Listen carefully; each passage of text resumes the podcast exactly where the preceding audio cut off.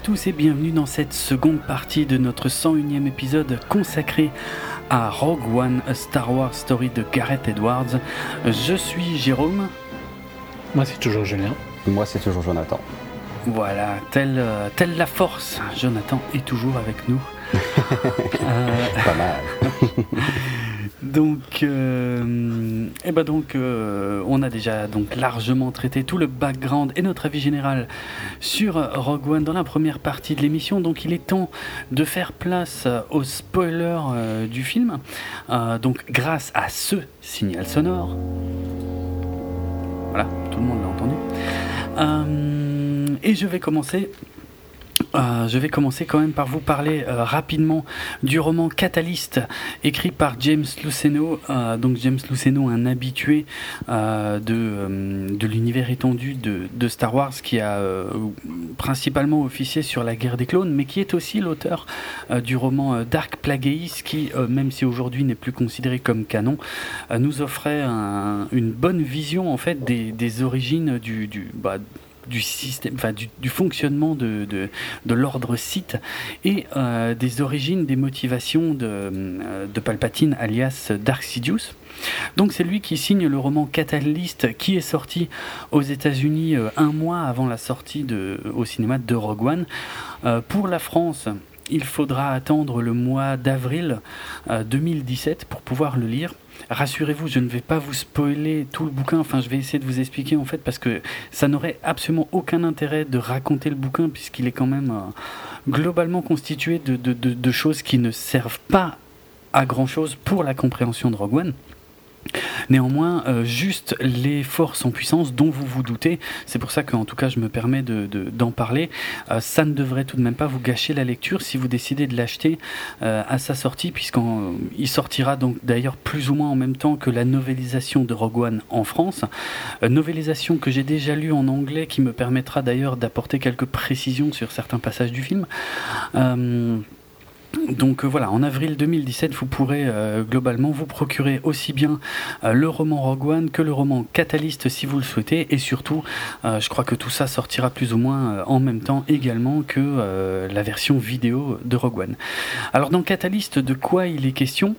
En fait, le roman démarre simplement... euh, un an euh, après la fin de l'épisode 2, alors pas l'épisode 3, hein, l'épisode 2, souvenez-vous, dans l'épisode 2, on peut voir sur Geonosis en fait que ce sont les Géonosiens qui ont euh, le concept original, en fait, les plans de, bah, de, la Death Star, l'étoile de la mort, enfin l'étoile noire, généralement je l'appelle par un de ces trois noms selon comme ça me vient puisqu'en fait elle était appelée l'étoile noire dans l'épisode 4, elle était appelée l'étoile de la mort dans l'épisode euh, 6, enfin sachant que c'est pas la même, mais enfin bref, vous m'avez compris. Euh, donc on pouvait voir dans l'épisode 2 que voilà, euh, le euh, Poggle le Bref, le, roi euh, des Géonosiens en fait confiait ses plans au comte Doku, qui les ramenait sur Coruscant et qui les donnait à, à Dark Sidious, donc qui n'était autre que euh, Palpatine. Et, euh, et donc on sait au, au- début du bouquin qu'effectivement euh, c'est euh, Palpatine. Alors il y a, a d'ailleurs toujours un trou finalement hein, dans l'histoire. Je, je crois que j'en avais parlé dans les hors-séries sur la prélogie. On comprend pas très bien comment une, une technologie qui était liée aux ennemis de la République euh, est devenue finalement l'arme principale de l'Empire, qui est pourtant la succession de la République. Alors pour être franc, ça n'est toujours pas d'une grande clarté. En gros, on sait que c'est Palpatine qui a les plans, euh, qui sont issus des Géonosiens, euh, mais personne, absolument personne ne sait comment Palpatine a obtenu ces plans. Donc ça, ça n'est toujours pas résolu dans le bouquin.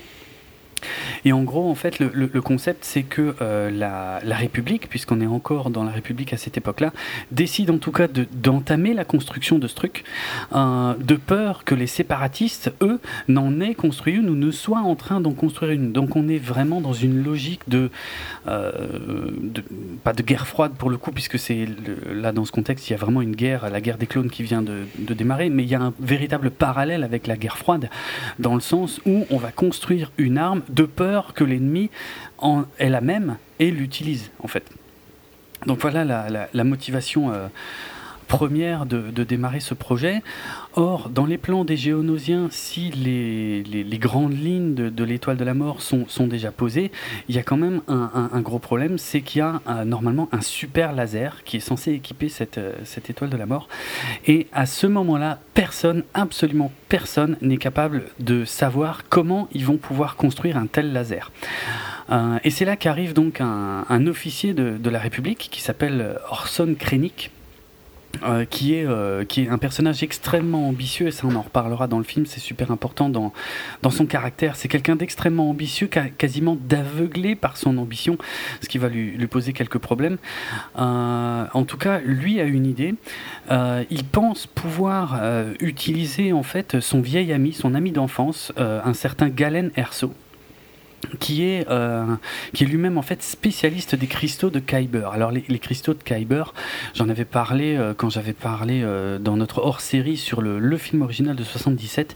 C'était un, un, concept qui avait été développé très tôt par Lucas dans les premiers, les premiers jets du scénario, où dans une des versions il n'y avait pas de princesse à aller délivrer, mais il y avait par contre des cristaux très importants euh, bon, tout, ça voilà, n'est plus canon depuis longtemps, mais en tout cas, le, concept de cristal de Kyber a été conservé et a été même réintroduit maintenant dans l'univers officiel de Star Wars, puisqu'on sait qu'en fait, il s'agit des petits cristaux de Kyber qui se trouvent à l'intérieur des sabres laser, qui permettent de générer la lame des sabres laser et donc de l'énergie. Et donc Galen Erso euh, est un ingénieur en fait qui travaille, euh, qui travaille sur les cristaux de Kyber. Et euh, comme Orson Krennic le connaît depuis qu'ils sont jeunes, il se dit tiens, je pourrais faire appel à lui pour, pour m'aider à développer ce laser. Alors pourquoi il veut développer ce laser? Ben, C'est simple, c'est son ambition. Son ambition, c'est de, de, se rapprocher de, Palpatine en fait, des, des, hautes sphères de la République, d'être très bien vu. Et, et là, il a, voilà, il a une piste que personne d'autre puisque comme je l'ai dit, personne ne sait comment développer ce super laser. Lui pense que voilà son ami Galen Erso peut l'aider. Seul problème, Galen Erso euh, est un objecteur de conscience. Donc il refuse catégoriquement, il sait, enfin Krennic sait que Galen refusera, quoi qu'il arrive, de travailler sur des armes ou sur euh, des concepts qui vont pouvoir être utilisés pour développer euh, de l'armement, quoi qu'il arrive. Et donc là, je vais faire, euh, je vais faire un gros bond dans le temps puisque je vais pas développer euh, les divers, euh, les divers rebondissements de, de, l'histoire, mais en gros, ce qui va se passer, c'est que Krennic va réussir à, convaincre Galen déjà d'une part de travailler pour la République puisque euh, Galen ne, souhaite pas forcément prendre parti euh, pendant la guerre des clones euh, entre la République ou les, séparatistes. Lui, tout ce qui l'intéresse, c'est un passionné de recherche. Il veut faire des recherches, il veut développer des nouvelles technologies, des nouvelles sources d'énergie. mais voilà, la, guerre va quand même légèrement faire en sorte que, que va réussir à le convaincre de, bah, de financer des recherches liées aux cristaux de Kyber. Euh, voilà, comme je l'ai dit, pour qu'ils bossent en fait sur de nouvelles, euh, de nouvelles sources d'énergie. Et donc on va suivre comme ça le parcours de la famille Erso, puisque Galen Erso donc euh, est marié à Lyra Erso. alors si Galen est quelqu'un d'assez effacé finalement, dont la seule passion dans la vie, ce sont les recherches scientifiques. Sa femme, elle, déjà est une, euh, elle croit en l'existence de la force, elle croit en, au bien, au mal. Elle a des, des, valeurs euh, beaucoup plus marquées peut-être que, que, son mari, mais surtout, elle se méfie énormément de Krennic, euh, sans vraiment savoir pourquoi. Et puis en plus, ils ont avec eux leur petite fille euh, Jean, euh, qui va grandir dans, son, dans cet environnement donc impérial, puisque la République va finalement, à l'issue de la guerre des clones, se transformer en, empire, euh, mais avec toujours une grande méfiance de l'IRA pour, pour l'ambition de, de Krennic. Euh, le bouquin nous emmène un tout petit peu aussi dans les fonctionnements, euh, dans le fonctionnement de l'Empire, c'est-à-dire par le biais de Krennic, qui, lui tente par tous les moyens de se faire bien voir, comme dit, parce que son rêve en gros c'est d'être mis à la tête du projet euh, de l'étoile de la mort, quoi.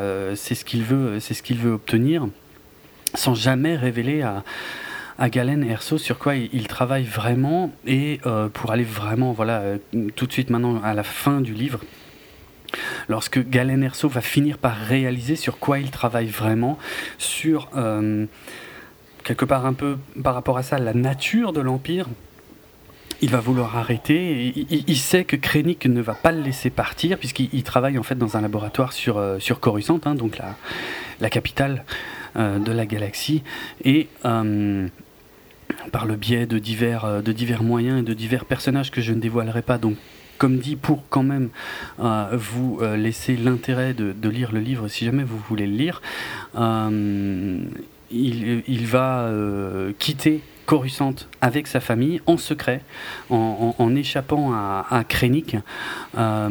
et aidé de, de So Guerrera. Donc c'est la seule et unique apparition de So Guerrera, c'est vraiment en toute, toute, toute, fin de bouquin, euh, sans nous apprendre grand chose hein, sur le background de So Guerrera. En fait, c'est So Guerrera voilà, qui va sortir la famille Erso euh, de Coruscant et qui va les amener sur une planète euh, Lamu, où euh, ils vont essayer de se cacher de, de Krennic, sachant qu'évidemment Krennic euh, va forcément les rechercher dans toute la galaxie. Enfin, ce qu'il veut, c'est surtout Galen hein, pour finir le laser, parce que les travaux sont en bonne voie, mais si Galen se barre, euh, il peut pas finaliser le truc, et donc ne peut pas accéder aux hautes sphères de l'Empire, ce qui va lui poser un gros problème, puisque la fuite de la famille Erso, en fait, va faire en sorte que c'est un certain Tarkin qui va devenir euh, quelque part chef de projet sur l'étoile de la mort aux grandes dames de, de Krennic qui voulait absolument ce poste et qui va donc devoir en payer les conséquences et se mettre à la recherche de la famille Erso pour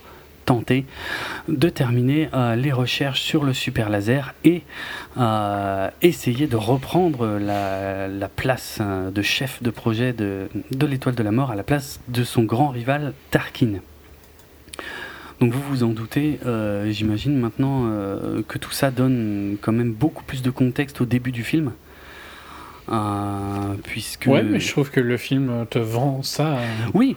assez bien en fait. Mais je, mais je suis totalement d'accord. C'est vrai. Alors, pour, pour, euh, pour, être complet sur ma critique du livre, en quelque sorte, c'est que dès le début du bouquin, je me suis rendu compte que finalement le bouquin allait, allait me donner finalement très peu d'infos sur One et qu'on allait me balader euh, pendant 300 euh, pages et quelques sur une finalité dont je me doutais très fortement, donc c'était exactement le cas. Et dans un premier temps, j'étais assez déçu du bouquin finalement. Et au final, je me suis rendu compte que la valeur du livre, elle était peut-être ailleurs finalement. finalement, elle, elle réside probablement uniquement dans le fait de m'avoir permis d'accompagner la famille Erso ainsi que Krennic euh, pendant euh, pas mal d'années et juste pour donner un tout petit peu plus de contexte et un tout petit peu plus d'attachement au perso au début de Rogue One finalement. Et je me demande hmm. si c'est pas la meilleure chose à faire pour un, un, projet de ce genre, quoi, un, bouquin qui, qui précède Surtout le film. que Jean n'a pas, a pas du tout d'attache dans le film de base, donc euh, le mieux que tu peux construire avant, c'est probablement idéal. C'est ça, c'est ça. Euh, Jean est vraiment un personnage complètement secondaire dans le, dans le roman Catalyst. Hein. Elle ne fait qu'accompagner ses parents partout où ils vont. Euh, elle rencontre Krennic à plusieurs reprises. Ça, c'est peut-être, euh, encore une fois, ça donne un poil de plus de contexte à ce qu'on peut voir à la fin de Rogue One. Mais, mais sans plus au final. Et, finalement, je, je, crois que je préfère cette approche à aux romans et aux comics qui nous avaient été vendus euh, avant la sortie de l'épisode 7, qui était censé euh, euh, servir de prologue et qui au final était un beau foutage de gueule dans le sens où ok, on avait, bon, on n'avait pas vraiment les persos principaux de l'épisode 7, ce qui est normal puisqu'on ne les découvre qu'au début de l'épisode 7, mais par contre, on nous avait fait croire qu'on aurait du background, ce qui n'était généralement quasiment pas le cas. Donc là, je préfère qu'on ait quasiment déjà les persos principaux, mais ouais, finalement sans, sans infos essentielles. Quoi. C'est juste que on les accompagne depuis plus longtemps, ça donne un poil plus de, de poids, je dirais, au, début du film, mais sans plus. Mais finalement, c'était une. C'est une bonne chose. Enfin, je. Voilà. C'est une aventure à part. Bon, par contre, qui n'a pas le moindre intérêt s'il n'y a pas Rogue One derrière. Hein. Je veux dire, euh, Catalyst, euh, c'est pas. Si on n'enchaîne pas sur Rogue One, ça n'a aucun intérêt. C'est ça, ça vaut le de lire encore maintenant pour ceux qui ont déjà vu le film, tu vois, genre euh, moi où je trouve le film euh, sympa et, euh, oui et non. Oui et non, ça dépend. En fait, ça dépend ce que tu attends du livre. C'est-à-dire que si tu veux vraiment plus d'informations sur Krennic ou, la famille Erso, tu risques d'être un poil déçu. C'est pas le but. Par contre, si tu veux simplement passer un peu plus de temps avec eux pour, euh, pour avoir un peu plus de contexte et prolonger quelque part l'expérience Rogue One, ce qui n'est probablement pas ce dont vous avez envie vu que vous avez peut-être moins apprécié le film, là je le conseillerais, ouais. Mais il est loin d'être essentiel. Parce qu'il part, il part complètement sur autre chose finalement. Il va nous raconter euh, sur, euh, enfin, les années passent et en fait, on va, euh, on va nous raconter comment fait l'empire. Alors si, ça, il y a un aspect qui est quand même assez sympa du bouquin, c'est comment fait l'empire pour, pour asseoir tout doucement sa suprématie sur la galaxie avec des méthodes, comment dire quand, au temps de la République, faut pas oublier que la République était, euh, était quand même aidée par les chevaliers Jedi pendant la guerre. Euh, la République était assez euh, correcte finalement. Et alors que l'Empire, une vingtaine d'années plus tard, c'est un véritable système d'oppression qui s'est mis en place en fait sur les divers systèmes occupés. Et ça, ouais, ça c'est un des avantages du bouquin qui te raconte ça, c'est-à-dire le, le, les changements de méthode au sein de l'Empire qui ne proviennent pas forcément de Palpatine, hein, euh, mais qui proviennent justement plutôt de personnages comme Krennic ou Tarkin, euh, qui eux, dans ce système, en fait, voient la, possibilité de mettre en place des stratégies personnelles sans le moindre attachement pour les, pour les populations concernées, uniquement dans le but de, de leur avancement personnel. Donc il y a, ouais, y a cet aspect-là qui peut être euh, pas mal à la limite, ouais. Ok. Ok, donc, euh, donc voilà, à la fin du livre, So dépose la famille Erso sur la planète Lamu, et puis évidemment, So euh, dit à Jean un truc du genre bon bah si jamais vous avez des ennuis, donc en gros, si jamais un jour il vous retrouve, appelez-moi. Donc chose effectivement qu'on va voir au début du film. Alors le début du film justement, euh, bah on a droit euh, il y a bien longtemps dans une galaxie lointaine, très lointaine, avec les quatre petits points de suspension et non pas trois, chose que Gareth Edwards a lui-même découvert au moment de travailler sur cette séquence. Il n'avait jamais remarqué qu'il y avait quatre points au lieu de trois. Euh, et puis bon bah on en a déjà parlé, pas de titre Star Wars, pas de texte déroulant. Effectivement, texte déroulant qui aurait pu raconter ce que je viens de vous dire. Mais sincèrement, j'ai compris complètement ça en fait euh, en regardant le film. Quoi. Je suis d'accord, euh, les grandes idées, on les saisit très bien. Hein. Ouais, on saisit très mm. très bien. Euh, non, non, ça c'est bien fait, je trouve. Ok. C'est juste au niveau du timing, tu vois, que, qui est compliqué pour ceux qui n'ont pas l'habitude. sinon, en fait, je pense que le bouquin aurait gagné, par contre, à mon avis, à parler un petit peu de Saul Guerrera. Guerrera. Guerrera. Et euh, aussi, on aurait eu un flashback sur lui. Je pense que ça aurait été utile. Probablement.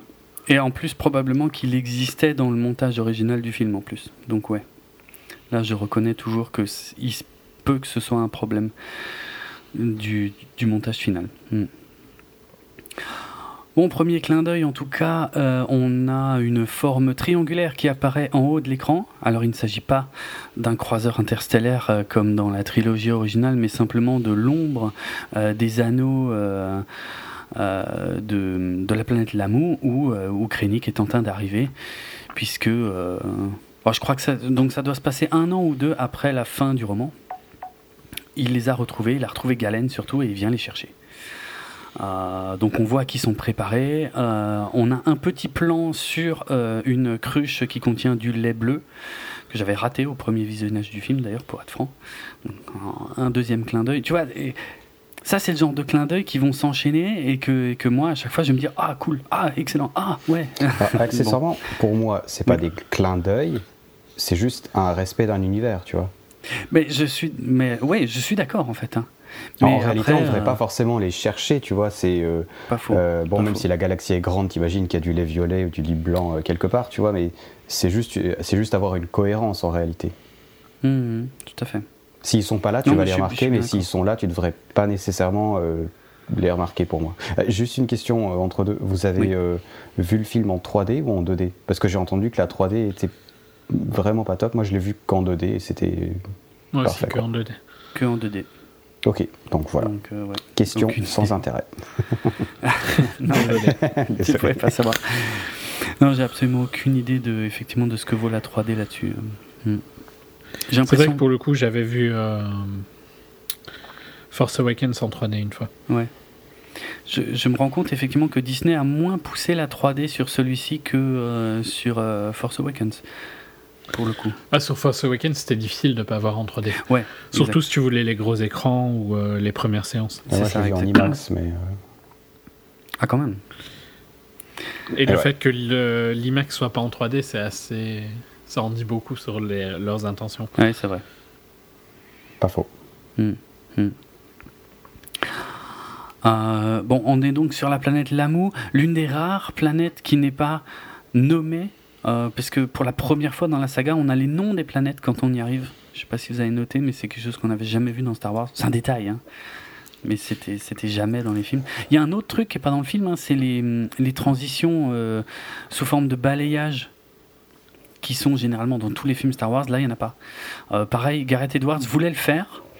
Et puis il s'est rendu compte que finalement, qui, qui, qui s'il l'avait fait, c'était uniquement juste parce qu'il pouvait le faire, mais que ça ne, ça ne servait pas à grand chose, puisqu'encore une fois, il a ce statut un peu particulier de, ne pas être un film de, la saga principale. Donc au final, il, a, il a laissé tomber euh, l'idée assez vite. je trouve ça bien. Donc, oui, c'est pas, ouais, ouais, c'est pas un problème, c'est pas un mal. Euh, donc Krennic arrive euh, accompagné des Death Troopers. Alors je vais m'arrêter une seconde sur les Death Troopers. Les Death Troopers, donc ce sont ces nouveaux euh, Stormtroopers d'élite, mais tout de noir vêtus. Euh, c'est simplement pour, euh, pour, dire que voilà, leur design est inspiré en fait des dessins préparatoires de Ralph McQuarrie, dont j'avais énormément parlé dans les hors-séries euh, sur la trilogie originale, dont les designs préparatoires ont continué à servir aussi bien pour la prélogie que pour la série animée Clone Wars et encore même dans la série Rebels plus récemment. Et donc il faut savoir que dans les dessins de Ralph McQuarrie, les personnages étaient souvent très, très grands, très effilés, et les casques des Stormtroopers étaient plus, euh, plus fins, plus, plus, plus anguleux. Et donc c'est Gareth Edwards qui a vraiment tenu à, revenir à ces designs. Il a d'ailleurs exprès euh, engagé des, des acteurs euh, grands et longilignes en fait pour faire les, les Death Troopers, euh, pour rendre hommage à ces, euh, à ces dessins de, de, Ralph McQuarrie. Et la forme du casque, elle, donc, comme je viens de le dire, est, inspirée des premiers dessins préparatoires de Ralph McQuarrie pour les casques des Stormtroopers. Mais aussi, il y a une certaine ressemblance que certains ont noté avec des dessins préparatoires que Ralph McQuarrie avait fait pour la série Battlestar Galactica, l'original hein, de 78. Parce que je rappelle que Battlestar Galactica a été globalement euh, bâti sur, euh, par des gens qui avaient bossé sur Star Wars un an auparavant. bon bah voilà, comme je dis, hein, Galen est, prêt à rencontrer Krennic. Je veux dire, il est encore une fois, c'est un pacifiste, donc il n'a pas envie de se battre. il est plus ou moins résigné, même s'il dit qu'il n'est pas d'accord hein, pour y aller, mais il est plus ou moins résigné face à Krennic. Euh, il essaie de lui mentir par rapport à la mort de, de Jean et, Lyra, mais Lyra va vite revenir. D'ailleurs, je sais pas ce que vous en pensez. J'imagine peut-être, par contre, qu'en n'ayant pas lu le bouquin, la mort de Lyra euh, tombe peut-être un peu à plat. Et puis elle a l'air un peu conne, surtout. Parce qu'en plus, elle n'est pas intéressante du tout. Ouais, bah oui. oui. Là, sur elle. Elle, a l'air chiante, en fait, tu vois. Et elle. Euh, elle n'a aucun charisme à l'écran, au contraire de Mads. Donc hmm. euh, quand elle meurt, il euh, n'y a aucun sentiment. Quoi. Ouais, forcément, forcément. Bon, comme dit, c'est vu un peu différemment quand on a lu le bouquin, mais c'est vrai que j'ai trouvé que c'était pas la, pas le truc le plus réussi du film, on va dire. On comprend l'intention, et puis bon, bah, globalement, ça suffit, quoi. Et Jean se cache, et puis euh, voilà, il la retrouve pas et il se barre sans elle.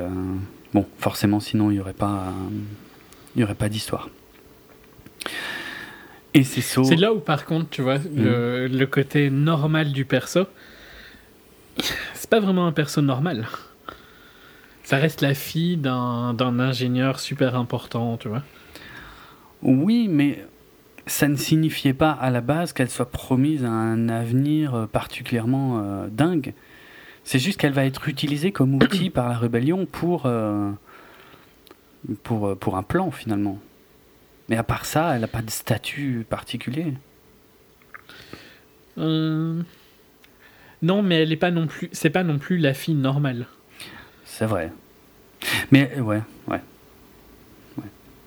après, j'avais envie de dire, si on va plus loin, je veux dire, elle est, elle est quand même, elle a un parcours assez classique dans, dans cet univers, dans le sens où elle va grandir toute seule dans un univers pas en Elle a un peu le parcours du héros classique, quoi. Clairement, oui, ça, oui, de toute façon, c'est vrai, c'est vrai. Mais oui, mais bon, le but, c'est que ce soit un héros ou pas Ouais, ouais. Oui, c'est vrai aussi. Enfin, oui.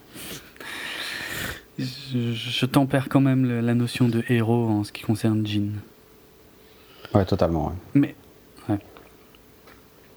mais ça reste effectivement un parcours à la fois euh, fondateur de, la figure héroïque et en même temps, ce qui est assez malin finalement, c'est que ça s'intègre très bien dans cet univers où il y a certainement beaucoup d'enfants qui ont vécu dans, voilà, dans, dans cet univers sans leurs parents, livrés à eux-mêmes, à cause d'un conflit qui, qui, qui les dépasse, enfin, qui dans lequel ils n'ont aucun intérêt finalement. Euh, et donc elle est récupérée par So Guerrera euh, avant qu'on voit les lettres Rogue One qui apparaissent à l'écran de manière, je veux bien te l'accorder Jonathan, de manière un peu euh, quasi pas utile en fait. Ouais, je trouve ça pas, je trouve ça pas très beau et ça mm. fait bizarre de l'avoir là en fait. À la rigueur, j'aurais mm. préféré avoir le il y a bien longtemps et tout de suite après Rogue One, tu vois, et après tout le reste quoi. Là, je trouve que c'est juste hyper bizarre. Il y a quand même un intérêt narratif, c'est que ça, on commence quelque part par un flashback en fait, qui, se déroule environ euh, une quinzaine d'années avant bah, tout le reste. Et L'histoire principale. Ouais, ça permet juste de marquer. Enfin, le seul problème, c'est que c'est pas écrit, bien sûr, mais ouais. ça permet de marquer la, la différence entre les deux timelines, quoi. Bon. C'est pas le début qui m'a dérangé, personne. Donc, euh, je pas... Ok. Comme, comme je t'ai dit, j'ai pas de. La mère de Jean, euh, elle meurt. Euh, je trouve juste qu'elle elle, avait l'air un peu chiante. Typique, typiquement, en fait, euh, le style de perso féminin que j'ai critiqué dans un épisode il n'y a pas très longtemps. Mhm. mais voilà. Peut-être que quand on a lu le bouquin, je, je doute pas qu'il y a un autre impact émotionnel. Ouais, c'est un peu différent quand même. Là, c'est. Moi, j'y ai tout de suite pensé dès la première fois que j'ai vu le film. J'ai dit, ouais, ok, ceux qui n'ont pas lu le bouquin, franchement, ils doivent se dire, bon, débarras. Mais euh, ouais, bon, normal. Sur ce coup-là. Euh, on passe à une scène d'ailleurs, donc on va aller sur l'anneau de, de Cafren, donc un poste commercial, pardon, qui est, euh, qui est un fruit des reshoots, puisque cette séquence n'existait pas dans le montage original a priori. En gros, il semblerait que dans le montage original, on découvrait tout de suite euh, Jean capturé par les rebelles et en pleine réunion avec les rebelles qui lui expliquent euh, ben, ce qui se passe. Et ils ont trouvé que c'était un peu violent comme transition et ils se sont, ils se sont dit on va, on, va, on va donner un peu plus de background à ces personnages. On va expliquer qui est Cassian euh, dans une situation donnée. On va montrer Bodirook qui arrive sur Jeddah et qui veut rencontrer euh, So Guerrera. Et on va montrer aussi la libération de Jean, histoire de, voilà, de, comprendre quand un tout petit peu plus d'où viennent ces persos. Donc ça, on est quasi sûr, c'est des infos récentes, mais on est quasi sûr que tout ça n'existe pas dans le film original. Et a priori, c'est pas plus mal. Je sais pas ce que vous en pensez. Je sais pas. Je, je suis pas sûr parce que justement, je trouve que le film euh, mm, aurait gagné à se concentrer sur une sur moins de planètes et tout ça. Il y a bon, il y a, il y a effectivement un truc qui n'est pas habituel dans la saga Star Wars, c'est que bien souvent on reste euh, allez, je vais prendre l'épisode 4. Alors l'épisode 4, c'est un peu sur deux plans. On, reste principalement sur Luke, avec de temps en temps des petits inserts de ce qui arrive à Leia. Mais c'est vrai, par exemple, qu'on n'a pas... On ne nous explique pas ce qui arrive à Han Solo avant qu'il arrive à la cantina, par exemple. Mhm. Or là, c'est vrai que c'est un peu ce qu'ils essayent de faire. Bah, C'est-à-dire, moi, autant je comprends sur Cassian, par exemple, où ils, ils essayent de vraiment te, fixer le personnage comme euh, oui, il est rebelle, donc normalement chez les gentils, mais il tue quand même des gens. Bah, euh, Ça, c'est quand même assez inédit hein, dans la saga. Ouais, par contre, sur Jill, je comprends absolument pas. Euh, je sais pas si c'est cette scène-là que tu voulais parler, où elle est en prison avec un espèce d'extraterrestre qui a des, des tentacules là. Ouais, c'est une femelle en l'occurrence, ah, d'après ce que j'ai lu dans le ah, bouquin. Désolé, madame, je ne savais pas. c'est euh, difficilement féminin. Euh, ouais, c'est vrai, c'est vrai. et eh ben, cette scène qui dure quelques secondes, elle a aucun intérêt parce qu'après tu la vois quelque part d'autre et du coup elle a le contact. Je, comprends. Cette petite scène, je la comprends vraiment pas quoi. Mhm. Bah, c'est vraiment voilà parce que parce que le studio parce que ouais le studio a eu peur qu'on ne comprenne pas d'où elle vient. Alors que c'est vrai que littéralement après, et en plus on l'avait déjà vu dans les trailers, ils lui disent qu'ils l'ont libérée. Bah, ça se voit bien qu'il la libère et elle est avec des soldats de l'Empire. Euh, enfin, il faut quoi de plus, quoi? Ah, mais même, attention, parce que même la scène où ils viennent la libérer dans le transport, même ça, ça a été rajouté. Hein. Ouais, même ça, c'est bah, fun à, cause de, à cause du robot, quoi.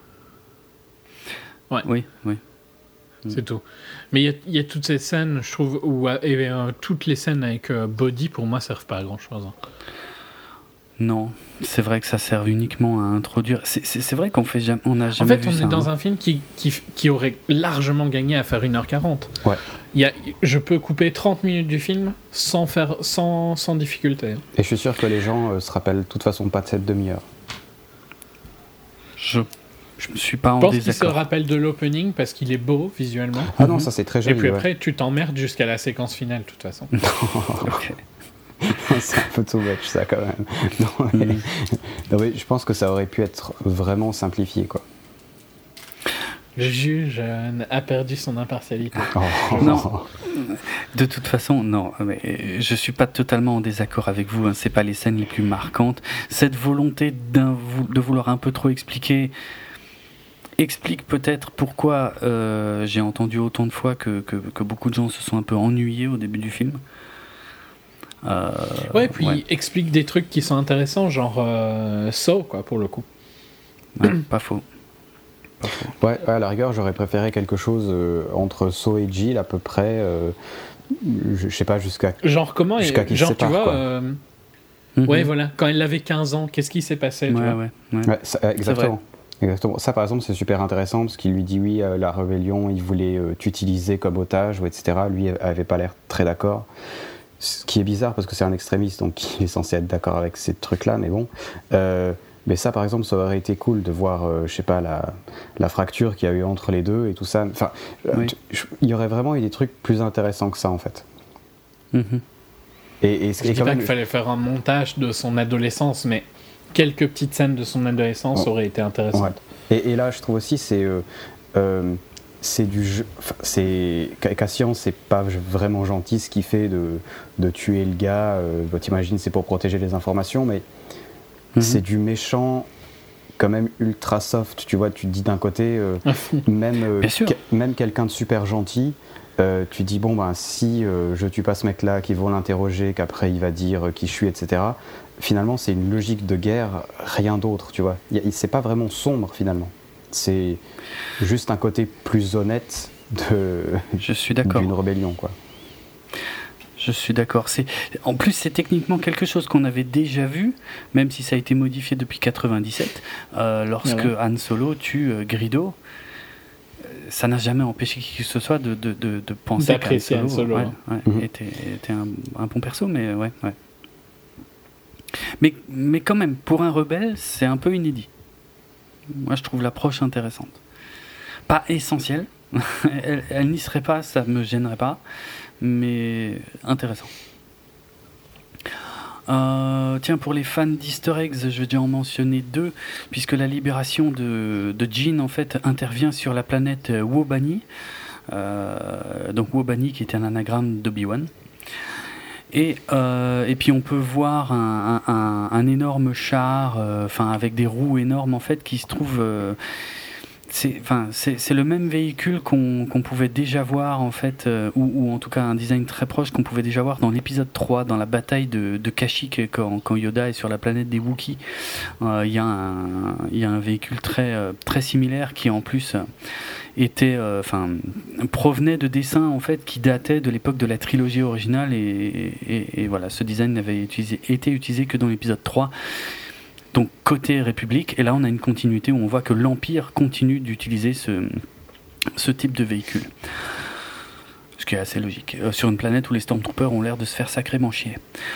Euh, Comme nous. on arrive. méta. On arrive sur Yavin 4, donc, dont les. Le juge n'est pas content de mes commentaires. Ça, me fait beaucoup rire, c'est très bien.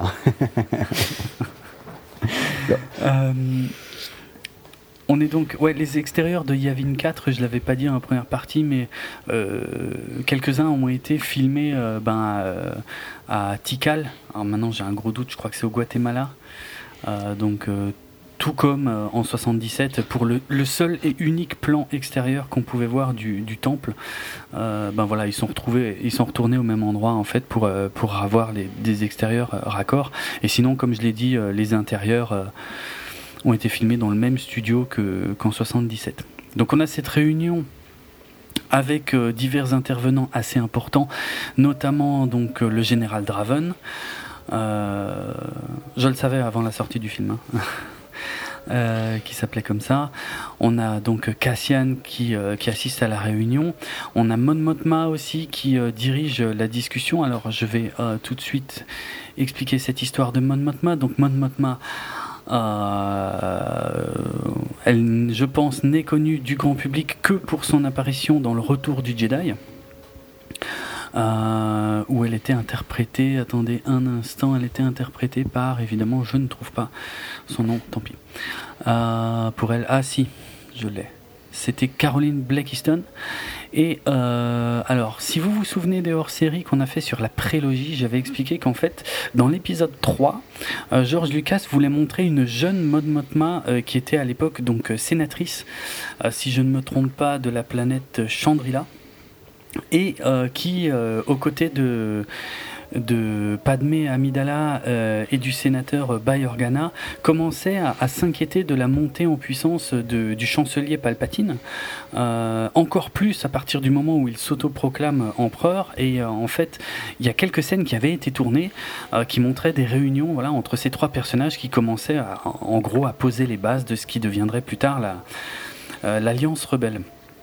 Et en fait, dans l'épisode 3, euh, toutes les scènes euh, avec Mon Motma euh, jeune avaient été coupées au montage, donc on les trouve uniquement dans les bonus des DVD ou des, ou des Blu-ray.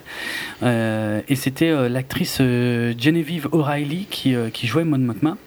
Et ben, il faut savoir qu'ils ont été la rechercher, en fait, pour interpréter Mon Motma dans Rogue One. Et je trouve ça assez classe parce que du coup, il y a une continuité assez chouette dans le sens où c'est la même actrice que dans l'épisode 3. Bon, certes coupé au montage, mais en plus avec maintenant les fringues euh, que, que, portait Mon Mothma dans l'épisode 6, donc le retour du Jedi.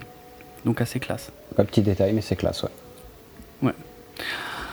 Euh, et d'ailleurs, on a aussi une petite apparition dans la scène de, euh, du sénateur Bay Organa, euh, aux côtés de Mon Mothma, donc euh, lui qu'on avait pu découvrir très brièvement dans l'épisode 2, et puis surtout qui avait beaucoup d'importance à la fin de l'épisode 3, puisque c'était lui euh, qui recueillait la fille d'Amidala, donc Leia.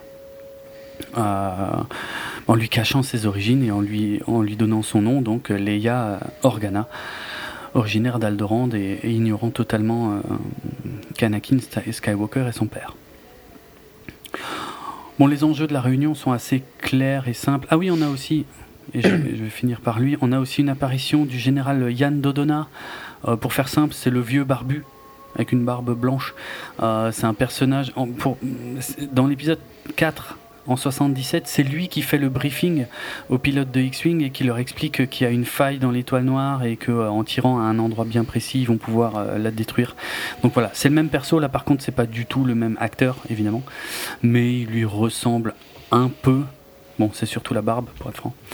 Euh, et donc, encore une fois, la continuité est assurée. Je continue. Tant que vous m'interrompez pas, je continue.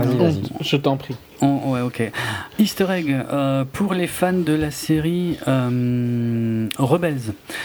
Lorsque Cassian Endor et euh, Jean sortent de la base pour aller pour monter dans le, le U-wing qui va les, les, amener sur Jeddah, puisqu'en gros les, les enjeux c'est le fait que un pilote impérial a déserté l'Empire, donc Body Rook, a priori sur les ordres de Galen Erso, Euh, mais qu'il s'est rendu à So Guerrera puisque c'était le contact de Galen Erso. Et euh, pour pouvoir récupérer ce pilote et les informations qu'il contient euh, puisque les alliances enfin pas les alliances ça c'est un autre univers.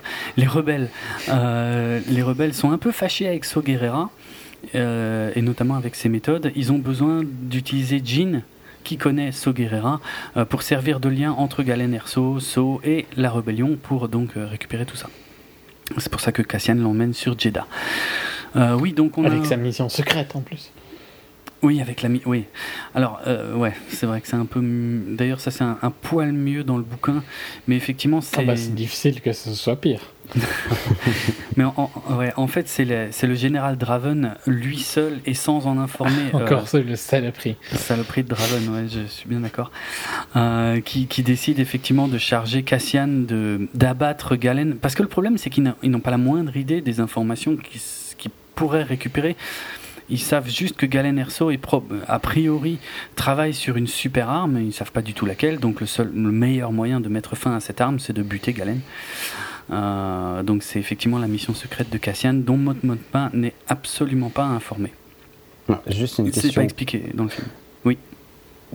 Tout l'arc avec euh, avec euh, oui. tu pourrais l'enlever, non?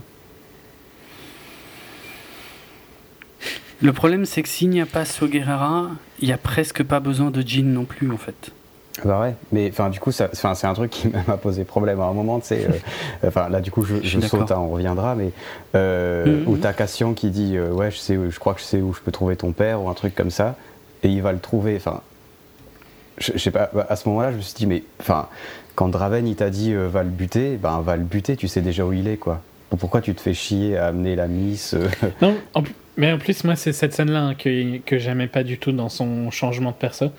Parce que je trouve que là, on a passé en fait les enjeux de buter son père. Enfin, de buter Galen. Je trouve quand il prend la décision d'aller buter Galen, il n'y a plus vraiment de raison de le faire. Ouais, et du coup, tu comprends pas vraiment qu'est-ce qui a changé après. Ouais, ouais. Mais. Alors... Ouais, voilà, ça n'a plus, ça n'a plus vraiment d'impact, il me semble. Hein. Mais corrige-moi si j'ai tort. Hein. Mais pour moi, à ce moment-là, il sait que il sait que ça ne changera plus vraiment rien de le tuer. Il a déjà les informations qu'il lui faut et tout ça. Non, pas vraiment. Et je trouve. Il, il, il le croit pas. Hein. Je rappelle que dans le vaisseau, il demande à Jean euh, Mais toi, tu l'as vu le message, mais il est où le message? Donne-le-moi. Non, mais je l'ai seulement entendu. Donc, du coup, il est. Il n'est pas si convaincu que ça, en fait, de l'inutilité de, de, de, tuer Galen à ce moment-là. Je trouve qu'il vend assez mal la scène où il, va où il veut aller le tuer. Ça reste ses ordres. Mais Ouais, mais je trouve juste. Il y a un côté où j'ai l'impression que c'est là pour euh, regarder, on est quand même sombre, on va aller tuer euh, le père de la gentille. bon, alors si tu veux l'explication technique, euh, qui est peut-être un poil plus claire dans le livre, mais franchement, elle est absolument pas absente du film, c'est qu'ils ne peuvent pas euh, aller sur euh, euh, donc qui est la planète où se trouve Galen Erso, sans l'aide de Bodirook, qui est lui donc un ancien pilote impérial, qui leur permet de, pouvoir contourner les sécurités pour l'approche de Idou. Sinon, ils peuvent pas aller sur Idou. C'est une forteresse impériale qu'ils auraient aucune chance d'approcher s'ils vont pas d'abord récupérer Bodirook sur Jeddah. Euh, ah, du coup, c'est un, du coup, c'est un total hasard, non? Un peu, ouais. non, mais clairement, il y a un manque d'enjeu dans ce truc. Euh. Attends, mais franchement, j'avais, j'avais lu euh, une, un header de news et je trouve que c'est la meilleure question que tu peux te poser c'est est-ce qu'il y avait besoin de Rogue One? Et je trouve que toutes les questions qu'on se pose, ça te dit non, quoi, tu vois. Pour le grand public, non. Non, mais il y aurait pu en non, mais enfin ça, il y aurait pu en avoir besoin à la rigueur si l'histoire avait peut-être été différente. Mais c'est juste que là, je trouve que c'est pas logique en fait. Mais euh, tout dépend. Si on va dire que si la mission de Cassian c'est tuer Galen Erso, mais ce qui n'est pas le cas. Euh, alors oui, on peut considérer qu'il y a eu un peu une étape euh, intermédiaire inutile. Sauf que c'est pas ça. Là, les, rebelles sont informés qu'il y a des informations qui pourraient leur être livrées, des informations dont ils ignorent absolument tout. Donc ils ont quand même une certaine curiosité, ils aimeraient savoir de quoi il s'agit, tout en se méfiant parce que c'est peut-être un piège. Et la mission du général Draven, c'est si tu en as l'occasion, tue Galen Erso. Mais c'est pas la finalité de la mission. La finalité de la mission, c'est plus les informations. Non, je ne vous ai pas convaincu. Non, non, si, si, je suis pas en désaccord, c'est juste que je trouve qu'il y a une évolution dans son perso où, pour moi, quand il décide d'aller tuer Galen, il y a un petit peu un 180. Hmm. Et il le, il le vend pas bien, quoi. Ok. Ok. Après, peut-être que ça a plus de sens si tu as plus suivi le film que moi, apparemment, jusque-là. oui, ça a peut-être joué aussi, d'accord. Bah, j'imagine. Euh, je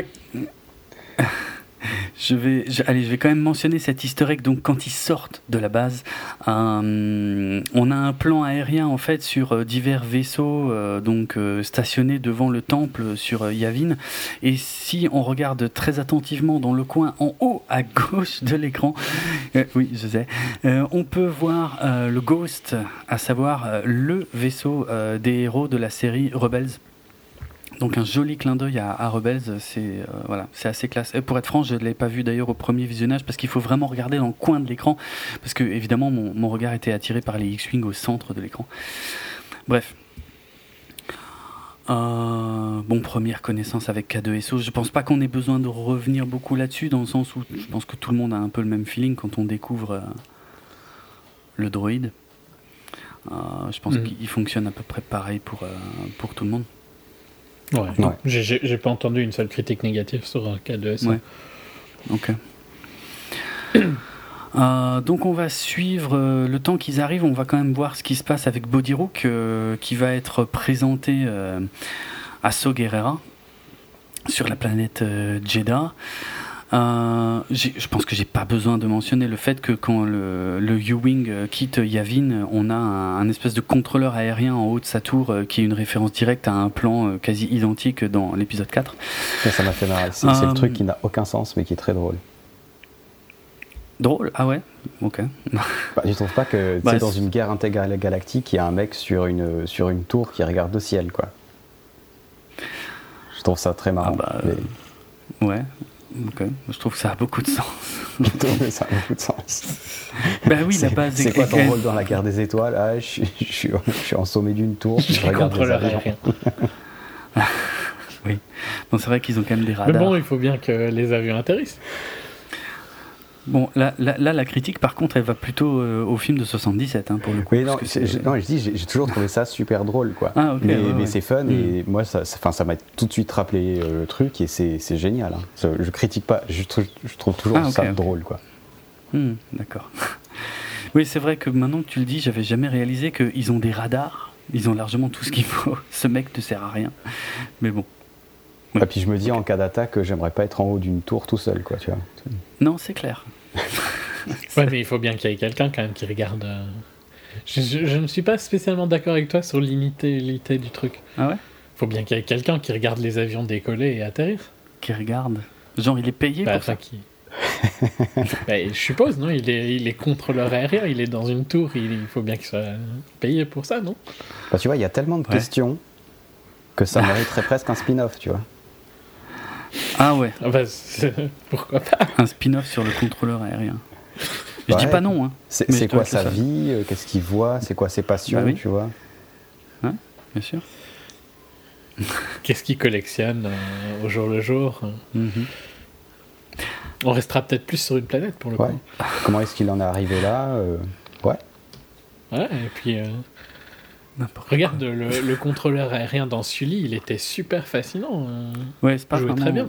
Pas vraiment pareil. Euh, mais euh, j'avoue, non, oui, non, c'est un personnage important. Il y, a des histoires possibles. Mais la preuve que voilà, il est important de montrer le rôle de chaque petite main de, de l'Alliance rebelle. Tout le monde est important, effectivement. Ça, je suis bien d'accord. Ok. Retour sur Jeddah, donc, euh, où Edrio de Tube c'est son nom, hein, il n'est pas dit dans le film évidemment. Euh, Edrio deux tubes, donc c'est celui qui a un masque avec deux tubes, hein, c'est facile. Euh, livre euh, donc Body Rook à, à Guerrera. D'ailleurs, parmi les hommes de So Guerrera, et je dois vous avouer que je suis pas sûr d'avoir son nom, mais parmi les hommes de So Guerrera, il y en a un qui est tout petit, avec avec une tête toute ronde. Euh, mais bon, il faut un peu regarder dans le background, hein, dans les premières scènes de Body Rook. Et ben, c'est juste pour dire que ce personnage est interprété par Warwick Davis, qui n'était autre que l'interprète de Wicket euh, dans le Retour du Jedi, donc l'Ewok, euh, et qui avait aussi divers petits rôles plus ou moins masqués dans la prélogie Star Wars, et voilà, qui reste un des un des acteurs de la saga qui a le plus d'apparitions. Il avait aussi un petit rôle dans, dans l'épisode 7, hein, j'en avais parlé. Et donc pour ceux qui verraient absolument pas de qui je parle, euh, ben, euh, il s'agit de Willow, donc du film euh, du même nom. Voilà qui a fait ses débuts en tant qu'Ewok dans Le Retour du Jedi. Donc ouais, on présente Body Rook à So euh, qui reste extrêmement méfiant, qui pense que c'est peut-être un piège. Euh, ça, c'est lié à sa personnalité, mais aussi au background du truc. Et puis en gros, il l'envoie euh, être interrogé par Borgelette, une espèce de créature dégueulasse qui va lire dans son esprit, qui est un peu surprenant dans l'univers Star Wars, mais enfin pourquoi pas.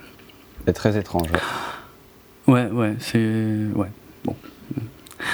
Euh, J'en reviendrai pas sur le respirateur. Je trouve que pour le coup, en fait, euh, So Guerrera est un peu trop euh, manichéen. Ah, mais lui, il est très comme ça, hein, par contre. Parce que tu vois, tu disais que globalement le film l'était un peu moins, bah en fait, pas vraiment. Quoi. Mais ça dépend des persos. Je parle de. Ouais, mais. Surtout Jean et Cassian. Mais par contre, So Guerrera, lui, c'est. lui Jean, je la trouve pas vraiment. Euh, qu'est-ce qu'elle a de pas vraiment manichéen? Elle est plutôt du bon côté tout le temps. Cassian, je suis d'accord qu'il y, y, a des nuances. Euh. Attention, Jean, elle en a rien à foutre. Ouais, alors, bon, j'avoue, ça c'est peut-être possible grâce au livre. Donc là, quand je dis le livre, c'est la novélisation de Rogue One. Hein. C'est vrai que c'est peut-être mieux expliqué dans le livre qu'en fait, Jean n'en a strictement rien à foutre de la rébellion. Elle en a, mais vraiment, aucun intérêt. Euh, d'autant plus que elle, elle associe la rébellion à la trahison de, de So Guerrera qui l'a abandonné euh, donc quelques années auparavant et que elle y va euh, pour son père. Ouais, enfin, en fait, elle, elle, est aussi très très en colère envers son père. Je veux dire, elle en veut à son père de l'avoir abandonné. Elle ne comprend pas ce que son père a fait parce qu'elle était encore petite. Euh, et comme sa mère n'a pas pu vraiment rester pour lui expliquer, je veux dire, les, parents Erso ont quand même fait tout ce qu'ils ont pu pour épargner Jean euh, de toutes ces histoires de Krennic et compagnie. Donc elle, elle, elle, connaît pas les enjeux en fait de tous ces trucs. Elle y va parce que là on lui dit on a besoin de vous pour aller parler à So Guerrera, mais si vous êtes bien attentif dans la suite du film, quand elle arrive à So Guerrera, elle n'a qu'une seule chose à lui dire. Elle lui dit Espèce de connard, tu m'as abandonné euh, quand j'étais jeune, tu as ruiné ma vie, et puis elle lui dit Voilà, mon rôle est terminé ici, c'est les autres qui voulaient que je te parle, c'est fait, maintenant ciao. Mhm. Voilà. Ben oui. C'est le mais c'est pas vraiment pour ça non plus que c'est une euh, qu'elle a beaucoup de nuances. Euh. Ah bah je trouve c'est un personnage un peu gris quand même, tu vois. Elle, n'est est pas euh, illuminée par par la mission de la rébellion pour mettre fin à l'oppression de l'empire, tu vois. elle est pas du tout dans cette non, Au début. Elle est normale. Elle est normale, ouais, c'est ça. Si on revient à ça. Mm, mm. Elle est pas impliquée. C'est ça, exactement. Elle est impliquée mais uniquement par ses origines. Quoi. Ouais, exactement. D'ailleurs, euh, encore une fois, dans le livre, il est, mieux expliqué, parce que là, ça se passe uniquement dans la tête de Jean, que tout au début, quand elle est libérée de la planète Wobani et qu'on l'emmène donc sur Yavin, elle est persuadée qu'on l'emmène voir So Guerrera. Et, elle se laisse un peu faire, mais tout en étant en colère, parce qu'elle est persuadée que d'une minute à l'autre, il y a So Guerrera qui va venir et qu'elle va pouvoir se jeter sur lui et le, traiter d'enculé. Donc elle est vraiment. elle, se, elle se laisse un peu porter par le truc pour, euh, pour vider sa colère, mais ouais. Elle n'est pas du tout concernée par les événements. Ça, je trouve que mhm. c'est quand même présent dans le film, malgré le manque de certaines infos que je viens de vous donner. Non, non, c'est pas, euh, mhm. c'est pas. Je ne dis pas que c'est pas, pas présent. Mhm. Ok, on coupe sur. Euh, on va faire un tour en fait sur euh, l'exécutrice, qui est le euh, croiseur interstellaire personnel du grand Moff Tarkin. C'est d'ailleurs le premier film de la saga où il est clairement identifié comme Grand Moff, parce que même si ça fait 40 ans qu'on sait que c'est un Grand Moff, en fait, c'était jamais dit dans le film de 77.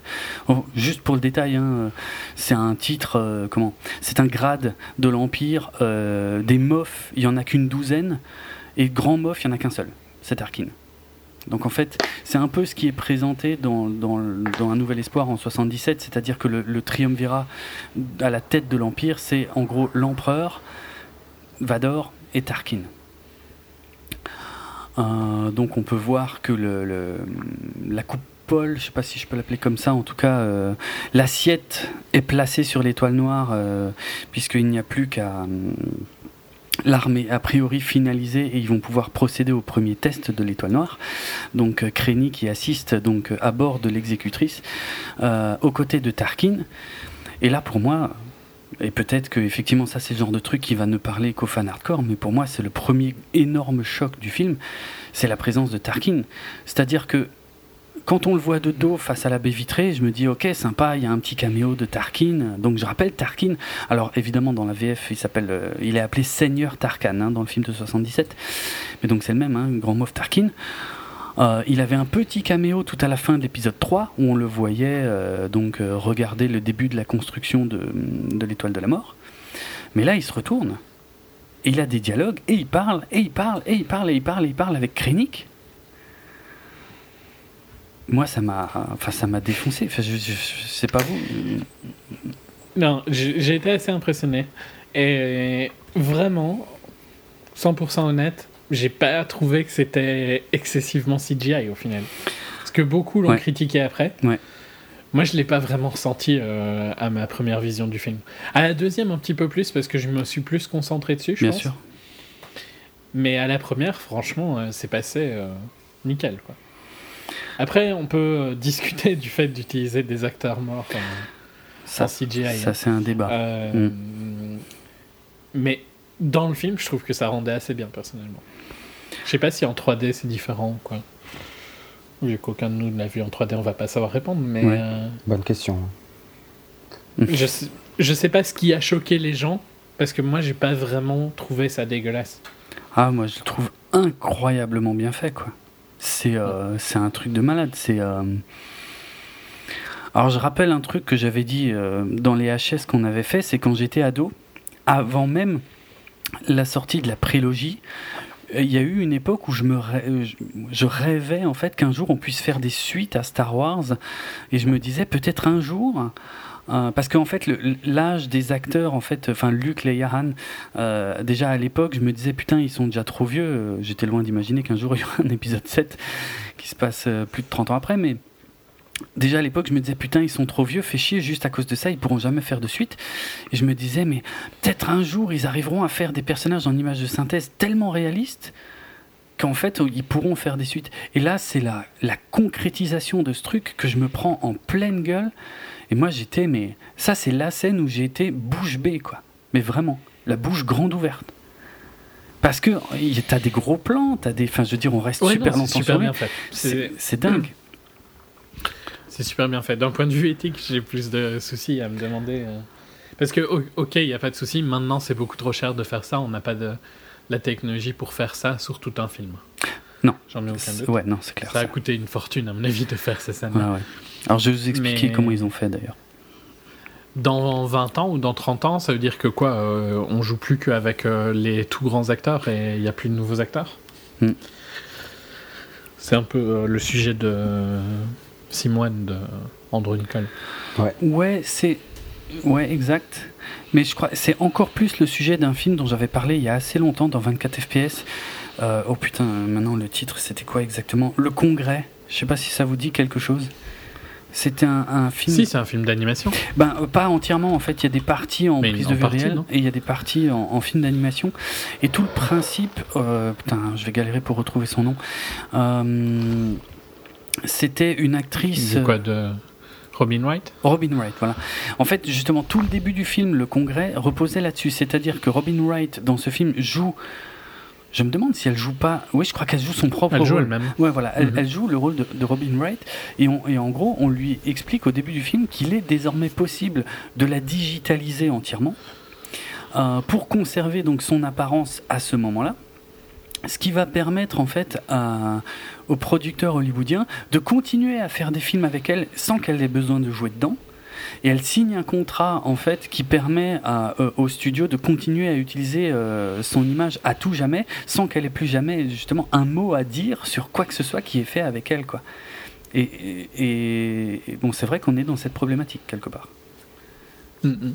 J'avais beaucoup aimé hein, le Congrès. C'est un film qui a des défauts, qui a des longueurs, mais je trouve que sur le principe, sur le contexte, il est super intéressant, d'autant plus effectivement que voilà, c'est une question qui commence à se poser pour de vrai.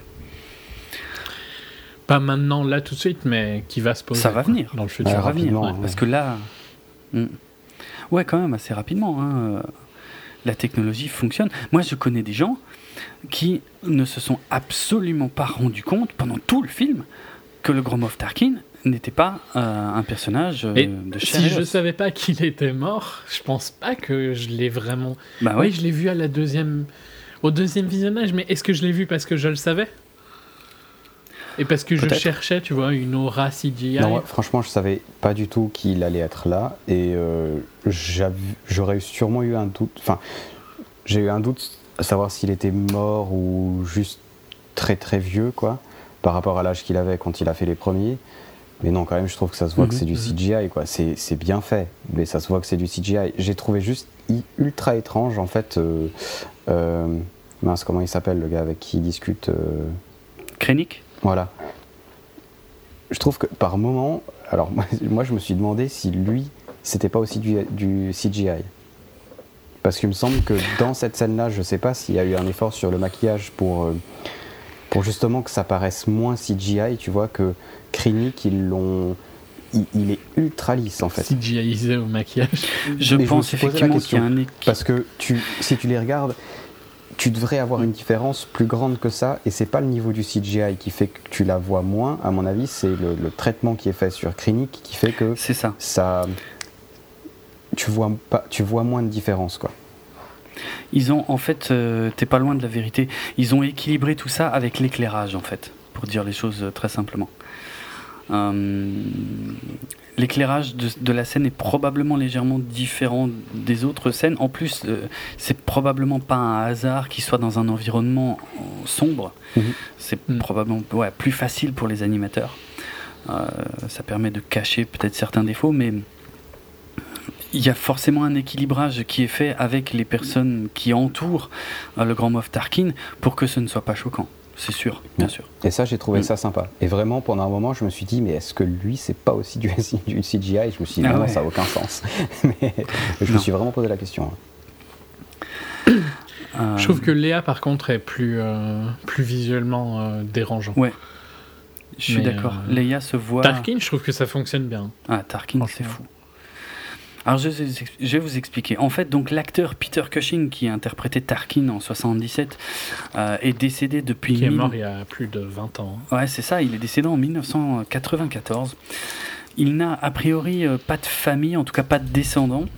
Et c'est euh, sa secrétaire de l'époque, en fait, qui euh, dirige euh, toujours à l'heure actuelle la fondation Peter Cushing, donc qui s'occupe de gérer voilà, ses droits, ses différents droits et tout.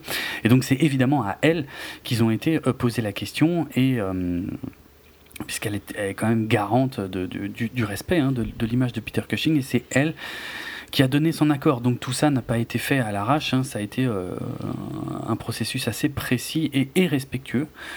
Euh, maintenant, euh, ouais, techniquement, comment ils ont fait En fait, il y, a un, acteur en fait qui était sur le tournage, un acteur qui s'appelle, évidemment, j'ai plus son nom sous les yeux, Guy, Guy, Henry, voilà, un acteur anglais qui a, bah, qui est à peu près aussi grand que Peter Cushing et qui a à peu près la même forme de visage que Peter Cushing. Euh, il se trouve en plus que Guy Henry, alors on, l'a déjà vu, enfin bon, au second plan, hein, mais on l'a déjà vu dans les deux derniers euh, films Harry Potter. Il jouait un des personnages du ministère de, la magie.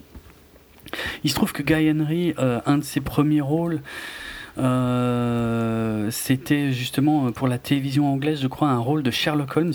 Sherlock Holmes qui a été interprété par Peter Cushing auparavant. Et pour son rôle de, Sherlock Holmes, il avait justement étudié en fait le jeu de, de Peter Cushing. Donc voilà, non seulement c'est un mec qui ressemble un peu je dis pas que c'est un jumeau, hein, de loin pas. Non, mais il a un peu le même style de physique. Voilà, exactement. Même style de visage. Qui en plus a, euh, est, capable euh, d'imiter euh, sa voix et son accent. Et qui en plus a étudié le jeu de Peter Cushing. Donc il était présent sur le tournage. Par contre, il avait sur la tronche des tonnes de capteurs et de trucs qui lui faisaient une tête pas possible. Euh, mais il était physiquement présent sur le, sur le tournage et en fait il, n'y a que le visage de Tarkin qui a été changé en post-prod euh, pour remettre celui de Peter Cushing. Mais c'est pas si facile que ça en a l'air non plus. Ils ont eu énormément de chance et c'est peut-être ça qui manque pour Carrie Fisher d'ailleurs qui la rend un poil moins crédible, c'est qu'ils ont eu un coup de bol hallucinant parce que en 1984 euh, Peter Cushing avait joué dans un film dont j'ai très honnêtement pas noté le nom, a priori pas un film très connu où un maquillage assez important devait être appliqué sur son visage. Et du coup, qu'est-ce qui avait été fait? Bah, Des moulages de son visage pour préparer le maquillage. Ils ont réussi à mettre la main sur ce moulage. Donc ils avaient un moulage extrêmement précis du visage de Peter Cushing qu'ils ont digitalisé et qu'ils ont animé en fait euh, donc ensuite euh, en, en, reprenant comme base ben, le jeu de Guy Henry mais appliqué au masque entre guillemets masque digital de Peter Cushing. Sachant que encore malgré ça euh, c'est pas aussi facile que ça en a l'air puisque par exemple des petits détails tout simples mais il y a des des mouvements de la mâchoire de Guy Henry qui ne sont pas exactement pareils que ceux de la mâchoire de Peter Cushing. John Knoll, dont je parlais dans la première partie de l'émission, donc responsable des effets spéciaux, c'est lui qui a supervisé tout ce truc-là. Euh, John Knoll disait que déjà pour des questions d'éclairage à la base et euh, aussi donc euh, le, fait de simplement remettre tous les mouvements de Guy Henry sur le visage de Peter Cushing faisait qu'au final dans un premier temps, ils avaient quelqu'un qui ressemblait beaucoup à Peter Cushing, mais c'était pas vraiment Peter Cushing. Et ils ont dû corriger manuellement euh, certains mouvements du visage, certains mouvements de mâchoire. Donc ça a été un, travail de fourmi, euh, littéralement image par image, pour, euh, pour calquer bah, la performance de Peter Cushing et, et avoir ce, ce, résultat aussi, aussi fou dans, dans Rogue One. Quoi. Ce que je trouve vraiment, vraiment très classe. non, je pensais pas le des... C'est très intéressant. De l'éthique du truc, euh, c'est impressionnant. Mm, mm. Après, je, me dis quand même. Et euh, pas spécialement l'éthique de ici, hein, juste euh, dans le futur. Quoi. Ouais, puis moi je me dis quand même, ce gars, est-ce qu'il, enfin, il a, je sais pas quel contrat il a et quel, qu'est-ce qu'il a laissé à sa secrétaire, mais tu te dis, enfin, je sais pas, jour où je meurs, j'aimerais si, si j'ai pas signé un contrat pour, j'aimerais bien qu'on me laisse tranquille, tu vois. Pas faux. Oui. Il y a quelqu'un qui se fait de l'argent un petit peu. Oh, c'est même pas de l'argent, c'est tu vois, tu sais pas euh, est-ce que le film il correspondait à tes idées euh, politiques, morales, euh, à la qualité. je suis tout à fait d'accord. Enfin, à tous les niveaux, quoi. Bon. Là, le grand intérêt, et effectivement, contrairement à ce qu'on peut voir dans, dans le film Le Congrès avec Robin Wright, c'est que là, ils lui font pas faire un truc qu'il a jamais fait. C'est-à-dire, c'est juste. Il, il son il reprend le rôle qu'il a déjà eu. Euh, le personnage était le même dans un autre film. C'est ce qui sauve, on va dire, peut-être un peu. C'est un peu chiant parce que fondamentalement, tu vois, je suis assez contre. Hmm. Mais l'effort est bien. Hein. Ouais. Euh, John Knoll a vraiment insisté sur le fait que ça a été fait avec beaucoup de respect, mais surtout que, bon, là peut peut-être que en fait euh, le business décidera à sa place dans le futur. Mais aujourd'hui, les propos qu'il tient, c'est euh, vraiment, c'est pas quelque chose qu'on va généraliser. C'est pas le but. Non, non, mais, mais ça, c'est ce que je disais au début. Là, c'est c'est impossible à refaire à grande échelle, mm-hmm. mais dans 20 ans. Euh, ouais, c'est vrai. Ouais, ça, ça va être intéressant à voir en tout cas. Ouais, ouais. Ben, en plus, la, question se pose aujourd'hui rien que par rapport à Carrie Fisher. Ah bah ouais. Pour l'épisode 9. Ou le 8. Mais le problème, c'est que. Bon, tu penses pas que. Parce que là, du coup, je pense que en réalité, dans le futur, ça va être moins problématique parce que. Alors, je sais pas le cas. Les contrats exactement. Vont avant. Parce que les gars vont, vont, vont, très bien le savoir, tu vois. La question, c'est plus est-ce qu'on euh, ah va ressusciter euh, Marilyn Monroe? Est-ce qu'on va. Euh, et, là, je me dis, ben, ouais, je sais pas, il faudrait peut-être les laisser tranquilles. C'était une époque où il n'y avait pas de contrat comme ça, voilà quoi. Maintenant, j'imagine que pour les hmm. futurs grands acteurs, tu es sûr qu'il va y avoir des clauses de contrat, on a le droit de faire ce qu'on veut ah avec votre corps pour l'éternité, quoi. Mais là, ils auront signé. Ils auront signé, ils auront su une somme qui équivaut à ça, ou en tout cas, ils pensent que ça équivaut à ça, et c'est plus honnête, quoi. C'est plus pour les gars qui savent, qui savent pas, quoi. Mhm. Ouais. j'aime pas après ce côté-là pour le côté euh, où euh, c'est un boulot qu'un euh, jeune acteur aurait dû prendre, tu vois. Et que. T'imagines un monde où il y a quasiment plus d'acteurs parce que tu revois tous les acteurs, genre toutes les stars de dans 10 ans, tu mhm. vois, auront signé ces contrats à la con. Et bah, c'est ça, tes acteurs. Bah, c'est exactement le film Le Congrès, encore une fois. Ouais, ouais. Et c'est très intéressant hein, comme problématique. Mm. Mais c'est un vrai problème. Ouais, ouais, c'est vrai. Que, en tant que fan de ciné, je n'accepte pas du tout. Donc, euh... ouais. Je comprends, hein, je suis d'accord. Ouais, peut-être qu'ils pourront faire ça avec des, des, jeunes acteurs aussi, euh, des mauvais acteurs, tu vois. Pour être marrant. Hmm. Ouais. Je sais pas, j'ai pas envie d'un monde où euh, tous les films c'est euh, genre Marlon Brando et Daniel Day-Lewis parce qu'ils sont excellents. C'est bien d'avoir de la diversité. Ouais, totalement. Dans, dans, une interview de John Knoll à ce sujet que, que, que, j'ai vu, il prend précisément comme exemple, il dit voilà, euh, le but c'était pas du tout de faire euh, comme il y a eu euh, aux États-Unis, il y a eu une publicité où on, voyait Fred Astaire danser avec un, un, aspirateur, je crois. Donc, qui était modifié à partir d'images. Il y a eu aussi une pub avec Audrey Hepburn qui mangeait du chocolat, enfin qui faisait une pub pour du chocolat. Il dit ça, c'était pas notre intention. Je crois que nous en Europe, on en a eu assez peu de trucs de genre, mais j'ai un souvenir euh, d'une pub Ford des, années, la fin des années 90 ou début 2000. Euh, je sais pas si ça vous dit quelque chose avec euh, comment il s'appelle, le mec de la Grande Évasion de ah putain, je me souviens plus de son nom. Je vois de qui tu veux parler. Steve McQueen. Steve McQueen. Ouais. Steve McQueen qui, euh, qui, euh, qui, conduisait une Ford, euh, qui, qui, qui, prenait la voiture dans son garage où tu peux voir aussi la moto de la Grande Évasion. Et c'était uniquement des images reprises des films, mais qu'ils avaient insérées bah, dans une Ford plus récente, quoi, pour faire simple. Il dit voilà clairement, c'est pas ce qu'on veut faire. Mais je doute pas que lui, c'était pas son intention. Hein. Mmh, c'est vraiment un débat plus éthique euh, pour hmm. le futur. C'est pas le sujet. Là, globalement, j'ai trouvé que Tarkin c'était bien fait. Léa, pas trop. Mais Tarkin, impressionnant. Ouais. Il n'est pas impossible que Leia, euh, que l'idée de faire Leia comme ça était, est, arrivée beaucoup plus tard euh, dans la post-prod du film et que ils ont peut-être eu moins de temps, je sais pas. Mais on est, je suis assez d'accord sur le fait que Leia est un peu moins réussie. C'est bon, tu la vois moins. On voit plus que c'est si bien. On la voit beaucoup moins, voilà, heureusement ce qui est, ce qui est dommage, c'est que c'est littéralement la dernière image du film, donc euh, t'as quand même le temps de te dire merde, elle était bizarre cette Leia. après, elle a, une peau super lisse. Enfin, tu vois, euh, bêtement, un visage comme celui de Tarkin qui est très spécial et avec beaucoup de rides, ça, va être euh, plus facile à faire en fait. le côté lisse d'une texture, mais enfin, c'est hyper compliqué à faire quoi. Mais lycée réel, euh, c'est difficile. C'est très difficile, on le voit. Euh, c'est assez flagrant avec Leia. Alors qu'elle avait vraiment, Carrie Fisher, euh, cette peau très, très lisse hein, en, 77. On le voit bien dans, dans, certains plans du film de l'époque. Ouais. Et puis pas mal maquillée quand même aussi. Ouais, ouais. tiens, je vais la mentionner aussi du coup. c'est Inkville Dayla qui interprète donc Carrie Fisher dans ce plan final du film donc une, jeune actrice euh, blonde qui n'a rien à voir. Il n'y a que sa main et son corps, en gros, qui sont euh, réels dans la scène. Son visage a été remplacé.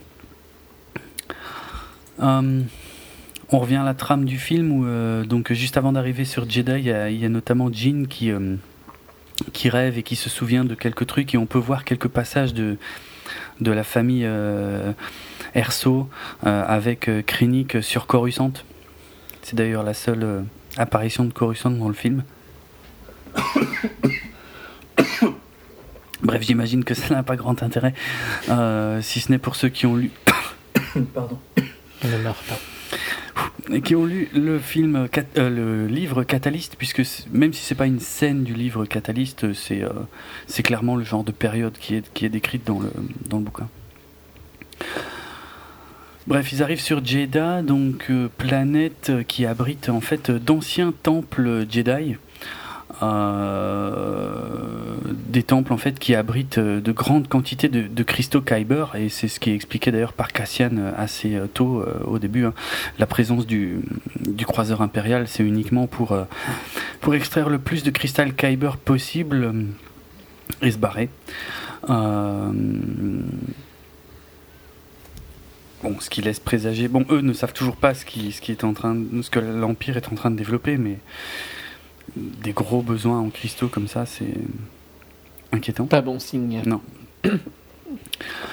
Hum, et donc on va voilà, on va évoluer dans les rues de, Jeddah City, donc la, la capitale de, de Jeddah, euh, où euh, bah, on va avoir encore une fois quelques caméos et, informations euh, et petites références sympas en fait on va par exemple voir un droïde euh, dont le corps est quasiment le même que celui de, C3PO, mais la tête n'est pas, la même euh, qu'on voyait dans le, truc des sables des Jawa dans le film de 77. Il paraîtrait que pendant qu'il traverse le marché, il y aurait un caméo, mais j'ai pas confirmation de cette information, de Watto. Donc Watto, c'était le maître d'Anakin Skywalker dans l'épisode 1 qu'on revoyait un peu dans l'épisode 2, donc ce truc euh, bleu euh, qui, qui vole. Non, non, mais je l'ai pas vu non plus. Hein. et je suis pas sûr à 100% de cette info. Il paraîtrait qu'on entend vite fait sa voix et qu'on verrait le, un petit bout de sa trompe bleue tout à, à droite de l'écran, mais j'ignore dans quel plan exactement et je ne je suis pas sûr à 100% de cette info. Bon, par contre, celui que personne n'a raté, je pense, c'est quand Jean se fait bousculer par euh, ces deux idiots de, de Panda Baba et euh, comment s'appelle l'autre, Docteur Evazan. Vous voyez de qui je parle, non? Pas du tout. Ouais, enfin, les deux, les deux tarés euh, de la cantina qui vont chercher les emmerdes avec Luke dans l'épisode 4 et dont l'un des deux va se faire couper le bras par, par Obi-Wan. Donc petit clin, enfin ce gros clin d'œil sympa. Peut-être pas d'une utilité folle, mais assez sympa. Bah, je, reste sceptique sur des trucs comme ça parce qu'autant sur euh, euh, le lait bleu ou un petit vaisseau qui apparaît dans le coin de l'écran, ça va. Euh, hmm. Là, celui-là, je trouve. Je commence à trouver ça un poil limite. Et après, il y en a un autre de, RD2 et 6PO. Et là, c'est clairement trop. Je trouve qu'il y a, il y a vraiment une. Enfin, chaque, je pense qu'en même temps, tout le monde a une limite bien différente, mais il faut faire attention avec ça. Je trouve que ça te sort. Moi, ça me sort du film parce que je me dis, ah putain, je les ai déjà vus, c'est un truc, et du coup, t'as loupé quelque chose. Je suis pas complètement en désaccord, hein. en tout cas sur ces deux caméos-là, on te les pousse un peu trop. c'est vraiment les deux qui m'ont euh. choqué. Hein. Le reste, après, il y a plein de petits mhm. trucs que tu vois ou que tu vois pas, mais c'est sympa, c'est rigolo.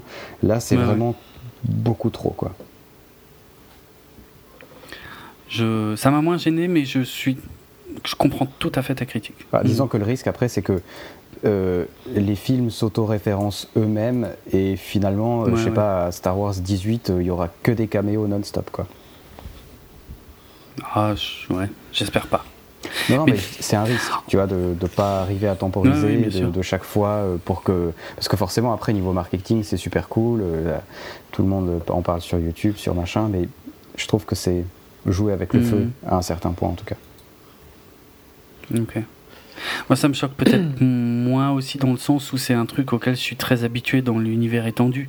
C'est-à-dire qu'il n'est pas rare dans un roman qu'on croise un personnage connu et puis euh, il repart quasiment aussi vite qu'il est, qu'il est venu. Et puis, du bon, t'es content, tu te dis tiens, il y a un petit raccord, ça fait plaisir. Mais... Ouais, mais sur. Euh, enfin, moi, j'aime, j'aime beaucoup les romans Star Wars aussi, j'en lis bien. Mais tu vois, sur. Euh, je sais pas mhm. si sur 200-300 pages, t'as une page où il y a un mec qui passe, ça va. Sur un film de. Oui, c'est vrai l'importance elle est plus grande quand même. Ouais, ouais. Oui, parce qu'on peut. Mais bon, enfin, en même temps, dans ce cas-là. Non, non, mais on est d'accord, on est de l'ordre du détail. Ouais, voilà, exactement, c'est rien de grave. Hein. Hmm, c'est pas très grave. Mais je suis totalement d'accord sur le fait qu'on te les pousse un peu trop au centre de l'écran euh, pour que ce soit vraiment fait avec finesse. C'est pas les. Ouais, c'est pas le truc le plus fin de Rogue One. Euh, on va s'intéresser, on va découvrir les personnages de Chirut euh, Imwe euh, et, et merde, je me souviens plus de son nom, Baze Malbus. donc les asiatiques entre guillemets. Hein. alors là, il y a plein de, alors là, il y a des Easter eggs, mais qui sont complètement fous parce qu'ils sont ultra pointus. Je veux dire, euh, faut vraiment être un hardcore de chez hardcore pour les, pour les choper, cela. Et je suis content parce que c'est des trucs dont j'avais parlé dans, dans le tout tout premier hors-série consacré au film de 77 euh, qu'on avait enregistré. mais moi j'ai entendu, j'ai entendu que, que le Réa avait écouté justement tes deux épisodes et c'était beaucoup inspiré de ça. Mais j'en doute pas. Ouais. C'est un petit peu trop flagrant. Euh, c'est un peu du pompage trop, mais, mais c'est bien. Mais ça me, ça me gêne beaucoup, hein, je veux dire. Euh, mais enfin bon, je suis obligé d'en parler parce que sinon, euh, euh, sinon ça n'aurait pas de sens. Mais je sache qu'en vrai, ça me gêne. donc. Alors, d'une part, on entend Chirut qui, qui dit aux gens qui passent, qui dit que la force des autres soit avec vous, ce qui n'est pas la phrase normale, hein. normalement c'est juste que la force soit avec vous. Euh, et je vous avais expliqué à l'époque que, en fait, dans l'un des tout premiers, dans, un des premiers jets euh, du script original du tout premier Star Wars, en fait, euh, George Lucas avait effectivement écrit la phrase comme ça. La Force n'était pas une entité mystique à, ce moment-là, hein. c'était juste un, espèce de de mot porte-bonheur, c'est-à-dire c'était l'équivalent de bonne chance, quoi. où effectivement les gens disaient que la force des autres soit avec vous. Donc voilà, ils ont été piochés ça là-dedans un truc qui a été écrit en 73 ou 74. il y a aussi le fait que ces deux personnages euh, soient appelés des gardiens des Wills. Ça, moi, ça m'a. Mais ça m'a scié, mais je dois être le seul. Pourquoi? Parce que, euh, comme je l'avais aussi expliqué dans la même émission, à l'origine, dans les premiers scripts de George Lucas, en fait, George Lucas avait imaginé que l'histoire de Star Wars serait racontée euh, donc bien après que les événements aient eu lieu, ça explique pourquoi au début il y a toujours il y a bien longtemps dans une galaxie lointaine, très lointaine, euh, par euh, des personnages dont on ignore toujours la nature, hein. il n'y a que dans l'esprit de George Lucas que, c'était clair, mais des personnages qui s'appelaient les Wills en fait, et que euh, ces Wills avaient tenu des sortes de, chroniques en fait, un, journal de ces événements qu'ils racontaient bien après qu'ils aient euh, eu lieu à, d'autres personnes, quoi, comme tu racontes une, vieille légende ou des trucs comme ça. Et donc c'est ce qu'on appelait le journal des Wills. C'est dans les premiers scripts, voilà, il y avait, il était fait mention du journal des Wills avec euh, notamment aussi euh, des prophéties euh, sur un, un jeune. Jedi sur une planète avec deux soleils et tout. Voilà, tout ça, ça avait été écrit par Lucas. Et puis finalement, globalement éliminé de ce qui est devenu l'épisode 4. Et, et, la seule trace officielle qu'on en trouvait encore, c'est dans la novélisation de l'épisode 4, Un Nouvel Espoir. Dans le bouquin, ça commence par extrait du journal des Wills. Et donc, euh, tu as euh, quelques lignes euh, qui t'expliquaient la situation de la galaxie et tout. Mais c'est un truc qui est absolument jamais mentionné dans les films. Et là, on nous balance en fait ces personnages qui sont qu'on appelle des gardiens des Wills. Donc, le nom est tiré de là. Bon, leur rôle, il est simple. En fait, c'était simplement les protecteurs ici euh, des temples Jedi de la planète euh, Jeddah. Mais je trouve que la référence, là, pour le coup, elle est très, très, très pointue aux antipodes totales d'effectivement de ce qu'on discutait juste avant, là, sur les deux personnages qu'on nous balance au milieu de l'écran. ça, c'est cool. Hein. Hum, hum. Mm. Euh, puis en plus, j'aime bien le fait que Chirrut, je sais plus si c'est vraiment développé dans le film, mais Chirrut sent le petit cristal de Kyber que, que, Jean porte autour de, son cou. On le voit assez peu dans le film, hein. c'est un truc que sa mère lui a laissé. On le voit, hein, par contre. Je maintiens qu'on le voit. Euh, je rappelle que donc c'est les cristaux qui alimentent les, sabres laser des Jedi. Euh, donc voilà. Et puis on va assister donc à une, euh, on va se retrouver mêlé euh, à une action terroriste des hommes de, de Soguerra, euh, dans lesquels nos personnages vont être impliqués, bien malgré eux à la base. Si ce n'est que Jean va essayer de sauver une petite fille et que surtout Cassian va descendre un des hommes de Soguerra pour éviter qu'il ne, qu'il ne tue Jean première scène d'action, techniquement, euh, du film. Plutôt sympa, je trouve. Ça réveille un petit peu. je, me contenterai de ça. Il a pas de C'est bien, hein, déjà. Mm, mm. Le, gag avec K2SO est quand même classe, non? Quand il arrive. Non, non, K2SO, il fonctionne super bien, lui. Il arrive, elle le descend, il est juste derrière, il dit Tu savais que c'était pas moi.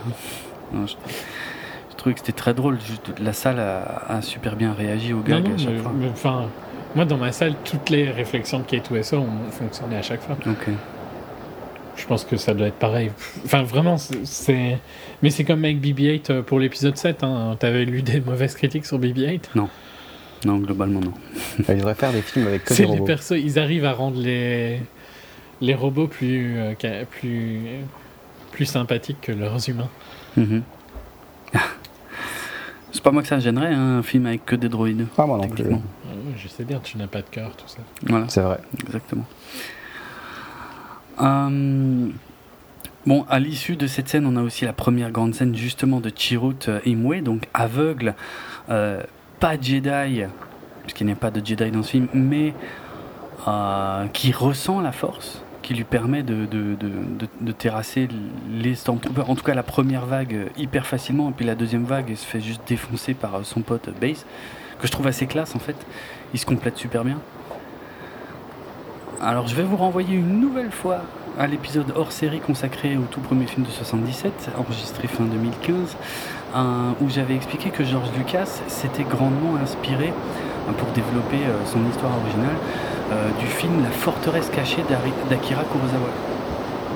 Film qui est euh, raconté du point de vue en fait de deux paysans japonais qui passent leur temps à se à s'engueuler et à se, chercher des noises.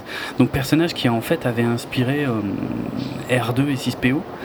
Euh, puisque ce, sont eux qui traversent tout le film et qui vont réunir au fur et à mesure tous les autres personnages autour d'eux, exactement comme les deux paysans euh, de la reste cachée d'Akira Kurosawa. Et ben ici, je vous le donne en mille, hein, Chirut Imwe et Base Malbus sont également eux un hommage à ces deux paysans de la forteresse cachée d'Akira Kurosawa. Encore une référence, je pense, assez subtile et assez classe. Et cinéphile en plus pour le coup. Pas mal, pas mal. Alors, si j'avais vous entendu du bruit de fond, c'est qu'il pleut chez moi en fait. Ah, c'était ça. Euh, ouais, c'est ça. c'est pas moi qui est passé aux toilettes euh, entre deux. Donc les geckos vont rusher à l'intérieur. C'est possible, ouais. c'est possible. Et c'est possible que ça coupe aussi, parce que souvent dans les orages, tu as des trucs qui se cassent la ah. gueule et du coup, tu as tout qui coupe. Mais euh, je suis toujours là. Oh, merci. Le gag euh, du comment euh, du fait qu'on mette une capuche sur sur pour pas qu'il voit où on l'emmène alors qu'il est aveugle. Je, ça pareil. Il, est, il, est, assez génial. Surtout il il est bien dit quoi par le perso. Ça génial, c'est un peu beaucoup. Ah si, moi ça m'a éclaté. Ça fonctionne. Ah non, moi ça m'a. vous avez l'humour facile, je suis plus difficile, c'est tout. Ah, probablement. Nous n'avons pas les mêmes valeurs, mhm. mon chat.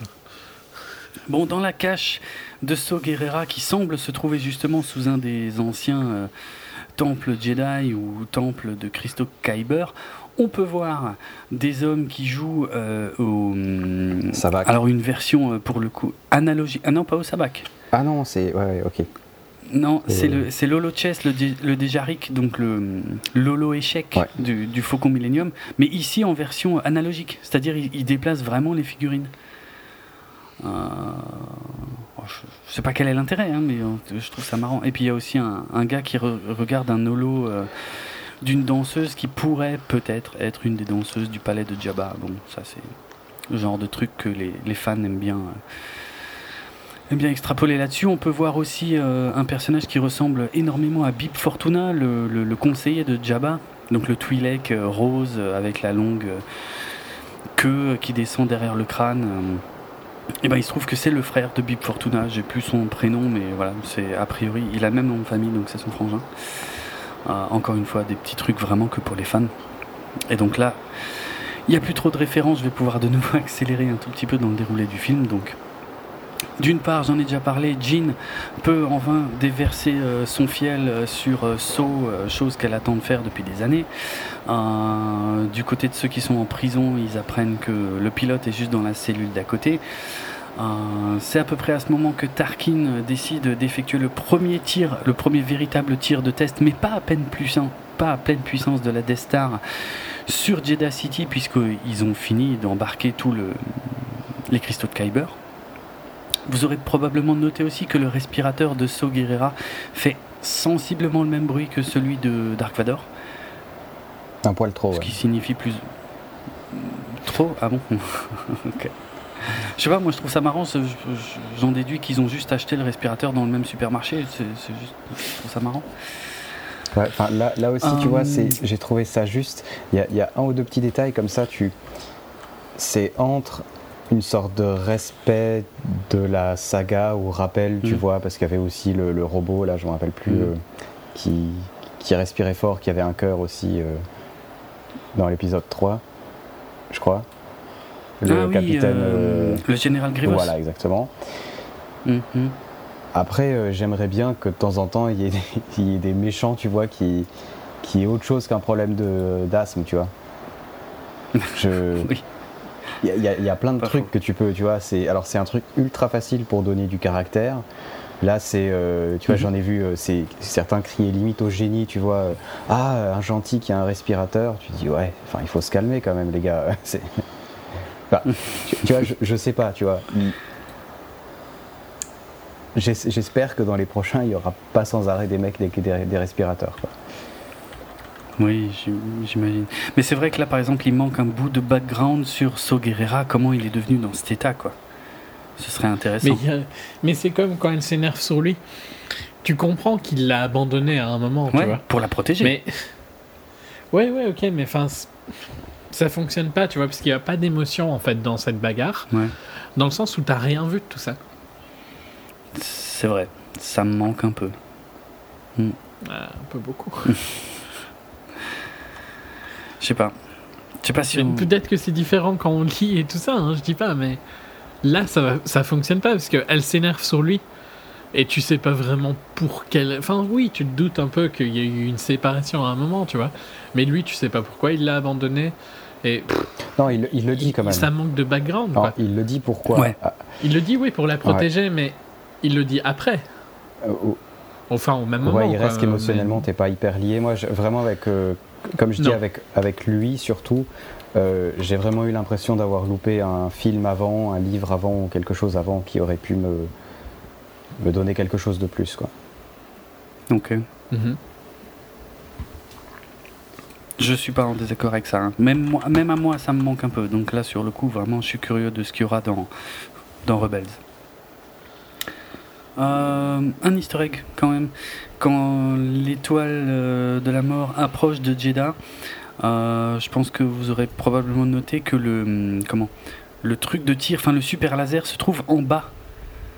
On dirait presque l'étoile de la mort, elle a la tête en bas parce qu'on a l'habitude de toujours voir ce truc en haut. Mhm. c'est pas un hasard en fait, c'est une référence aux travaux préparatoires de Ralph McQuarrie qui, sur certains de ses dessins, avait mis ce laser en bas.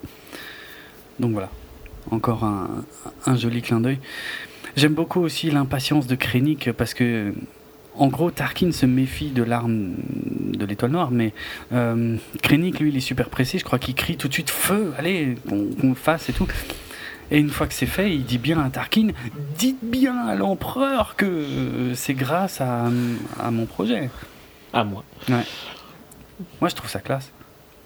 Ah, mais je trouve que ça fonctionne, ça. Hein. Il, mm. essaye d'avancer dans la hiérarchie. C'est ça, c'est ça. C'est son unique but. Il a, il a déjà perdu du temps à cause de la fuite de, la famille Erso.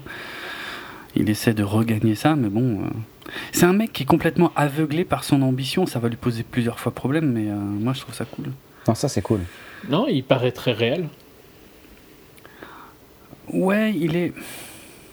Moi, je trouve, ouais, mais c'est peut-être parce que j'ai lu Catalyst. Franchement, il passe à côté de certains. Il est tellement sûr de la finalité de tout ce qu'il fait qu'il se rend pas compte. Mais c'est présent dans le film. Il se rend pas compte que Galen Erso l'a trahi.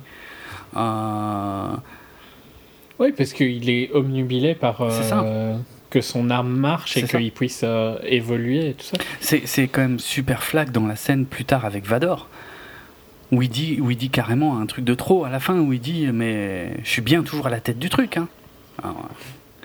il va le payer. Euh, mais bref, on n'en est pas encore tout à fait là. Euh, Jean finalement découvre le message de son père. Alors, un peu plus de détails dans le livre, mais en gros, elle découvre que son père ne l'a pas abandonnée, qu'il a continué à se soucier d'elle et qu'il a fait ça pour elle bien qu'elle n'avait pas jusque-là les informations lui permettant de, de le savoir avec certitude. Et surtout, son père lui explique qu'il a placé une faille dans la conception de l'étoile noire via un, port, comment je pourrais appeler ça un trou, je sais pas comment dire, d'échappement. Mais euh, si, euh, si, on, si on balance un truc euh, là-dedans qui, qui, créerait une réaction en chaîne, donc qui ferait exploser le, réacteur et donc toute l'étoile noire.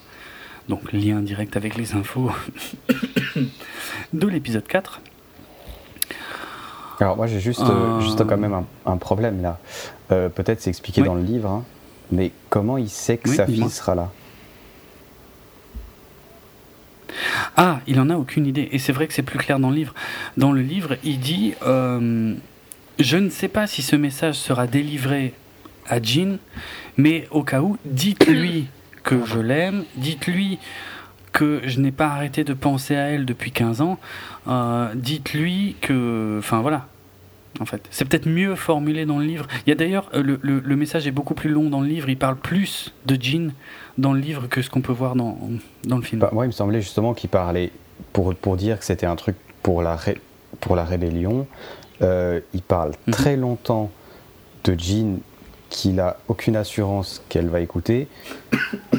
Et enfin, en fait, je me pose la question, c'était quoi son plan exactement, tu vois? Il y a un peu plus de détails euh, dans le bouquin, effectivement. En gros, ce qu'il fait, c'est qu'il faut savoir que les, ses travaux sur l'étoile de, de la mort le dégoûtent. Maintenant qu'il il sait sur quoi il travaille depuis que Krennic est venu le chercher au début du film. Donc euh, euh, c'est là qu'il explique d'ailleurs qu'il a fait euh, quelque chose finalement d'assez inattendu. Il s'est rendu indispensable pour faire traîner les travaux le plus possible. Mais là, il arrive au bout et c'est effectivement, il y a un passage du bouquin qui n'est absolument pas dans le film où on apprend que c'est sur l'initiative de Galen Erso qui vont rajouter ce, ce trou, cette faille dans l'étoile de la mort qui pourrait permettre sa, destruction. Et donc son plan, parce qu'il refuse toujours catégoriquement euh, de développer une arme qui pourrait prendre la moindre vie, donc ce qu'il fait, c'est qu'il va convaincre un pilote, Bodyrook, euh, d'aller porter ce message au seul contact qu'il qu'il ait de près ou de loin avec la rébellion, parce qu'il sait que la rébellion existe. Ce contact, c'est So Bien sûr, par contre, il est absolument pas au courant que So Guerrera est fâché avec la rébellion. Il imagine que So Guerrera va remettre les informations à la rébellion euh, telles quelles, tout en les informant que donc, euh, pour avoir euh, les plans précis, il faut quand même aller les voler aux archives impériales sur Scarif. Mais moi, je trouve que ça tient, non? Bah, Moi, je trouve que c'est vraiment se faire chier pour rien, tu vois. parce que le coup de sa fille, il a aucune. Enfin, ce qui pose quand même problème à la fin du film, quoi. Franchement, ils, ont vraiment un bol de fou que, ces, plans soient sortis. C'est, vraiment plus. Euh, bah, après, tu peux dire c'est la force, hein, mais euh, si c'était euh, par leur intelligence et leur logique, il n'y aurait aucune chance. Je veux dire, le, mec, ok, il a contact avec Sogera, il pourrait lui dire bon, bah écoute, je sais pas, va checker dans telle banque de données le plan, tu vois, en lui donnant le truc, tu vois. Parce que s'il n'y avait pas sa fille, il n'y a, juste aucune chance, quoi. Et de toute façon, euh, de toute façon, de toute façon le mec c'est un extrémiste, tu sais bien qu'il va essayer de démolir l'étoile noire. Donc euh, le mec, une fois, tu mhm. lui donnes les clés et le mec il va se démerder avec. Il va le faire tout seul, il va le faire avec la rébellion, il va, il va trouver un moyen, tu vois. Mais là, c'est quand même mhm. emprunter les chemins. Il y a une question de timing un peu chelou en fait. Je veux dire, à 10 minutes près, euh, ça marchait pas du tout son truc, tu vois. J'avoue que je ne saisis absolument pas le problème. Mais le fait est que il a le message depuis quand? Bah, il vient de l'avoir. Et donc il vient de l'avoir pile au moment où sa fille arrive. Tu oui, vois mais, il, mais, il le dit, mais il le dit. Ah, et il le dit. Oui, je sais, mais c'est chanceux. Il le dit dans le film. C'est ça donc qui te fait chier, Jonathan? Ben, ça, et puis en plus, euh, ben, pourquoi, il, pourquoi il donne pas les infos, tu vois? Pourquoi il dit. Euh, enfin, qu'est-ce que sa fille a à voir là-dedans finalement, tu vois?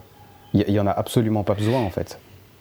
Mais à la base, il n'y a pas de lien entre les deux. C'est-à-dire que c'est la première fois qu'il peut s'adresser, Galen Erso, hein, c'est la mhm. première fois qu'il peut s'adresser à quelqu'un en dehors de l'Empire. Donc il en profite d'une part pour dire tout ce qu'il peut dire sur l'étoile de la mort, et d'autre part pour euh, dire ce qu'il voudrait dire à Jean depuis 15 ans, sans savoir que c'est elle en fait qui va, euh, qui va voir ce message.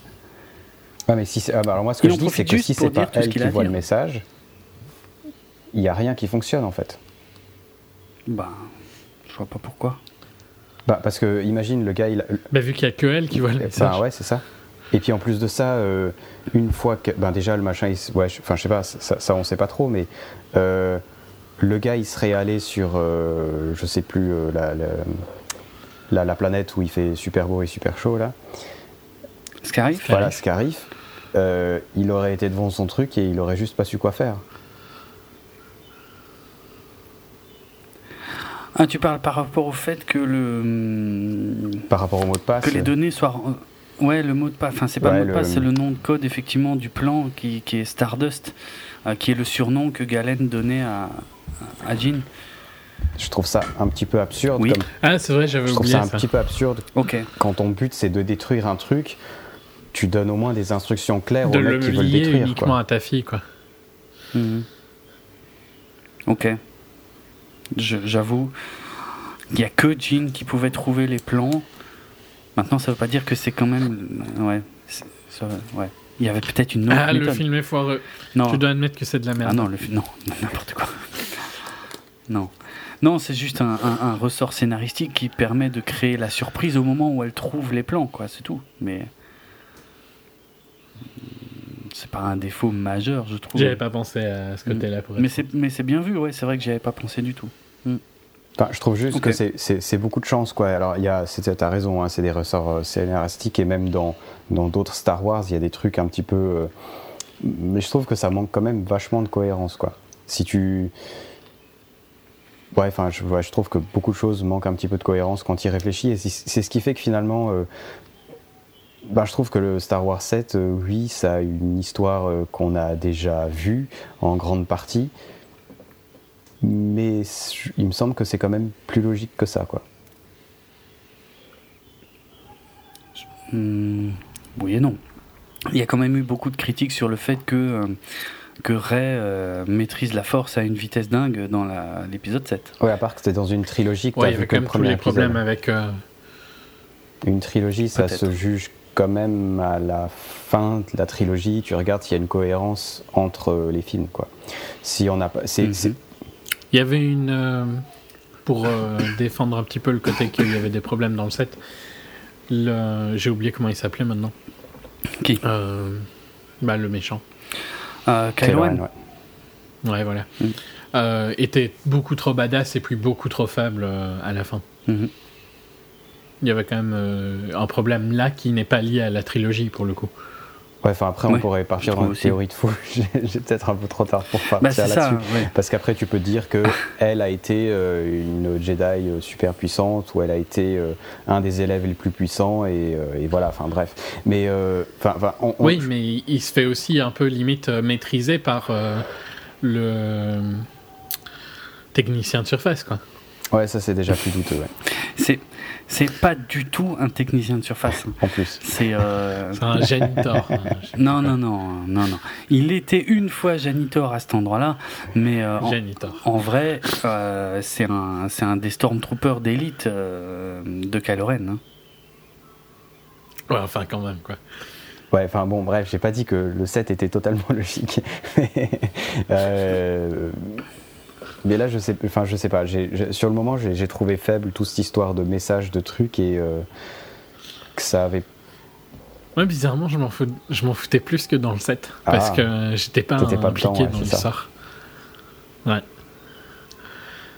Mais je, suis d'accord avec toi qu'il y a un problème. Hein. C'est juste que j'étais pas impliqué, donc. Euh, je, je, trouve que c'est un peu gros en fait tous ces agencements de timing, tu vois.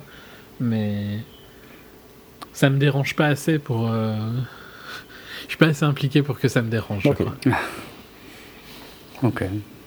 Bon, ouais, comme dit, je pourrais partir sur des trucs sans fin, hein, parce que dans l'épisode 4, c'est quand même assez intéressant que euh, Han, Luke et, Obi-Wan arrivent sur l'étoile noire pile quand Leia est non, dedans. Mais si, tu voilà, c'est sans fin. Si tu pars sur ça, ouais. si tu analyses 4, 5, 6, ils ont plein de problèmes mm. aussi. Donc, Tout ça. On, on, on over-analyse oui. tous les Star Wars. C'est ça. C'est clair.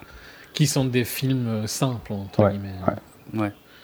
Ça n'a jamais été des chefs-d'œuvre de scénario. Quoi. Tout ça me dérange quand même vachement moins que Anakin qui appuie sur tous les boutons du Naboo Starfighter, euh, qui décolle sans le faire exprès, qui participe à la bataille sans le faire exprès, et qui détruit euh, le vaisseau ennemi sans le faire exprès non plus. Quoi. Moi, c'est atroce. Moi, je, je pleure du sang quand je vois cette scène à chaque fois. C'est, je trouve ça insupportable. C'est que cette, cette Parce que pas, pas top, hein, clairement. Ah, c'est putain moins qu'on puisse dire. Ouais.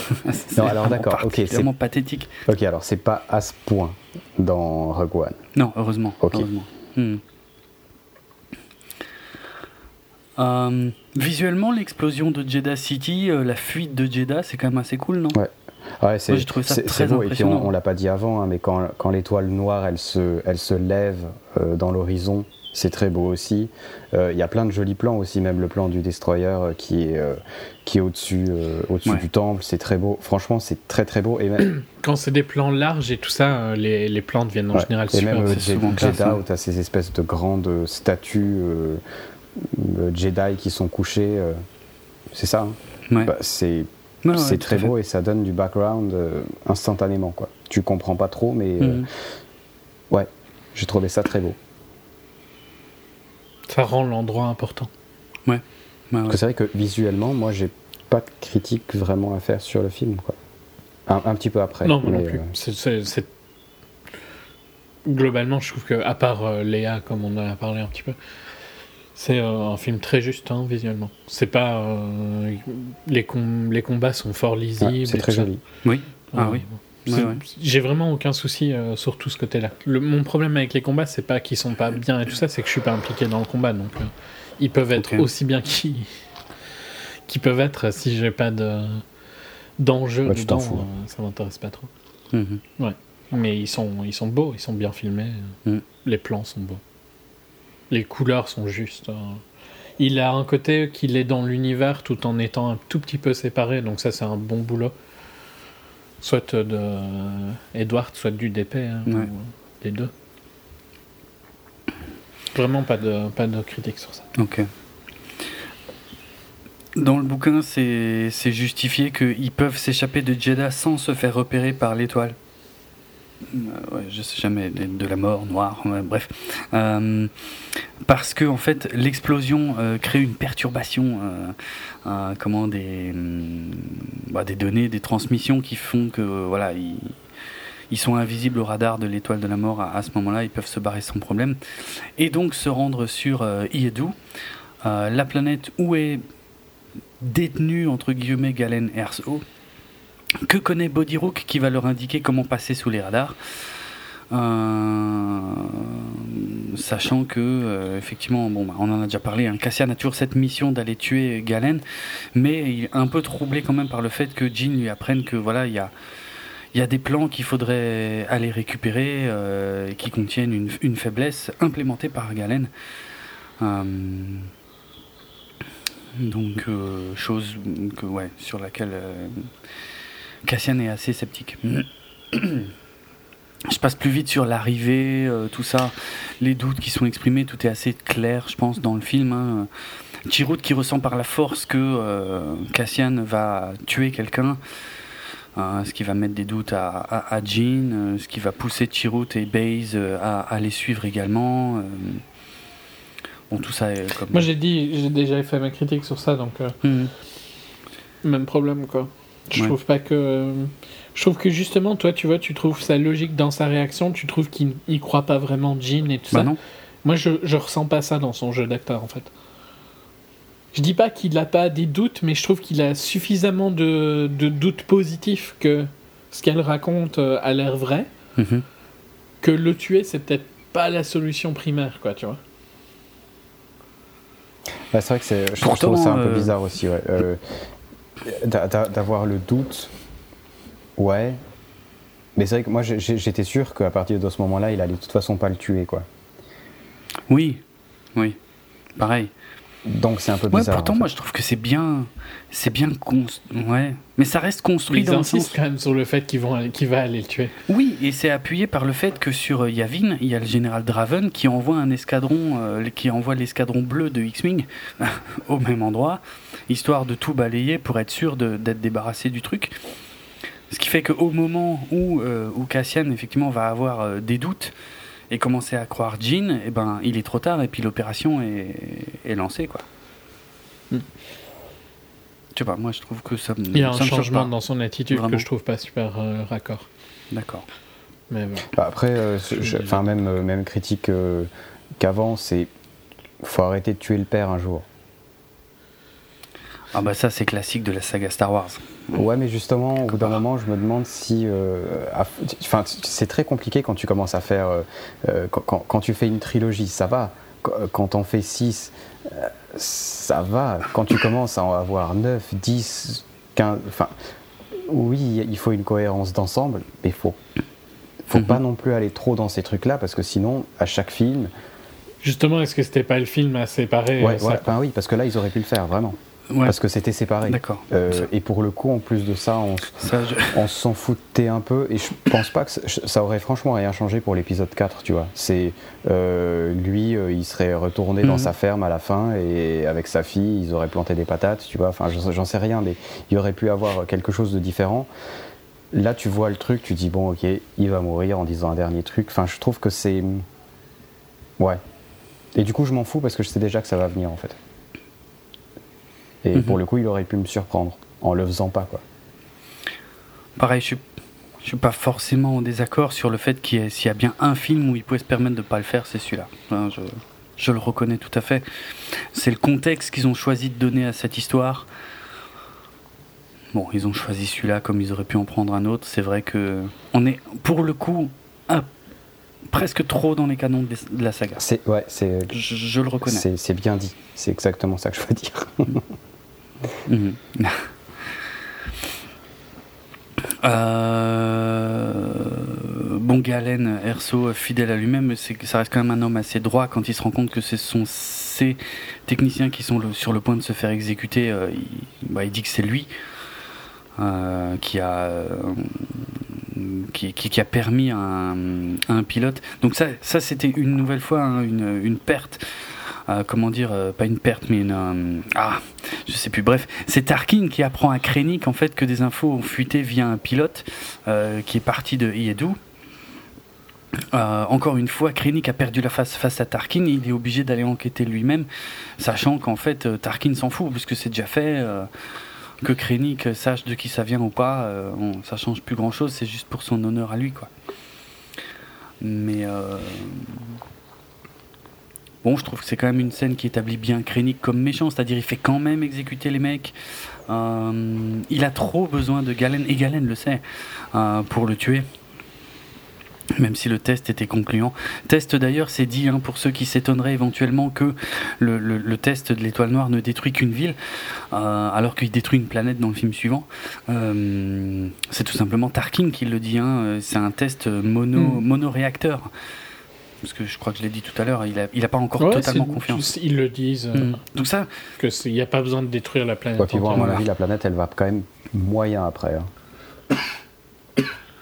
Euh, oui, oui. je ça, pense. Ça fait quand même des jolis trous. Ça n'a pas l'air d'être super safe ce qui se passe. Non, c'est clair. Rien qu'avec toute la terre qui est soulevée, le temps qu'elle retombe, il va plus y avoir grand monde sur, euh, sur la planète pendant un moment. Je trouvais, c'est bizarre parce que je trouve ça beaucoup plus impressionnant que de voir l'étoile noire péter une planète après, en fait. Ah, ça, c'est tout le problème du. Euh, ici, il peut pas détruire une planète, mais il faut quand même que ce soit visuellement très impressionnant. Et comparé à un film de 77, euh, même si retouché en 97, euh, bon, ça reste moins. non, non, mais c'est très beau, c'est pas gênant. Hein. C'est, je trouve ça très beau. Mm. Mm. Mais tu vois plus les conséquences en fait, alors que sinon ça disparaît. Ouais, c'est ça. Ouais. Puis il y a une lenteur à l'explosion qui est vraiment cool, je trouve. Voilà. Oui, oui, oui, oui. Une espèce d'une vague un peu qui se construit. Ouais, ouais. on est dans les codes du nucléaire, hein, clairement. Je dis rien que le personnage de Galen Erso, de toute façon, a été construit comme ça. C'est Gareth Edwards qui l'expliquait. C'est, euh, il pensait à Oppenheimer, qui a eu des regrets après avoir développé la bombe atomique. Bon, ben, on est pareil pour Galen. en plus, lui, c'est pire parce qu'il y a été forcé. Mais euh, les parallèles avec le, voilà, l'arme nucléaire sont vraiment évidents. D'ailleurs, euh, on zappe hum. vers la fin, mais euh, c'est pas euh, dans Watchmen aussi qu'il y a une bombe qui explose ou un truc comme ça, ils sont deux aussi? Oui. Ouais, ouais, ok. Euh, non Alors, par contre, ils sont deux, ça, ça me dit rien. Parce que j'ai le souvenir vraiment d'avoir déjà vu cette image en fait. Et, mais, après, comme je suis en Indonésie, du coup, j'ai pas une super bonne collection, j'ai pas pu contrôler en fait. Hmm. Alors, j'ai trouvé moi une info que je comptais pas mentionner parce que ça concerne un film très récent et que j'ai pas vu et en plus ah, a priori assez lamentable. parce que du coup, ça, moi, alors je j'ai pas. été au cinéma depuis un moment, mais euh, je trouverai, je trouverai. Ok. Parce qu'il semblerait, bah, je sais pas si je peux le dire, si quoi qu'on se doute de la fin. Euh, il y a eu un film qui s'appelle Pompéi il y a 2-3 ans, euh, réalisé par Paul Anderson. Mhm.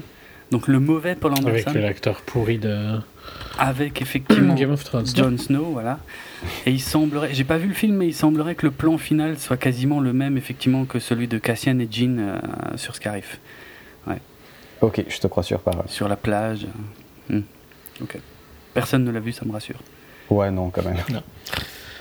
Non.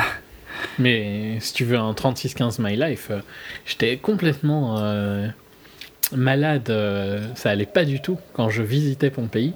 Ce qui fait que pendant un moment, j'ai dit à mon pote de visiter Pompéi pendant que j'étais allongé en train de comater tellement je me sentais pas bien. Merde. Ah, c'est pas de bol parce que c'est sympa Pompéi, Pompéi quand même. À côté de l'amphithéâtre. Ouais, c'est super. Bah, que, le peu que j'ai vu, c'est super impressionnant. Mais donc euh, voilà, 36-15 My Life sur Pompéi qui n'est pas le film. Bon, c'est mieux que le film, de toute façon. Je parle du film Pompéi, bien sûr. Euh, ok, bon. Les X-Wing passent à l'attaque. Euh, J'insisterai pas énormément, je pense que tout le monde l'a compris, sur le fait que ce sont les rebelles qui tuent euh, Galen Erso, finalement. Bien qu'involontairement, enfin, oui et non, en fait. C'était quand même le but du général Draven. Euh, bon, comme dit, on a déjà évoqué ce passage où il a juste le temps de dire des derniers mots à, Jean. C'est mieux développé dans le, livre, dans le sens où on est plus dans la tête de Jean qui a quand même l'occasion de revoir une dernière fois son père, de lui dire quelques mots, après qu'elle lui en ait voulu depuis 15 ans.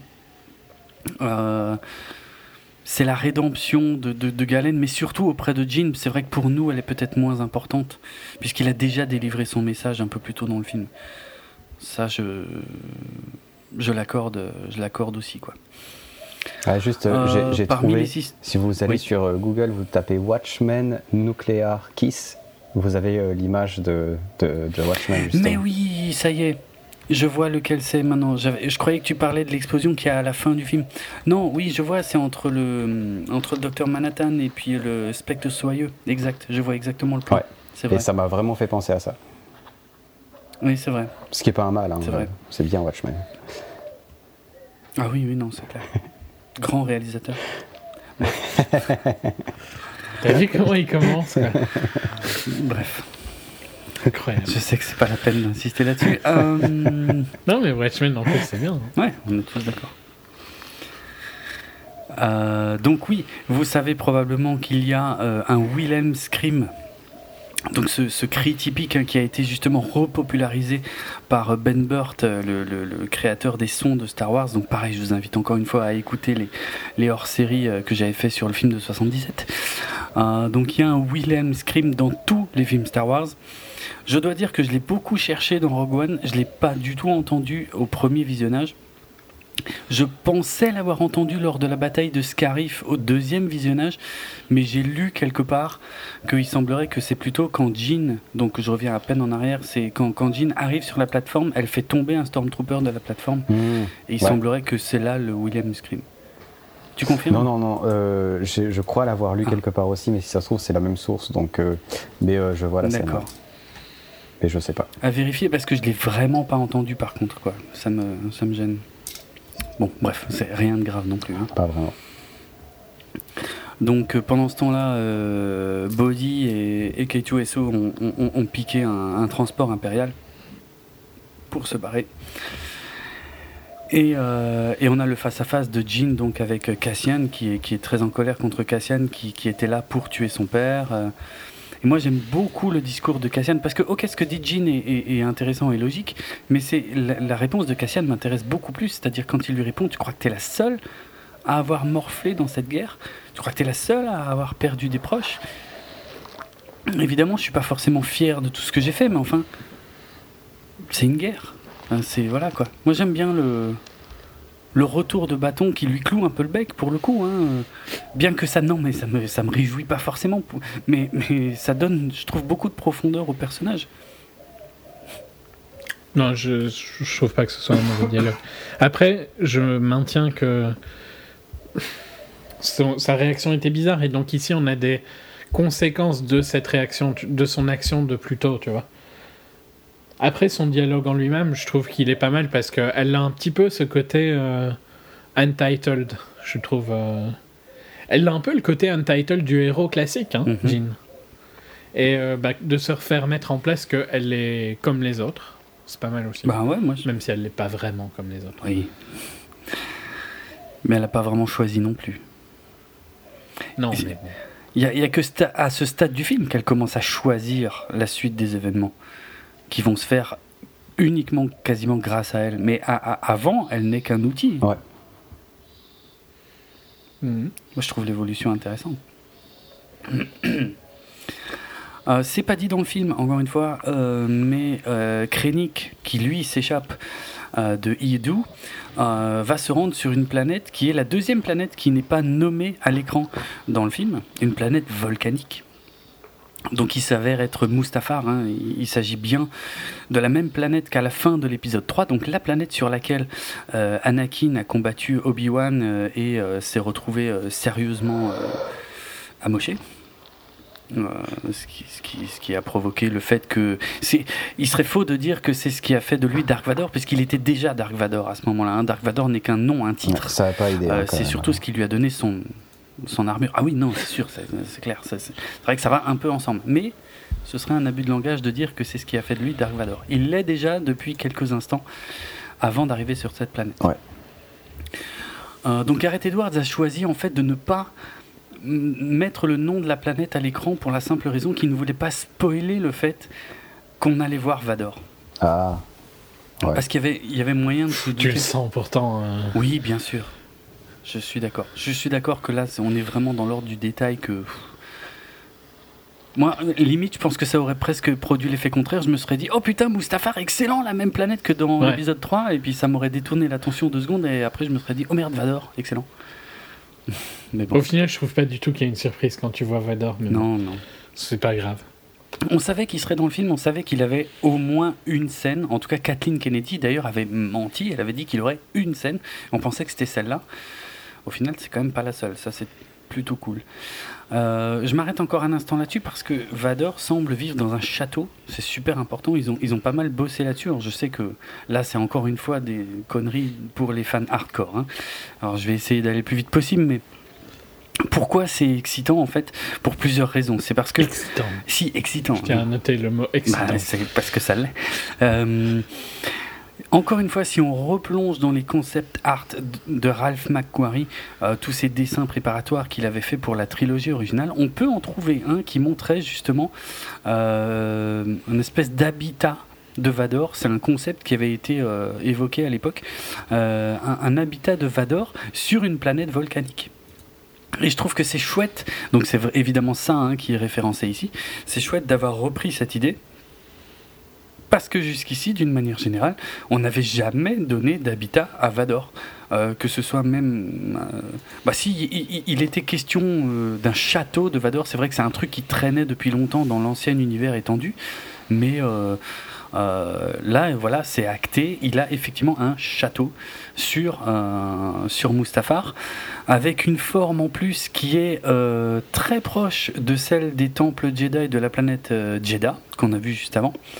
Donc ça, pareil, ça n'a pas du tout été euh, laissé au hasard, euh, qui rappelle donc son ancien statut de, Jedi, mais désormais euh, Seigneur Sith. Et pour terminer là-dessus, Merde, je sais plus. il me semblait que j'avais encore un détail à dire là-dessus, mais maintenant je m'en souviens plus. Ah oui, euh, il était mentionné euh, dans la série Rebels que euh, Mustafar, on, ne descendait pas sur Mustafar dans, dans, la série Rebels, mais il y a un moment, une scène où on était, on voyait Mustafar de loin, et il était dit que c'était là que les derniers Jedi étaient interrogés et tués et donc maintenant, avec Rogue One, il y a la continuité de dire, ok, c'est effectivement là que Vador, ce qui n'était pas dit dans Rebels, c'est Vador en fait qui amène ici les derniers Jedi qu'il pourchasse et qui les exécute euh, a priori en personne.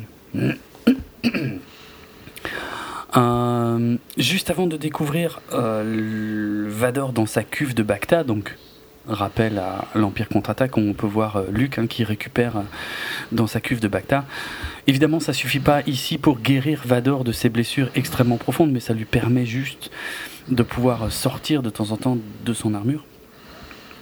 Euh, il y a un détail, alors encore un truc qui a beaucoup excité les, les fans hardcore, c'est qui est ce mystérieux personnage encapuchonné qui s'agenouille devant Vador alors dans les trailers, en fait, il y en avait, on voyait même pas le visage du gars. Bon, de toute façon, finalement, c'est juste un vieux. Il hein. n'y a rien de spécial. Mais euh, dans les trailers, il y en avait qui s'étaient excités, qui avaient dit Oh putain, putain, putain, si ça se trouve, c'est le suprême leader Snoke, euh, machin. Parce qu'on notera que Rogue One a des liens avec la prélogie, avec la trilogie, avec la série Clone Wars et avec la série Rebels, mais a priori pas avec euh, l'épisode 7.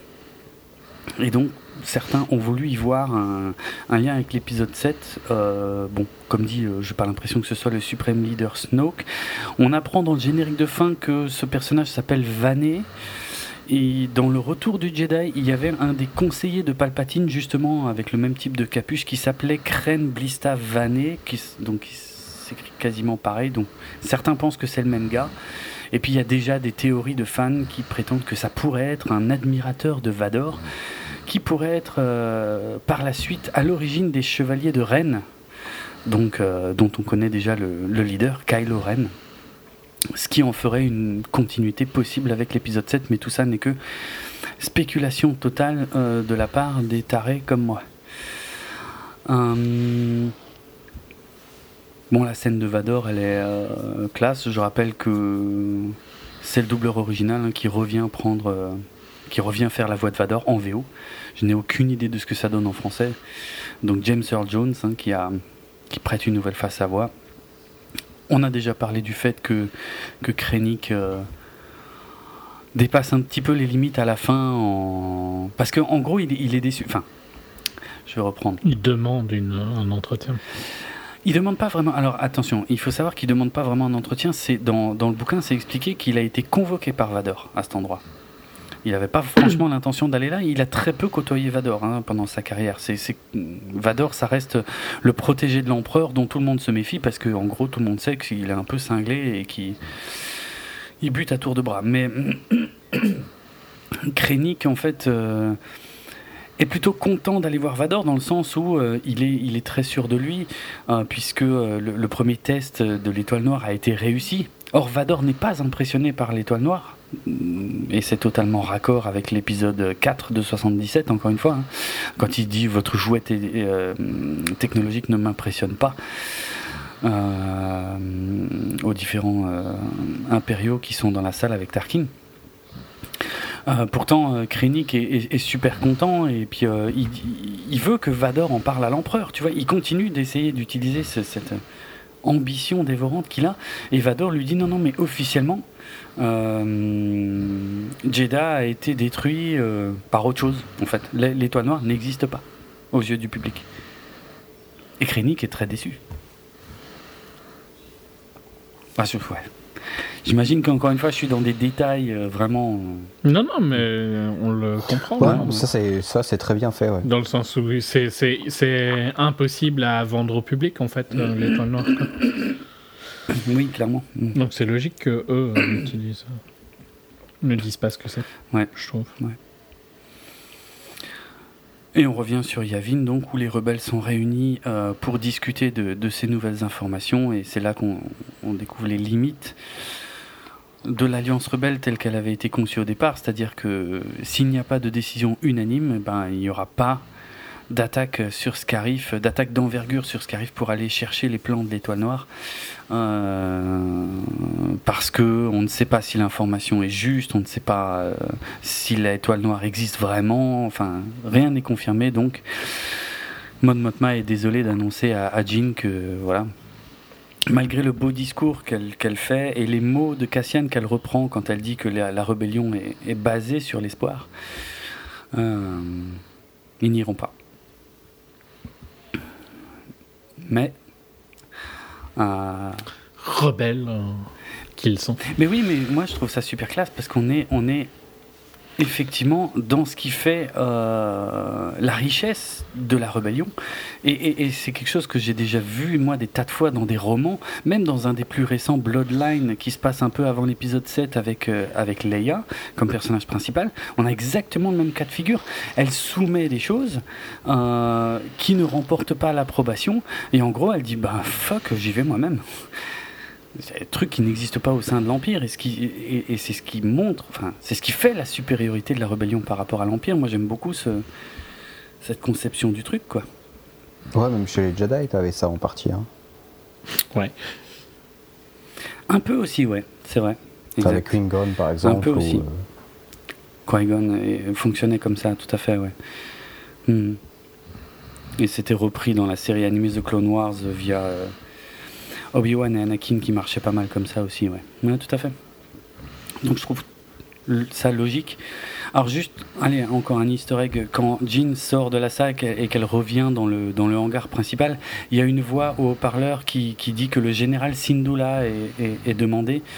Euh, donc encore une fois, ça ne parlera qu'aux amateurs de la série animée Rebels qui, ont, qui auront reconnu le nom de famille de Hera Syndulla, la pilote du Ghost, euh, le vaisseau de la série Rebels hein, qu'on a vu plus tôt. Euh, sachant qu'encore une fois, il y a eu un débat chez les fans hardcore, puisque moi-même j'avais. Honnêtement, quand j'ai entendu ça, je me suis dit tiens, c'est le père de Hera qui est convoqué parce que le père de Hera, il est connu aussi, hein, c'est un, un qu'on avait vu d'ailleurs aussi dans la vieille série The Clone Wars. Euh, et, lui est général, alors qu'à ma connaissance, Hera n'est pas général. Mais en fait, ça a été confirmé par Dave Filoni, euh, donc euh, créateur des séries Clone Wars et Rebels, que c'est bien Hera qui est convoqué. Parce qu'il faut savoir, dans la série Rebels, pour ceux qui ne regardent pas, on n'en est pas encore là, en fait, dans la chronologie. On est encore un an avant ces événements-là. Ok. Donc voilà, au moins on sait que le vaisseau existe toujours, que Hera existe toujours et que euh, elle a été euh, promue euh, générale. Bref, tout le monde est motivé pour aider Jean, surtout Cassian qui explique que voilà, il a enfin, tout, fait des mauvaises choses. Tout le monde, non. pas tout le monde, je veux dire les, oui, oui, pardon, les quelques mecs, ouais, ouais, les ceux que Cassian a réunis parce qu'il savait déjà que, que, que, le plan de Jean ne serait pas accepté. et bah, c'est une chouette scène, quoi. Je... Encore une fois, moi, je...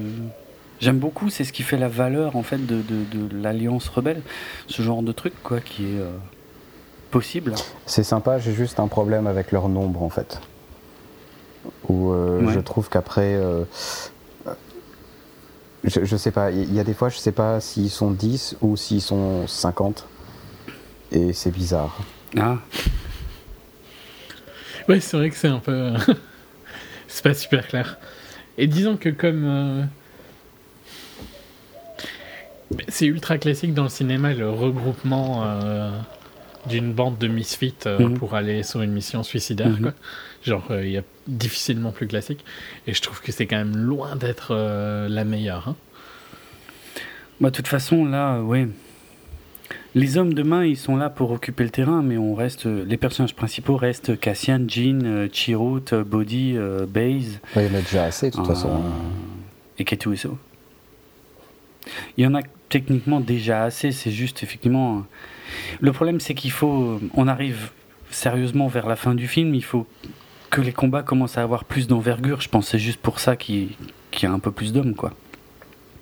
Parce que sinon, on resterait sur uniquement de l'infiltration et. Euh, bah, c'est la fin du film, c'est le moment d'envoyer le bousin, je pense. Ouais, après, c'est juste que quand tu les vois partir, ou après quand tu les vois sur la planète en train de combattre, tu sais jamais s'ils sont beaucoup ou s'ils sont peu. T'en vois quand même pas mal qui se font mhm. tuer, et au bout d'un moment, je me disais, mais tu vois, c'est genre, il y en a 10 qui rentrent dans le vaisseau, il y en a 50 qui ressortent, tu vois, et c'est un peu bizarre. non, il y en a plus que 10 dans le, dans le hangar euh, sur Yavin, on voit quand même qu'il. Ouais, enfin, un moment. Il y, a quand même du monde derrière Cassian. Ouais, mais à un moment, je crois qu'elle est dans le vaisseau. Alors, justement, après, c'est. Ouais, tu sais pas si elle est dans une cabine du vaisseau ou je sais pas, mais t'as l'impression qu'il y a vraiment 10 personnes devant elle, quoi. Dans le vaisseau, on dirait qu'il y a moins de monde, je te l'accorde. Et euh, comme ils viennent. Mais c'est plus exigu. C'est ça. Et comme ils viennent a priori seulement avec ce vaisseau-là, c'est bizarre. Mais bon, après, voilà. C'est pas la première fois qu'on voit ça non plus. C'est quand même un gros, comme un gros vaisseau. Hein. Il est pas petit. Hein. Ouais, mais on me le montre. C'est euh, largement plus gros que le U-Wing. Euh. Clairement, mais on te le montre pas vraiment, tu vois. On t'as pas. Euh, c'est aussi un grand classique dans les films, tu vois, le chef au milieu qui, qui, qui, qui baragouine un truc sur l'honneur et je sais pas quoi. Mais généralement, mhm. tu as quand même une idée de combien il y a de mecs dans l'appareil. Il y a deux appareils, tu arrives à faire. Là, je trouve que c'est hyper exigu quand elle parle. Euh, t'as un petit peu des plans euh, sur la tête des mecs. Euh, mais enfin, bon, mais bref, après, c'est un détail, franchement, et c'est de l'action, on s'en fout, quoi. mais j'ai trouvé ça marrant, quoi. C'est ce qui est plus important, c'est vraiment le changement au niveau de Jean. bon, c'est décrit de manière différente dans le bouquin, mais c'est elle la leader, là, clairement. Je veux dire, elle a évolué assez rapidement là en l'espace de quelques scènes où elle est carrément devenue la meneuse d'hommes quoi. Ce qu'elle n'était pas du tout avant quoi. C'est bon, je pense que c'est ce qu'il faut en retenir principalement. Ouais, clairement. Euh, bon, j'aime bien l'origine du nom, hein, Rogue One. Euh, le, mot rogue est toujours aussi euh, casse-couille à, traduire en français, mais en gros, c'est quelqu'un qui est hors du système, quoi. Très difficile à traduire. Ouais. C'est renégat. Euh, Rogue One, voilà. C'est... Ouais, c'est un peu renégat, mais. Oui, mais, pas, vraiment quand même. Ouais, c'est. C'est vrai que ça a un sens ah, qui, qui, qui... Parce qu'en plus, c'est pas vraiment renégat dans le sens où c'est plutôt une action que tu fais. Oui, généralement, oui. C'est going rogue plutôt que être euh, un rogue. Ouais, ouais. C'est vrai. Euh, en tout cas, le nom est très bien trouvé. Je veux dire, euh, le nom de code, voilà, on est Rogue 1. Euh, bon, évidemment, ils sont obligés de le garder en VO parce que même en français, je pense qu'il dit pas Rogue 1, il dit Rogue One, puisque c'est le titre du film. Euh, j'aime bien la continuité que ça crée avec l'univers Star Wars, puisque il y, a des escadrons, hein, des escadrons rebelles. Il y a l'escadron euh, bleu, l'escadron rouge, l'escadron or, euh, qui vont euh, donc intervenir dans ce film et le film suivant. Mais plus tard, on sait que Wedge Antilles, l'un des héros de la première bataille, enfin de la première étoile noire, va fonder l'escadron Rogue il y, aura plus de Rogue One en fait, il y aura Rogue Leader, ce sera lui d'ailleurs en général, euh, Wedge Antilles, et puis il y aura après Rogue 2, Rogue 3, Rogue 4, machin. Et, j'aime bien l'idée d'imaginer que voilà que c'est en, en hommage euh, à ces Rogue One en fait qui ont fait à un moment donné, qui, ont, qui sont partis pour une mission suicide euh, en plus sans tenir compte des ordres qu'on leur avait donnés, euh, que c'est en hommage à eux que voilà que l'escadron Rogue, qui est quand même un, truc important. Alors même si tous les comics et tous les romans sur l'escadron Rogue euh, ont été balayés par le rachat de Disney, l'escadron Rogue existe quand même toujours pendant la bataille de, de l'Empire contre-attaque et pendant la bataille d'Endor du retour du Jedi. Donc il y a au moins ça et moi je vois ce lien quoi clairement. J'extrapole peut-être, mais je, je trouve que ça crée une, chouette continuité. Sachant que les pilotes sont souvent mes persos préférés de, la saga Star Wars, hein, je l'ai déjà dit, donc euh, voilà. Euh, une fois qu'il se. C'est bizarre pour quelqu'un qui a peur d'être. J'avoue. C'est pas faux. Non, non, mais je. J'avoue, j'ai déjà pensé à cette euh, contradiction étrange. En même temps, il y a des très bons marins qui savent pas nager, tu vois. Exactement. Merci. Pas de chance. Euh, On a une scène quand même assez sympa. Alors après, je vous laisse juger. Est-ce que c'est, est-ce que ça fait partie de ces euh, Easter eggs qu'on nous pousse un peu trop dans la tête? Moi, là, je trouve pas. C'est euh, Mon Motma qui, discute avec le sénateur Organa, euh, qui lui dit euh, bon, elle, elle est consciente que quand même l'Empire a l'air de convaincre, enfin, de, préparer quelque chose de gros. Elle est convaincue de toute façon par le discours de Jean, et, et, elle pense que voilà que l'Alliance rebelle va probablement passer à la vitesse supérieure et qu'ils vont avoir besoin d'aide. Donc elle dit au sénateur Organa, il serait peut-être temps d'aller euh, recontacter votre vieil ami euh, Jedi euh, caché sur, sur Tatooine. Donc il n'est pas nommé, mais tout le monde a compris qu'il s'agit d'Obi-Wan. Et ce à quoi, encore une fois, continuité très très fidèlement respectée, je trouve, ce à quoi le sénateur Organa répond très justement, ben, moi je vais rentrer sur Aldorand, donc Alderan en VO, mais euh, Alderan dans, la VF de 77, euh, puisque c'est sa planète. Hein. Euh, mais par contre, je vais envoyer quelqu'un. Alors elle, lui dit oui, mais il faut quelqu'un en qui vous avez confiance. Et puis il lui dit bah oui, mais je, lui confierai ma vie. Tout le monde a compris qu'il fait référence à sa fille adoptive Leia. et, que, et c'est surtout très important qu'il n'aille pas lui-même chercher Obi-Wan, puisque il est censé mourir sur Aldorand dans le film suivant. ça n'aurait pas de sens. Lors de l'explosion d'Aldorand. Voilà, sinon ça n'aurait pas de sens. Donc là, vraiment, beau respect de la continuité. Euh, encore mieux quand, quand, quand Bayorgana s'éloigne en, interpellant le capitaine Antilles. Parce que le capitaine Antilles, aucun lien avec Wedge Antilles. Hein. Je sais plus si je l'avais expliqué ou pas dans les HS. Ouais, ok, merci. Euh, donc le capitaine Antilles, c'est ce, personnage qui, se fait euh, soulever de terre et étrangler par Dark Vador euh, au, début de l'épisode 4, qui ensuite le balance contre, le mur. C'est le capitaine du Tantive 4, donc le vaisseau dans lequel Leia va plus tard transporter les plans de l'étoile noire. Parce que j'avais vu un site qui disait oui euh, tout, euh, tous les tous les trucs cachés de Rogue One et puis qui disait oui là Bayorgana fait appel à Wedge Antilles non non pas du tout hein, c'est pas le même. Ne mélangeons pas tout s'il vous plaît. Bah ouais attends. C'est beaucoup trop important. soyons précis hein. Ben oui c'est c'est mon seul et unique une question de vie ou de mort. Absolument euh, arrivé sur Scarif, euh, la planète est quand même protégée par deux croiseurs interstellaires, mais aussi un bouclier, euh, un bouclier planétaire en fait avec un seul point d'entrée et de sortie.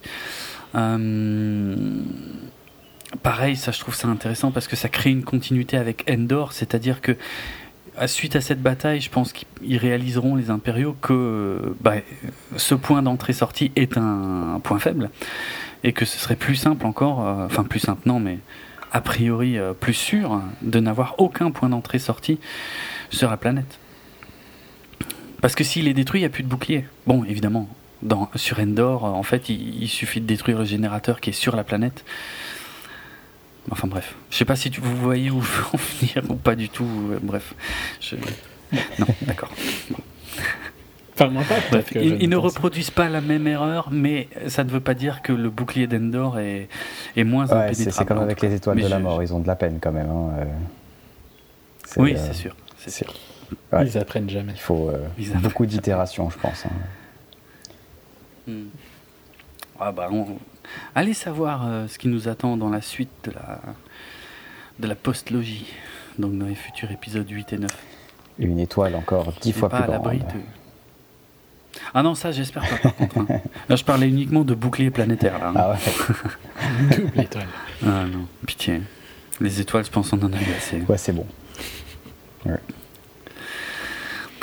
Bon, sur Scarif, les choses s'accélèrent. Je pense que j'ai pas besoin de, de, de, décrire ce qui est assez, euh, évident dans le film, si ce n'est que il y a un truc qui est peut-être pas expliqué, qui est encore une fois un peu mieux amené dans le livre, c'est pourquoi Krennic lui arrive aussi au même moment, euh, au même endroit. En fait, c'est parce que Krennic, euh, et j'ai pris des notes hein, quand j'ai lu le bouquin, donc tout à l'heure, si j'ai oublié des trucs, je regarderai encore vite fait mes notes. Mais en gros, euh, Krennic est persuadé, enfin en, tout cas il veut prouver qu'il n'a pas fait d'erreur et parce qu'il n'est pas du tout sûr de ce que Galen Erso a, fait fuiter comme information.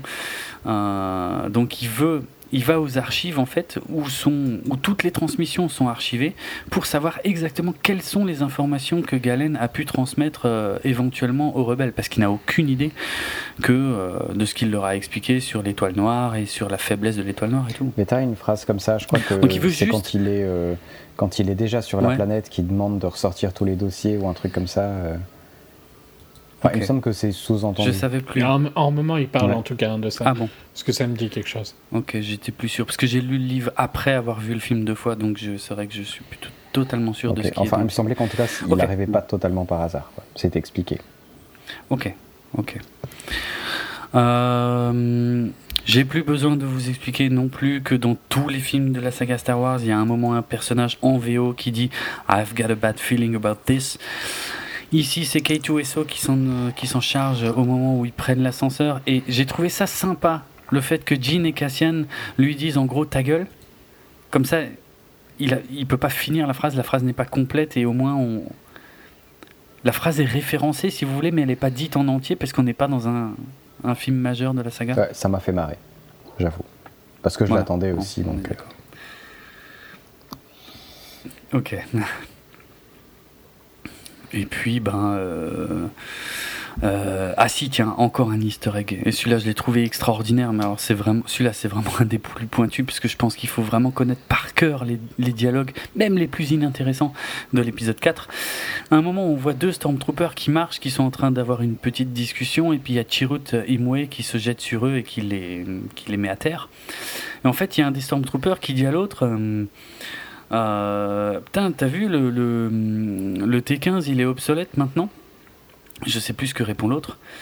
Alors tout ça, encore une fois, nous renvoie directement à l'épisode 4. Souvenez-vous la scène où euh, Obi-Wan Kenobi désactive euh, le rayon tracteur qui va permettre au Faucon Millennium de quitter l'étoile noire. Il y a deux Stormtroopers qui, qui surveillent l'endroit, qui l'empêchent euh, de, de, de, s'éloigner. Il attire leur attention, enfin il détourne leur attention avec la force. Les deux Stormtroopers se retournent. Et puis euh, quand ils reprennent leur position, il y en a un qui dit à l'autre Hé, t'as vu, euh, vu le nouveau T16 Il est sympa. Ouais, ça j'ai trouvé ça super marrant. C'est énorme. Moi, moi j'étais comme un gosse. Franchement. Tout excité. Ah, mais je, vois Jérôme dans son siège. Oh, putain, qu'est-ce qu'ils ont dit? Mais c'est trop ça. Mais c'est exactement ça. C'est ah putain. Ah, t'as vu, le T15 est obsolète. Putain, mais c'est tellement raccord avec le nouveau T16 du film suivant. Non, moi, je trouve ça génial. Extraordinaire. Du génie. Ah du génie. Non, mais le pire, c'est que je déconne même pas tellement. Hein. non, mais je, suis sûr que t'es tout excité dans ton siège à tenir les. Euh, Allez, qu'est-ce que j'ai aujourd'hui? Les repose-bras, quoi. Les accoudoirs, merci. Euh, en, genre limite en disant à ta copine, t'as entendu, t'as entendu?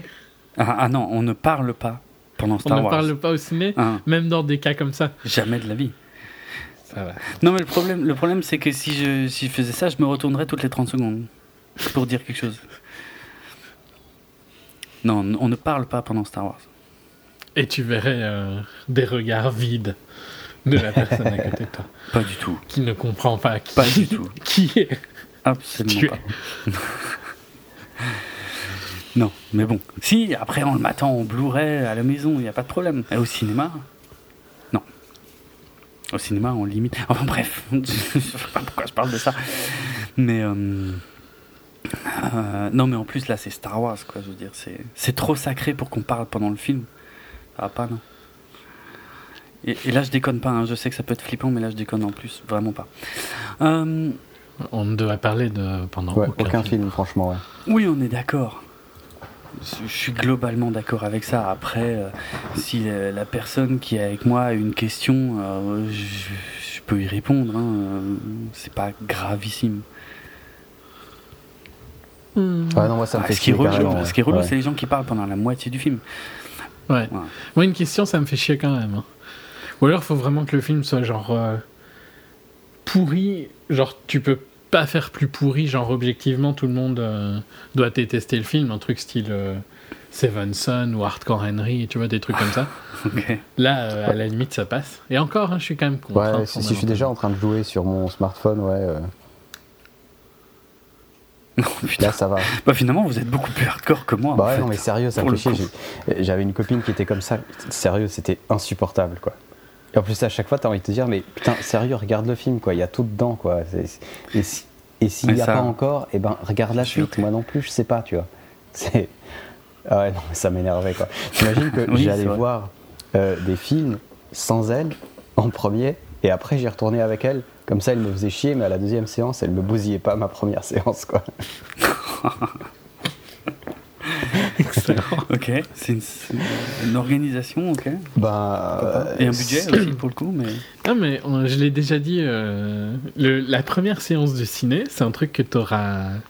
Que tu as une fois dans ta vie, Découvrir un film, tu as ça une fois dans ta vie. Et te faire bousiller pour une question de merde à côté, non, c'est euh, pas possible ça. non, j'ai pensé comme vous, et je pense globalement un peu toujours comme vous, mais je me suis un poil détendu. Je n'ai fait une exception que pour Star Wars. J'ai dit à ma copine, écoute, au cas où vraiment il y a un truc qui t'échappe, s'il te plaît, on en parlera après. Euh, mais que pour Star Wars, parce que sinon, euh, bon, si elle a une ou deux questions, bien sûr, si elle arrête pas de me poser des questions, voilà, c'est pas top. Ça va pas forcément. Ah, mais t'en laisses une ou deux, euh, puis après c'est tout le temps, puis après tu n'arrives plus à regarder tes films, quoi. C'est un autre débat. Euh, ok. Euh, j'invite les. Non, non, mais je, je, je, suis contre les questions euh, hmm. Ok. Bon. J'invite vraiment les auditeurs à nous donner leur avis là-dessus. Hein, oui, ben maintenant il y a la réponse parfaite. tu lui dis, mais tu regarderas 24, tu t'écouteras 24 FPS, quoi. Et si t'as toujours pas compris après, on peut plus rien pour toi, c'est foutu. Je vous déconseille de dire ça à votre copine. Ça dépend, c'est cool. le pas oui. tu vas, au moins, il n'y a personne qui te pose des questions aussi. Euh, ouais. Bref. bon. Euh, où est-ce que j'en étais? On est parti un peu loin. Euh, pourquoi pas je reviens, allez, euh, de toute façon, j'ai pas besoin de décrire tout ce qui se passe sur, euh, sur Jeddah, euh, Scarif, c'est très visuel et puis très facile à suivre. je vais continuer sur les easter eggs. quand on revient sur Yavin, en fait, quand il y a le mec qui court comme un taré, prévenir Mon Mothma qu'il y a une opération en cours sur Scarif, à l'arrière-plan, on peut voir passer un droïde, encore une fois, que probablement seuls les amateurs de la série Rebels reconnaîtront, mais il s'agit bien de Chopper qui passe effectivement dans ce plan, donc le droïde euh, de la série Rebels, euh, membre de l'équipage du Ghost, bref, si vous regardez pas la série, je suis en train de vous parler chinois. Euh, Ghost qu'on va revoir, hein, le, qu'on va revoir plus tard quand toute la flotte rebelle arrive au-dessus de Scarif. Le Ghost fait partie de la flotte au cas où vous auriez raté cette information, mais qui a été quand même reprise pour, euh, par, par beaucoup de sites. Donc, euh, je pense que tous les fans de Rebels sont largement au courant maintenant de, des petites références à, à la série qui sont dans le film. Euh, donc là, on arrive, ouais, je sais pas, on arrive clairement dans, dans l'action pure. Enfin, je veux dire, on, on, est même euh, presque en train de, de revivre la, la, construction de la fin du Retour du Jedi, c'est-à-dire que euh, on a trois actions différentes, c'est-à-dire on a la bataille spatiale d'une part, on a la bataille à la surface de Scarif en fait qui permet à ceux qui sont en train de piquer les plans de gagner du temps, et puis on a ceux qui sont en train de, piquer les plans. Donc voilà, le même euh, schéma qu'à la fin de, du retour du Jedi, ainsi que de la menace fantôme aussi, pour être tout à fait complet. Euh, encore des easter eggs hyper pointus. Et encore une fois, Julien va pouvoir se moquer de moi parce que moi j'étais mais époustouflé euh, réellement, puisque je le dis et je le répète, pour moi, les véritables héros de Star Wars, en tout cas ceux que je préfère, ce sont les pilotes, et notamment les pilotes des X-Wing, et quelle n'a pas été ma surprise de reconnaître un leader or et leader rouge, donc ceux qu'on voit à la fin d'un Nouvel Espoir, qui attaquent l'étoile noire, mais là, les mêmes, c'est-à-dire pas recastés euh, avec juste le, nom le même nom de code, non, les, des images de l'époque, euh, mais intégrées dans ce film, quoi, avec les mêmes acteurs, les mêmes. J'étais fou. Et je me demandais si j'avais halluciné ou si je les avais vraiment vus. Alors, il y a une. Euh, forcément, il y a une anecdote derrière ça, hein, c'est que Gareth Edwards quand il a visité euh, les locaux de, Lucasfilm, c'est lui qui le raconte. En fait, il, il dit voilà, on était, on était tous, on était comme des gosses, on était dans les archives, il y avait plein de trucs, on essayait la veste de Han Solo, euh, on regardait les maquettes, les trucs. Et puis il a vu des vieilles bobines qui traînaient. Il a demandé à quelqu'un c'est quoi ces bobines? Et on lui a dit oh bah ça c'est des rushs euh, de, qui datent du tournage d'un Nouvel Espoir mais qui n'ont pas été utilisés. Et Gareth Edwards dit mais c'est super intéressant ça, je peux les voir. Et, on lui a répondu bah euh, honnêtement euh, ils ont même pas été euh, numérisés. on ne sait pas exactement ce qu'il y a dessus quoi. ils ont regardé et ils ont trouvé donc des prises alternatives de, des pilotes euh, et Gareth Edwards s'est dit mais putain je vais les utiliser pour mon film comme ça la continuité est totale. On a le leader or donc celui qui dirige les Y-Wing on a le leader euh, rouge euh, celui qui dirige les, X-Wing. Bon je parle pas de l'escadron bleu. Si tiens, je vais juste mentionner l'escadron bleu qui participe également à la bataille, mais qui va qui va se faire complètement décimer parce que l'escadron bleu, c'est ceux qui vont aller sur la surface de Scarif et qui vont le plus morfler. Encore une fois, si vous vous souvenez des hors-séries euh, que j'avais consacrées au film d'origine, euh, les X-Wing qui attaquent l'étoile noire à la fin du film de 77 étaient supposés être bleus, enfin avec une bande bleue à l'origine. C'est comme ça qu'ils étaient écrits. D'ailleurs, je crois dans le roman, c'est toujours l'escadron bleu.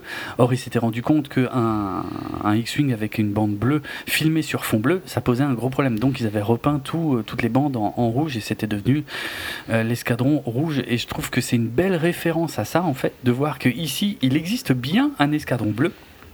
Mais celui-ci a été complètement décimé lors de la bataille de Scarif, euh, ce qui explique pourquoi il ne sera pas présent euh, quelques heures ou jours plus tard lors de la bataille euh, de Yavin encore une fois, référence assez pointue. Mais je reviens à ces histoires, ces images de pilotes. En gros, ils ont, euh, ils ont numérisé. Je critique pas hein, toutes ces références. ça, c'est cool. assez cool. Ah, franchement, je me moquais euh, gentiment, hein, mais mm. c'est bien hein, que ce soit présent parce que c'est du bon fan service ah pour fan hardcore. Quoi. Ah ouais, non, mais vraiment, ils ont été loin. Alors attends, ouais, j'ai pas tout à fait fini. Donc, ils ont numérisé ces, ces pilotes.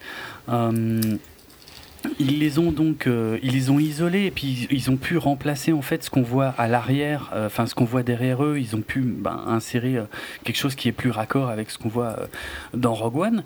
Et, ils ont ils ont un peu manipulé le truc parce que comme je disais la luminosité la lumière la façon d'éclairer le truc n'est pas exactement la même. Donc ils ont dû un peu bidouiller ça numériquement. Mais c'est pas choquant.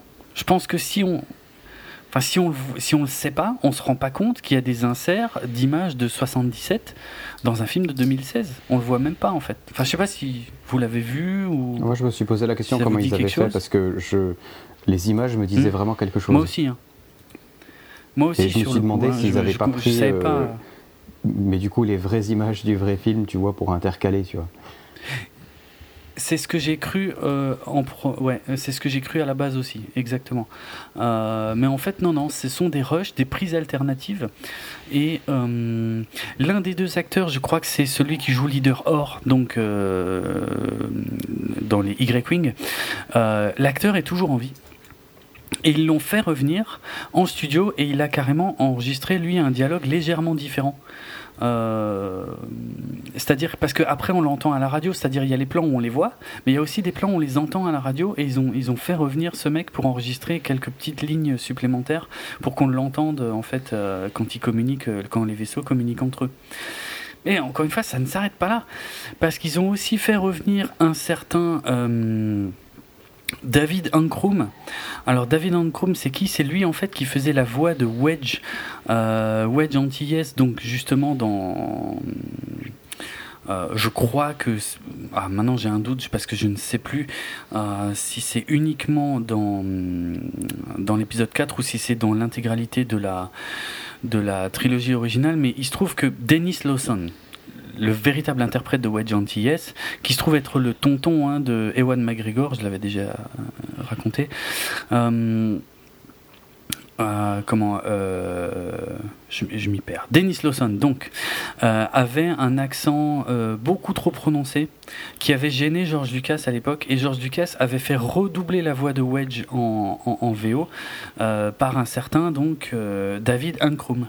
Donc la voix de Wedge, en fait, c'est David Ankrum. Et eh ben ils ont fait revenir pour Rogue One David Ankrum, euh, qui parle euh, pendant cette même scène de bataille. On ne le voit pas, hein. On ne voit pas Wedge pendant la bataille, mais on, peut l'entendre. Donc il a le, il a le code Rogue, euh, non pas Rogue pour le coup, Red, enfin Rouge 2 dans Rogue One, et donc on peut entendre la voix de Wedge dans Rogue One, euh, sachant qu'il est tout à fait logique qu'il appartienne à, cet escadron, puisqu'il participera, encore une fois, euh, quelques jours, heures plus tard, à la bataille de, Yavin pour détruire la première étoile noire. Et euh, il y a encore un détail que j'ai trouvé extraordinaire, c'est que pendant toujours cette même bataille, on voit à un moment un pilote. Alors là, par contre, il n'y a pas de lien direct avec l'épisode 4. C'est un, pilote qu'on ne connaît pas. Mais un pilote qui a comme code euh, Rouge 5 qui se fait descendre pendant la bataille de Scarif. Ce qui justifie la raison pour laquelle la place de Rouge 5 est libre pour que Luke Skywalker puisse l'occuper dans l'épisode 4 puisqu'il y, a tous les l'escadron rouge, hein, et puis lui, il a le numéro 5 en plein milieu. On pouvait se demander, mais comment euh, il a eu la place du 5 ben, C'est simplement que Rouge 5 se fait défoncer dans Rogue One euh, sur la bataille de Scarif. Donc vraiment un tas de petits détails euh, qui, moi, me. te donne envie de parler à ta voisine, mais tu ne le fais pas par respect pour les films. Absolument. C'est exactement ça et que je me réjouissais d'avance dès la première vision du film de dire putain quand je vais raconter tout ça dans 24 FPS ça va être un moment extraordinaire que je vais pouvoir partager. C'était extraordinaire. C'est vraiment et ça l'était bien sûr. Euh, les walkers, les quadripodes qu'on peut voir sur les plages du Scarif ne sont pas les mêmes que ceux de l'Empire contre-attaque, puisque de, comme tout le monde le sait dans l'Empire contre-attaque, ce sont des AT-AT. Or ici, il s'agit d'un AT, enfin de plutôt deux AT-ACT. C'est pas tout à fait le même modèle. Ils sont plus grands.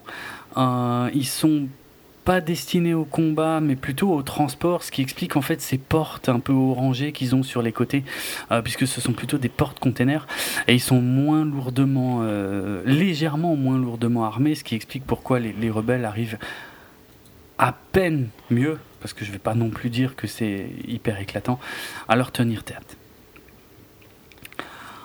Euh, voilà. Je sais pas, sinon bah, le déroulement de la bataille, euh, c'est ce qui est dans le film. Hein. Euh, l'amiral Radius, tiens. Ah oui, j'ai complètement. Enfin, on l'avait déjà mentionné, hein, le caméo de 6PO et R2. Que je, rejoins un peu la critique de Jonathan. Hein. C'est vrai que c'est un, peu trop poussé dans notre gueule. Surtout qu'il aurait été beaucoup plus malin de les mettre tout à la fin dans le vaisseau de Leia. Au, détour d'un couloir. Moi, je m'attendais à les voir après. Ça aurait été normal. Moi aussi, moi aussi j'étais sûr, certain qu'on les verrait et en fait on les voit pas et c'est vrai que c'est un peu idiot. C'est un peu idiot. D'ailleurs, il y a eu. Euh, je me suis questionné sur la continuité de ce truc-là parce qu'on euh, pourrait croire que le vaisseau de l'amiral Radius est déjà parti. Parce qu'en fait, le vaisseau de Leia, il est attaché à un vaisseau beaucoup plus gros qui est le vaisseau de l'amiral Radius. L'amiral Radius, c'est le, le, calamarien, donc comme l'amiral Akbar, hein, mais qui est. Euh, pas de la même couleur. Hein. D'ailleurs, l'amiral Radius qui est inspiré du. Ah, je commence à fatiguer. Euh, qui est inspiré d'un homme politique anglais extrêmement connu. Churchill, merci.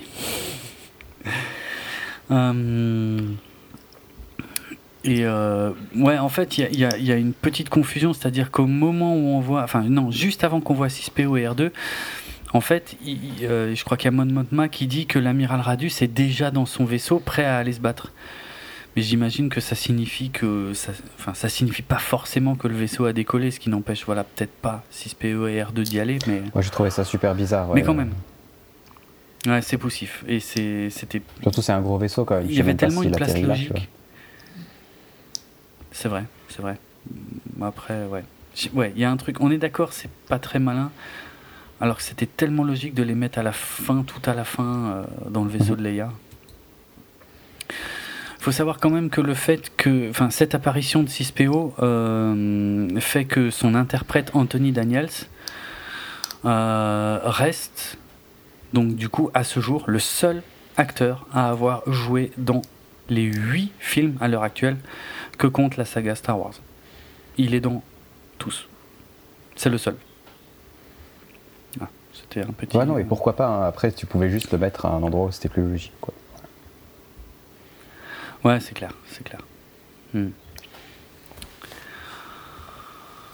Euh, ouais, bon, bah, le vol des plans, on en a déjà parlé. Le sacrifice de K2SO, euh, je trouve qu'il est. Il marche bien. Ouais, c'est un problème on ça. On s'attache quand même bien à lui. Je trouve que c'est un problème parce que t'es plus triste hmm. pour lui que pour tous les autres après, en fait. Mais t'es uniquement triste pour lui. C'est hyper étrange. je dirais pas uniquement parce que je trouve que le sacrifice de Chirrut euh, avec euh, la force pour réaliser le truc. Chirrut et, et, K2SO, c'est les deux seuls persos où t'es un petit peu euh, triste quand ils se sacrifient. Mais dans le sens. que je trouve que c'est. Je vais aller vers la fin, désolé pour faire une critique. Ouais, ouais. quand. Je sais pas, j'ai l'impression qu'ils sont assez fiers d'avoir osé tuer Jean et, et Cassian. Mais tout le monde s'en fout, quoi. Genre, il y a des hmm. gens tristes que non, meurent Je pense pas. Mais euh, déjà, l'impact n'est pas exactement le même. Si tu regardes bien, quand, quand K2SO meurt, ainsi que Chirrut, et puis donc, euh, bon, euh, Body, et puis Base, et puis les autres, l'opération n'est pas terminée. Ce qui donne un peu plus de poids à leur sacrifice, dans le sens où ils, n'ont aucune certitude sur la fin du truc. Quand Jean et Cassian meurent, ils ont fini. Ils sont résolus à mourir. Mais, je pense aussi que tu as une empathie quand euh, K2 et euh, meurent parce que c'est les deux seuls persos que tu as appréciés pendant le film. je serais... Pour la majorité des gens. Je suis hein. pas aussi radical. Mais je comprends ce que tu veux bah, dire. Ce que, ce, que, ce que tu peux ressortir de toutes les critiques, c'est que en général, les gens ont envie de savoir plus de Chirrut et que tout le monde aime bien K2SO. Hmm. Donc, ce qui ressort de chez tout le monde, c'est que c'est deux persos appréciés. Mhm. Mais oui, je suis d'accord que c'est un sacrifice. Mais, mais là où je suis pas d'accord avec toi, c'est que nous, on sait qu'ils vont réussir leur mission. Oui, c'est vrai. C'est aussi le problème des préquels de base. Bah, hein. Oui, ça c'est clair. Surtout une préquelle avec un, un truc aussi spécifique, quoi. C'est que tu sais très bien que ça va réussir, donc il n'y a aucune tension, je trouve, dans toutes les scènes avec Jean et Cassian. Là, je suis pas d'accord. Moi, je trouve que ça marche bien. J'arrive, bien que connaissant la finalité, j'arrive un peu à m'inquiéter pour eux. Pas du tout, moi. D'accord. Vraiment, à aucun moment, quoi. Franchement, j'attends de voir où ça va aller. Enfin, j'attends de voir. Euh, pas où ça va aller, quoi. Justement, j'attends. Je laisse tourner le truc, mais sans aucune curiosité ou quoi. Ok. Ouais, je. Je sais pas où se place notre juge. Je, me demande aussi si ça avait pas plus. Euh, bon, là, on mélange un, peu tout euh, la fin, mais bon, c'est normal parce qu'il y a beaucoup d'action, mais. ouais. Je trouve que Cassian, par exemple, je trouve que c'est très bizarre. Euh, moi, j'étais sûr qu'il était mort, et après, il revient, tu vois. Pour aller mourir sur la plage avec classique. et euh, ça, par exemple, je me suis dit, pourquoi, tu vois, à la rigueur, j'aurais trouvé beaucoup plus triste euh, dans le concept hein, de voir Jill toute seule sur la plage avoir l'explosion arriver. Tu vois, il y aurait eu vraiment un truc presque cruel, tu vois, de la faire mourir seule, tu vois. Là, non, elle a quand même. Mhm. Euh, un peu plus pour osé. Le coup, ça aurait été plus osé, parce que je trouve plus violent, tu vois. Tu, dans ma tête, je me serais mis à sa place, je me serais dit, putain, t'imagines la pauvre, quoi. Quelle vie de merde, quoi. Pour finir tout seul à crever sur une plage. J'aurais été beaucoup plus émotionnellement. Là, il y a le côté, tu vois, euh, on n'a pas été assez méchant avec eux. Ils finissent ensemble, c'est hollywoodien, quoi. Je peux comprendre. Encore une fois. Au final, je trouve que cette scène de fin, euh, qu'ils ont l'air tellement fiers. Euh, oh, genre Disney nous a laissé tuer les personnages. Ah, mais c'est vraiment le cas. Ouais, mais sauf que tout le monde s'en fout, quoi. Il n'y a, a aucune surprise dans cette scène. Il y avait pas, honnêtement, euh, euh, je sais que du côté des fans hardcore, avant la sortie du film, il y avait quand même des inquiétudes. C'était est-ce que Disney va oser tuer tous les films? D'ailleurs, Gareth Edwards, je peux raconter cette partie-là, mais Gareth Edwards lui, lui-même était persuadé à l'origine que Disney n'autoriserait jamais que tous les personnages principaux soient tués ils avaient même préparé, enfin, ils, avaient, euh, oui, ils avaient préparé, euh, ils avaient déjà songé à, des scènes euh, qui permettaient de, finir l'histoire de certains persos. Ils avaient, il avait envisagé de voir éventuellement Jean et Cassian en sécurité sur une autre planète après, et puis qui veulent plus du tout entendre parler de la rébellion et tout machin. Il a été le premier choqué quand Kathleen Kennedy et puis Lucasfilm lui ont dit non, non, mais on est d'accord que finalement ça a beaucoup de sens qu'ils crèvent tous. Il est même fier de dire aujourd'hui qu'il est euh, il est l'un des rares à avoir réalisé un film Disney dans lequel tous les personnages principaux meurent. C'était pas si acquis que ça. Moi, En fait, c'est pas le problème que ce soit acquis ou pas, c'est que ça n'a aucun impact. Et que dans le film, au final, c'est presque le truc le plus facile qu'il pouvait faire. Facile, je sais pas. Euh, logique, oui. Mais dans un sens, j'aurais j'aurais presque préféré qu'elle soit la seule survivante et que tu la vois retourner à une vie banale à crever dans une scène finale, tu vois. Là, c'était un truc couillu. Oh non. Ah si, dix fois plus. Mais, mais tu ne montres pas une vie positive, hein. tu montres une vie de merde. Ouais, bon, ça, alors ça, on est d'accord. Du retour à la normalité. Ça, on est là, ok, on était dans un truc pas Disney. mais là, c'est une fin Disney à crever. Hein. Ok, ils meurent, mais ils meurent ensemble en regardant le sunset. Moi, je, moi, je, comme je, je, les aurais tués, mais avec un peu plus de cruauté, ouais.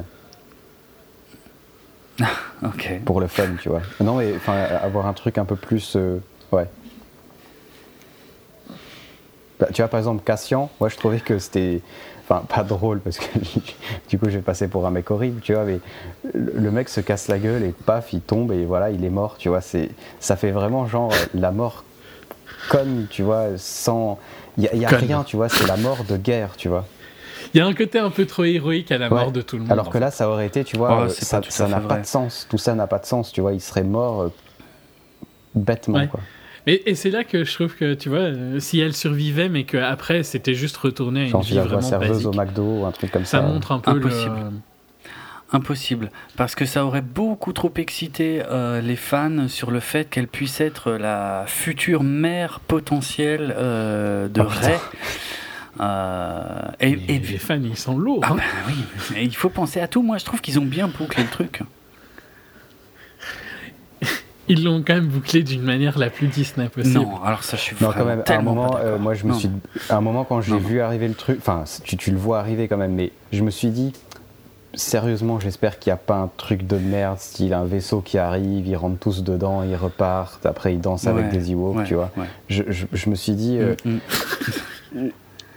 non, mais je suis d'accord que ma, ma fin euh, film indé euh, ultra dark n'est pas très réaliste. Hein, ça aurait été osé, quoi.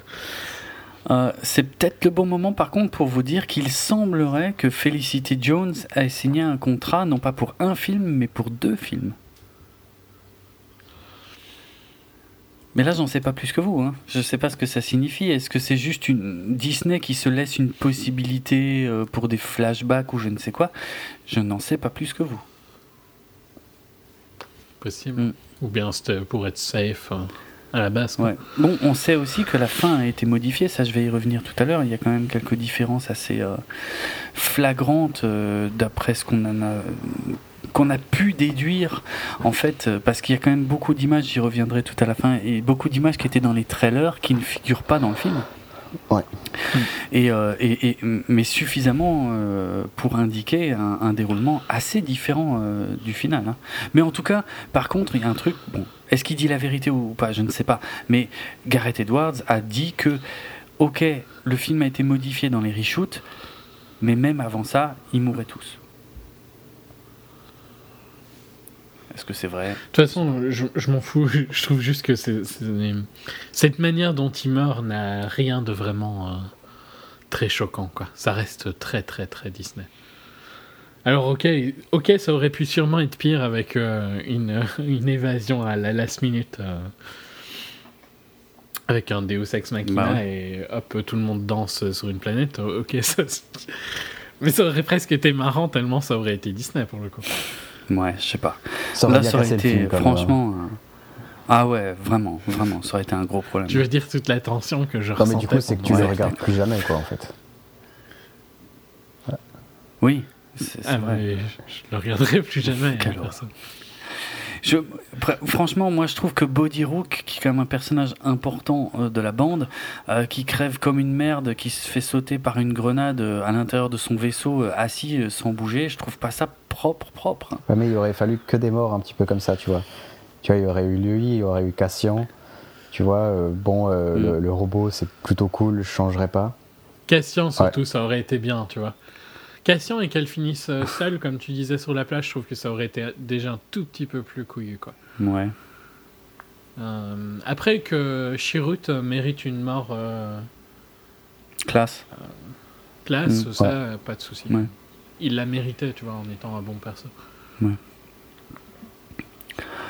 Je reviens pas sur le X-Wing porn intensif qui m'a. c'est juste. J'en demandais même pas tant. C'est dire à quel point c'est fabuleux. Euh, sur le, le, plan du. Mais trop tu, hein. Ah non, moi je trouve ça extraordinaire.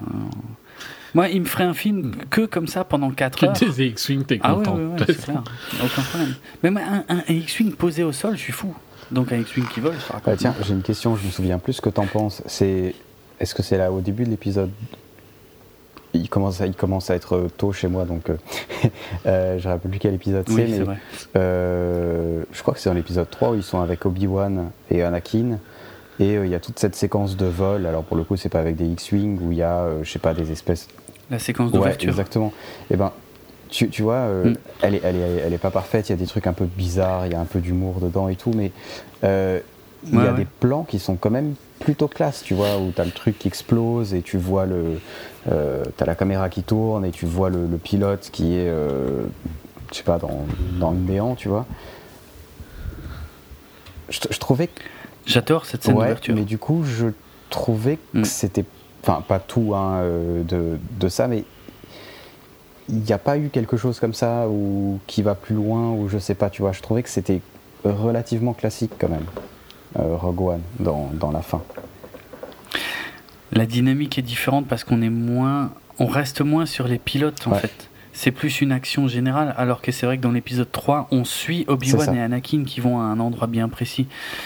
Euh, ça explique peut-être ce ressenti différent. Je trouvais cette scène très classe et ça reste une de mes préférées niveau voltige mm. euh, dans, dans, Star Wars. Quoi.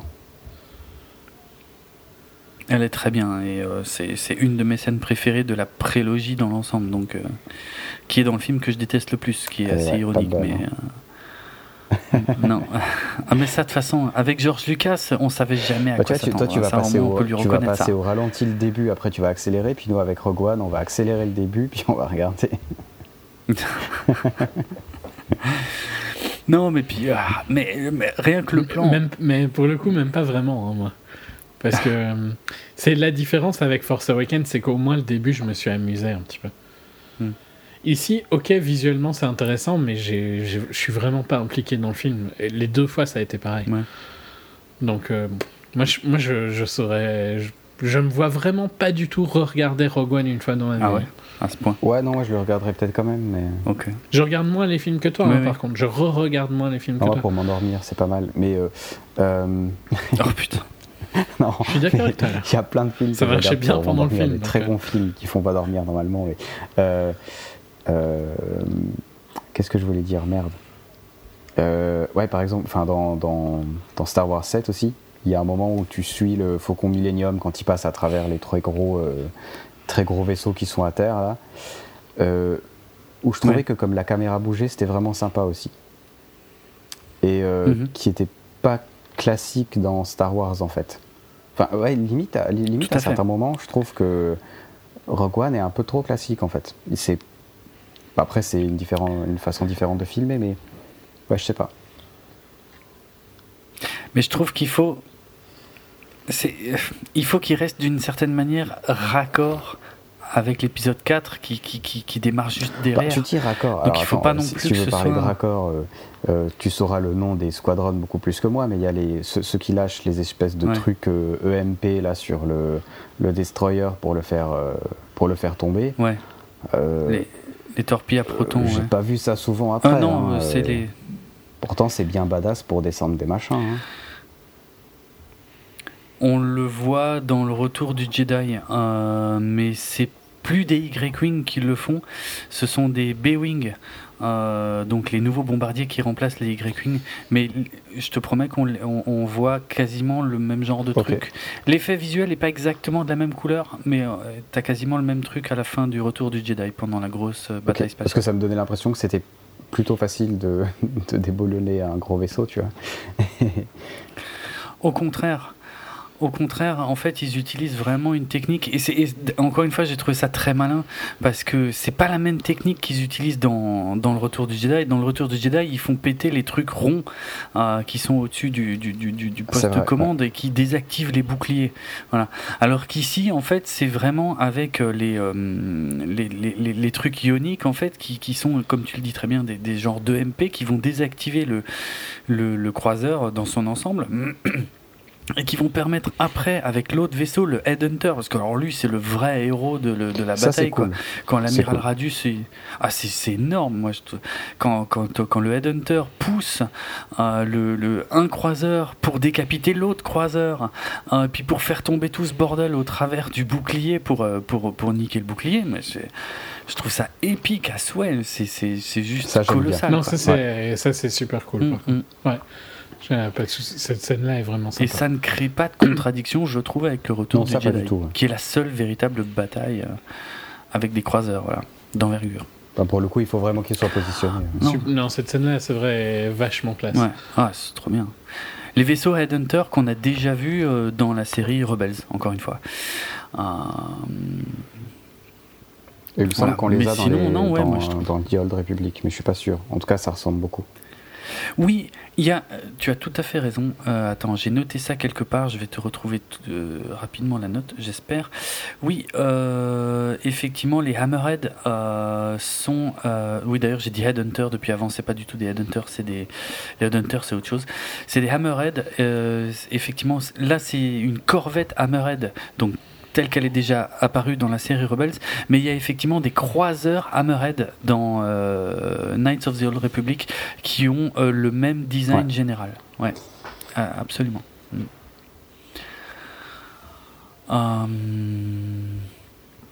Bon bah sinon la confrontation finale de de Jean, bah, enfin vous me direz on a déjà parlé de choses qui se passent après, mais enfin Jean, euh, la confrontation finale avec Krennic, euh, qui lui tire pas tout de suite dessus parce qu'il veut absolument savoir qui elle est.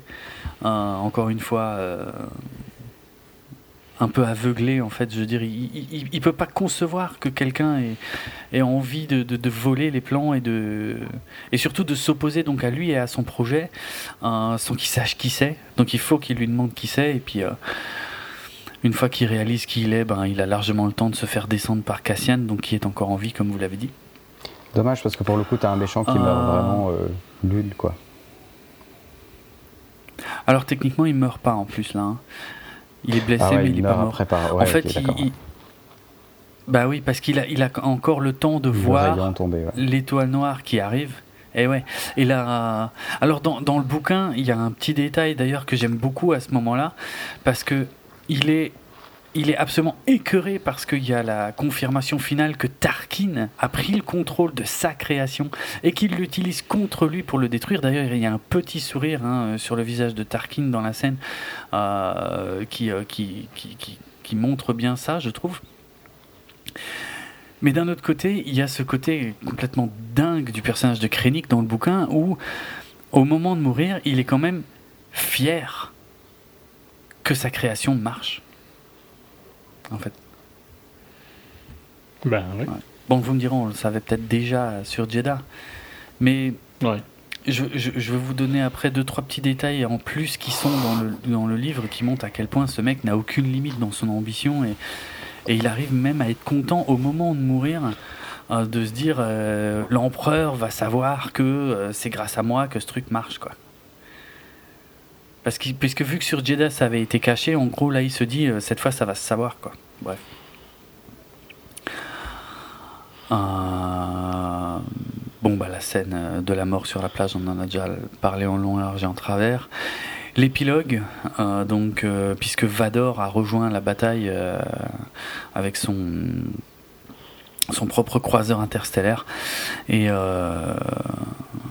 il va aborder le, vaisseau du général Radius, qui lui est, incapable de repasser en, hyperespace pour quitter le combat. Euh, il y a quand même cette scène que, que, je trouve magnifique, qui est littéralement tirée d'un cauchemar. C'est une vraie scène de cauchemar. C'est Vador qui, qui allume son sabre et qui découpe les rebelles les uns après les autres dans le couloir, tandis qu'ils essayent de passer les plans à travers cette putain de porte qui s'ouvre pas. Moi, je trouve que c'est l'un des meilleurs plans du film. Et puis là, c'est bizarre parce que j'ai eu un petit coup de flip, tu vois, genre ils vont pas y arriver. Alors que très clairement, ils vont y arriver, tu vois, mais je trouvais que c'était bien fait. Pour le coup, là, j'avais de la tension. Voilà. Je me suis fait prendre de Voilà, bon, moi, je l'avais déjà avant, mais voilà. C'est le genre de choses que je trouve qui, que Gareth Edwards a réussi, enfin, si c'est bien lui, euh, à la fin du film, euh, effectivement qui marche à merveille. Non, mais ouais, ok, cette scène-là, je te l'accorde. Mm. Autant sur, euh, sur ce qui arrive, pour moi, il n'y a, y a, rien qui fonctionne. Ah, je veux dire, euh, dans la tension. Après, ouais, le, le crash des, des, croiseurs est cool. Ouais. Mais c'est vrai que la scène euh, après, avec vraiment les plans, pour le coup, fonctionne un peu mieux. Ah non, c'est. C'est classe. Alors, petite info euh, toute fraîche, parce qu'il y a littéralement encore 24 heures, euh, on le savait pas avant l'enregistrement de ce podcast, mais tout de suite après qu'ils arrivent à, passer les plans et, à fermer la porte sur Vador, on voit un soldat rebelle qui court euh, vers la caméra, qui court vers nous et qui se retourne pour actionner une euh, une manette en fait euh, qui permet de détacher le Tantif 4, donc le vaisseau de Leia, euh, du gros vaisseau de l'amiral Radius. Donc il va donc laisser Vador sur le gros vaisseau tandis que le vaisseau de Leia s'échappe. Ce soldat rebelle en particulier est interprété par Gareth Edwards lui-même en fait, qui s'offre un, un, joli petit caméo à la fin du film. Et donc voilà, le vaisseau de Leia part, on, reconnaît tous les couloirs, euh, on lui remet les plans, quelqu'un lui demande euh, ce que c'est, et puis elle répond euh, en VO Hope, donc l'espoir. Donc il a été confirmé, mais j'avais, je me doutais très fortement dès le départ qu'en fait c'est juste un mot qui a été coupé d'un, de ses dialogues dans le film de 77. Hein.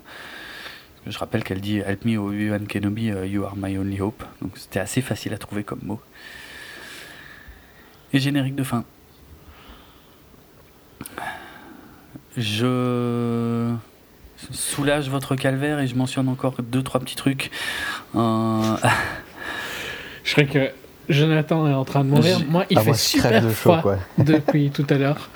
Ah bon Putain. Bah ouais, écoute, On le soleil s'est levé il y, a, un petit moment déjà.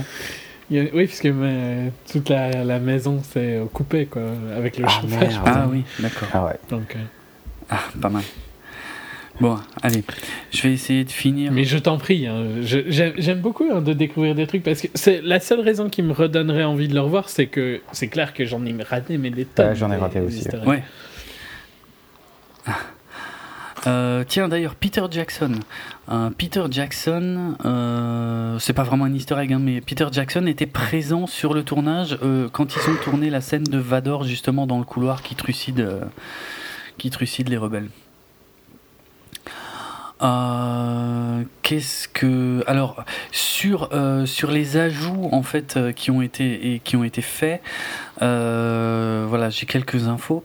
Il y a notamment, euh, on sait en fait par les monteurs du film que ce qui a été globalement modifié, c'est un peu le début. Donc ça, je l'avais expliqué, hein, c'est l'introduction de Cassian, l'introduction de Jean et l'introduction de Body euh, qui ont été ajoutés. Et puis la fin, alors là, la fin, c'est hyper flag puisqu'il y a, il y a des plans. il, il, donne très très peu d'informations hein, sur ce qui a été changé dans la fin, mais enfin. Si on se base sur les trailers, on a quand même des images où on voit Jean et Cassian qui courent avec les plans à la main euh, ainsi que K2SO euh, à l'intérieur de la base, euh, enfin là où il y a les archives, en, en fait un, des grands couloirs qui traverse à un moment où il y a où il y a plein d'impériaux et d'autres droïdes, plan qui n'est absolument pas dans le film puisqu'ils ne traversent ce truc que dans un sens et ils sortent par le haut du bâtiment. Il y a des plans où on les voit aussi courir sur la plage avec les plans dans la main.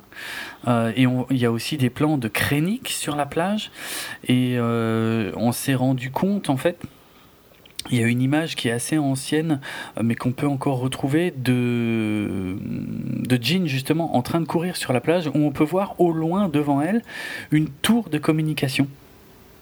Ce qui signifierait que dans la fin originale du film, les plans de l'étoile noire étaient à un endroit et la tour pour les transmettre était à un autre endroit et ils devaient traverser la plage en courant en fait. Ce qui explique donc beaucoup de ces plans qui étaient dans les trailers, mais tout ça a été remonté pour que les archives et la tour de communication ne soient plus qu'à un seul endroit dans le film final. Ce qui modifie quand même pas mal de trucs. Hein. Euh, on pouvait voir aussi euh, Jean qui est en haut de la tour de communication qui fait face à un TIE Fighter. Euh, d'ailleurs, on a posé la question à Gareth Edwards. On dit, mais un plan aussi flagrant dans les trailers qu'on voit pas dans le film, enfin, comment ça se fait qu'il est utilisé dans les trailers? Bah, Gareth Edwards, il a dit, c'est pas compliqué, c'est l'équipe en charge du marketing. Eux, ils choisissent leurs images parce qu'il leur faut des images fortes, des trucs comme ça. Quand ils ont choisi cette image, je leur ai dit, et ça, c'est pas, c'est plus dans le film, ça. Ils ont dit, non mais on s'en fout, c'est une belle image, on la veut. D'accord. les après, euh, y avait... Bah, eux, ils ont un autre boulot. Hein. Mais c'est vrai. Ils ont un boulot d'amener des gens aussi. moi, j'ai pas regardé les trailers, j'ai quand même été au ciné. Mais ah, bah, après, c'est bizarre. Un, un, taille, il est censé pouvoir voler en surplace comme ça? Sur une planète? C'est pas, pas impossible. C'est vrai qu'on a rarement vu des tailles sur les surfaces de planètes? Oh, quoique. Sur Endor, oui, mais si, mais en volant, pas en faisant du surplace. Là, il me semblait que dans le, dans le trailer, c'était comme s'il ah. était euh, en, ouais, en géostationnaire, je sais pas, il bouge pas quoi. Ah oui, oui, il, est, en vol stationnaire. je trouvais ça super bizarre. Parce que du coup. Euh, ça me choque pas. Mais bon, je suis pas mécanicien sur TIE Fighter donc. Euh. Ouais. Euh, dans les trailers, on avait, bon, alors on avait aussi des images de So Guerrera euh, qui faisait un speech a priori à Jean, mais avec le crâne rasé, alors que finalement, à part euh, tout au tout début du film, quand il vient chercher Jean, il a une coupe de cheveux d'ailleurs assez improbable. donc on sait qu'il y a des voilà des trucs qui ont sauté avec avec So Guerrera. Il y a la fameuse phrase aussi de Jean euh, qui était au, début du film quand Mon Mothma lui explique euh, ce qu'ils attendent d'elle, où elle répondait à I rebel, je me rebelle, qui n'est absolument pas dans le film. Il y a un plan où on voit le conseil euh, de la rébellion bah, juste avant le speech de Jean, sauf que dans les trailers, ils ont carrément une image holographique de l'étoile de la mort devant les yeux, alors que dans le film ils ont absolument pas d'image holographique de l'étoile de la mort. Mais bref, les, ouais, je pense, les plus grosses différences sont vraiment, euh, vraiment à la fin. Il y a aussi des plans de Vador hein, qui semblent avoir disparu. On, dirait que Vador est, est dans l'étoile noire à un moment, euh, face à des grands écrans avec des images rouges. Il y a aussi comme ça des images de, de Krennic devant des, des, écrans qui ont, qui ont disparu. Euh, bref, à l'heure actuelle, on a très peu d'infos sur ce qui a été changé à la fin, mais il y a clairement euh, une dynamique complètement différente de la fin du film, notamment rien que sur les endroits où ils se, rendent. A priori, selon les monteurs, c'était pour donner un peu plus d'importance sur les autres personnages que Cassian et Jean, parce qu'apparemment on restait beaucoup plus euh, sur eux. Euh, les caméos. Donc la plupart, je vous les ai déjà donnés. Du coup, donc Gareth Edwards à la fin qui, détache le, vaisseau. Euh, Warwick Davis. Ah oui, ça c'est pas mal. Ryan Johnson, donc réalisateur du futur épisode 8, a un caméo dans Rogue One.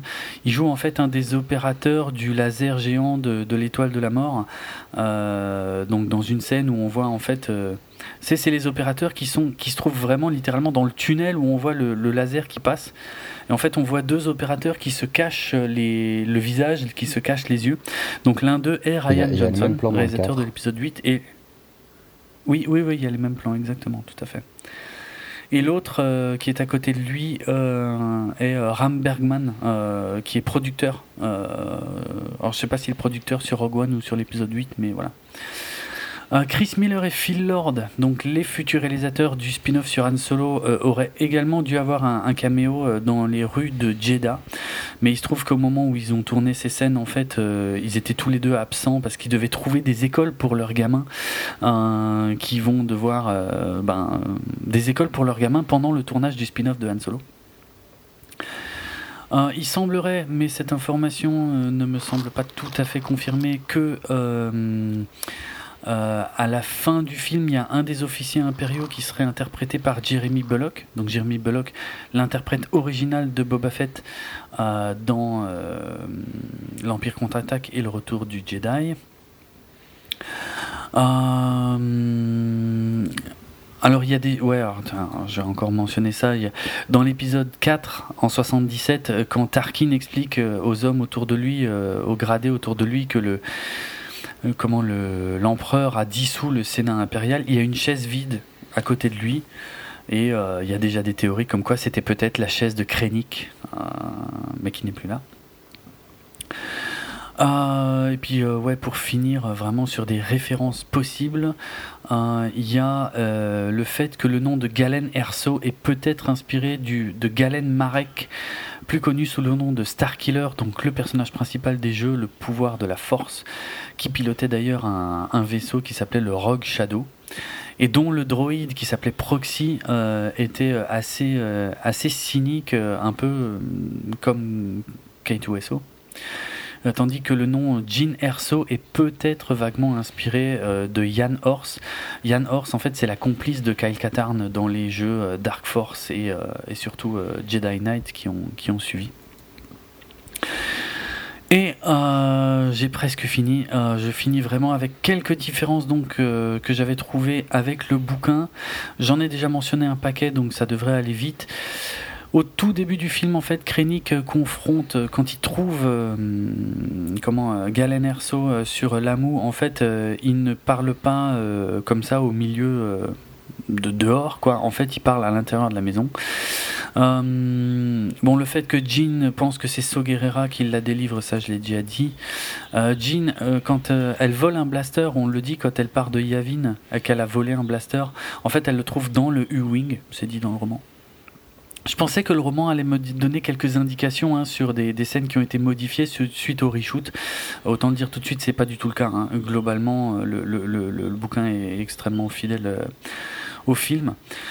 Quand elle arrive dans la planque de So il y a Jean qui discute avec euh, quelques personnes en fait pour demander des nouvelles de ses anciens euh, compagnons d'armes, ce qui donne un peu plus de background.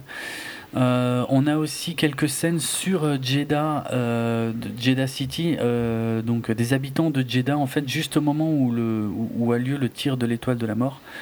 notamment la petite fille qui a été sauvée par Jean quelques instants plus tôt mais aussi des Stormtroopers, parce que tous les Stormtroopers ne sont pas partis, mais euh, Krennic n'en a pas grand chose à foutre, puisqu'il est trop pressé de, de, faire le tir de test. Euh, Cassian Endor, une fois sur Idou, quand il est sur le point d'abattre euh, Galen, euh, donc avec son fusil sniper, qui envisage de tirer sur Krennic juste après. Donc euh, ouais, tout ça je l'ai déjà dit. Donc ouais, le fait que les, les, ventilations euh, qui sont le point faible de l'étoile de la mort sont une idée de Galen Erso, ça c'est dans le bouquin. Euh, ah oui, on sait pourquoi en fait, pourquoi quand Jean et Cassian et toute l'équipe en fait reviennent sur Yavin, Comment ça se fait qu'il y a tous les dirigeants de la rébellion qui sont réunis à ce moment-là, ce qui permet à Jean de leur faire son speech? En fait, c'est parce que quelques instants avant, il y a Mon Mothma, enfin quelques, temps avant, il y a Mon Mothma en fait qui décide de les réunir justement face à cette nouvelle information, à ces nouvelles informations au sujet d'une nouvelle arme de l'empire. Euh... Krennic plus tard est persuadé, quand il va voir Vador, en fait, il, compte lui expliquer que, en fait, si euh, Iadu a été attaqué par les rebelles, c'est uniquement parce que Tarkin euh, a fait, euh, a voulu conduire ce test sur Jeddah et que ça a interrompu, ça a brouillé les transmissions, ce qui, ce qui a fait que les rebelles ont pu s'échapper. Donc il veut, en fait, il veut un peu charger Tarkin auprès de Vador.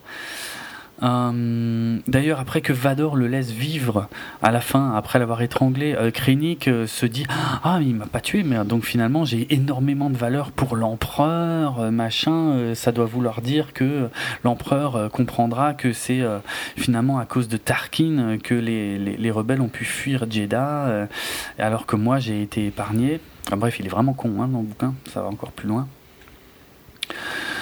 Jean est promu sergent de la rébellion dans la navette qui les emmène sur Scarif. Ça, c'est juste histoire de justifier qu'elle puisse avoir un peu d'autorité sur les soldats rebelles.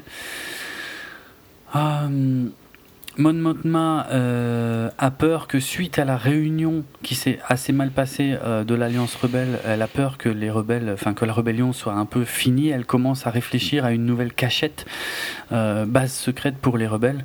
voilà ce qui peut justifier le fait qu'ils se retrouvent pas complètement dans la merde dans le film suivant quand la base est, enfin la base n'est pas détruite par l'étoile de la mort, mais en tout cas sa position est révélée par Vador qui est le seul survivant. Euh, bon, tout ça, je l'ai déjà dit. Euh, ouais, dans le bouquin, il est juste dit aussi que quand Jean retraverse toute la base pour aller sur la plage, euh, il n'y a plus le moindre impérial dans la base, puisqu'ils ont tous fui en fait face à la menace de l'étoile de la mort. Et le bouquin se termine sur quelques mots de Mon Mothma qui explique qu'elle aurait mieux voulu connaître Jean Erso. Voilà, j'en ai fini.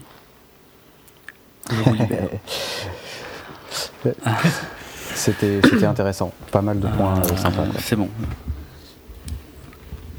Voilà, j'espère que j'ai rien oublié, mais il me semble que c'est un truc, un point de vue, un tour d'horizon assez complet de toutes les infos que j'ai pu trouver sur Rogue One depuis euh, plusieurs semaines. Désolé euh, de ne pas avoir été plus. Mais au moins, j'ai pas trop trollé, non? Ça va? Ouais, moi, ça me va. Pour, du, pour Star Wars, ça me va. Ouais. non, non, mais je, je, suis méchant. Je sais que pour toi, Jonathan, c'est vraiment pas évident, euh, évident d'être avec nous à cette heure-ci. Et toi, Julien, je sais que tu es très, très, très fatigué. Euh, je vous remercie d'avoir tenu. Euh, d'avoir tenu merci à toi. heureusement que tu fais des recherches. Heureusement que tu fais des recherches. Les infos, il est 7h30 du matin, là. Je commence euh, à être fatigué gentiment, ouais. Mais, euh, mais c'était très intéressant de t'écouter, ça, ça berce en fait, tu vois. J'étais en train de m'endormir gentiment. Merci. c'est comme Rogue One en fait. c'est trop méchant. non, c'était beaucoup mieux. Euh, merci, même si ça me bizarre. Mais enfin bref, ok. Euh, allez, ne, tirons pas plus en longueur. Je vous propose de, finir sur, euh, sur notre promo. On va faire notre promo, puis on va te laisser encore, Jonathan, faire la, tienne après. Donc vous pouvez retrouver nos autres épisodes de 24 FPS sur notre site www.bipod.be, sur euh, notre hébergeur audio djpod.com slash 24 FPS, sur les réseaux sociaux, la page Facebook 24 FPS Podcast, sur Twitter at 24 FPS Podcast, pardon, euh, et bien sûr sur euh, vos programmes de téléchargement de podcasts favoris et sur iTunes, etc. Vous pouvez nous laisser des commentaires un peu partout, euh, donc où vous avez envie, où ça vous fait plaisir. En ce qui nous concerne, vous pouvez nous contacter. Moi sur Twitter, c'est atrates r h a t z Et moi, c'est at dravenardrock, D-R-A-V-E-N-A-R-D-R-O-K. Vous pouvez me contacter, me poser n'importe quelle question au sujet de, de, Star Wars. Mes tarifs sont très raisonnables. Et euh, Jonathan, je t'en prie. Et eh ben moi, vous me retrouvez sur euh, et en tapant Voyage Cast ou Antrostory à peu près partout. Et, euh, et voilà, je parle d'anthropologie, euh, mais je suis un peu moins fatigué généralement parce que j'enregistre à des heures normales, moi. et, euh, et, et, voilà, ouais. rien, rien de plus à dire, mais écoutez 24 FPS, c'est bien. Très très bien. Merci. Merci beaucoup, merci. Je suis content qu'on ait euh, pu faire enfin une émission Star Wars avec toi. C'était un peu compliqué l'année dernière. Ah ouais, j'avais pas de réseau l'année euh, passée. Pour l'épisode 7. Hein. Là, là, ça a bien marché, on a eu de la chance. Hein. Que dalle. Parfait. Ouais. C'est très bien. Ouais, pas de coupure. Ouais, il n'y a pas eu de coupure de courant. c'est bien. C'est trop, c'est bien. L'année prochaine, tu seras peut-être dans le même euh, créneau, pas créneau horaire, mais fuseau horaire que nous. et ce sera... des doutes.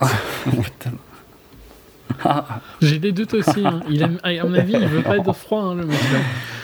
Bon, je peux pas lui en vouloir. Bah, écoute, vous avez, je sais pas, des mois. Euh, papa, il a du moins 12, moins 14. Là, euh, moi, j'ai du 28, tu vois. Euh, ouais, ouais. Je fais pas long à choisir, hein, je peux te dire. C'est sûr. en tiroter des cocktails sur la plage ou du vin chaud chez moi. Hmm. La plage, c'est bien. J'imagine. Bon, ben écoutez, très bien. Euh, j'ai pas besoin de détailler euh, quoi que ce soit sur la musique hein, qu'on a entendue au début et à la fin des épisodes. Hein. vous vous doutez de quel film elle vient. Euh, même si sur le CD il manque le, le, thème final qu'on peut entendre dans le film. Bah, bon, dans toutes les BO de Star Wars, il manque des bouts de toute façon, donc voilà c'est classique. Euh, allez, euh, je rajouterai juste que le roman, en fait, euh, Rogue One promet des informations exclusives supplémentaires, en fait, parce qu'effectivement, ils ont rajouté quelques chapitres très courts qui sont en fait des transmissions de, ça peut être aussi bien impérial que les rebelles, que un peu tout et n'importe qui. D'une manière générale, aucun de ces ajouts n'a le moindre intérêt. C'est vraiment pour rallonger la sauce et euh, ça, ça me déçoit un peu. Je pense que ce sera aussi présent dans l'édition française. La seule info intéressante qu'il y avait là-dedans, comme dit, c'était le fait que c'était des communications entre Galen Erso et Krennic, euh, où Galen essaye de convaincre Krennic euh, de l'utilité de ce port, de, de, de, ce truc de ventilation en fait sur l'étoile noire. bon, ça y était pas, franchement, c'était pareil. Bref, Ciao tout le monde, merci de nous avoir suivis, merci à vous deux de m'avoir supporté pendant cette émission. Euh, que la force soit avec vous et à très bientôt. Ciao. Ciao. Salut.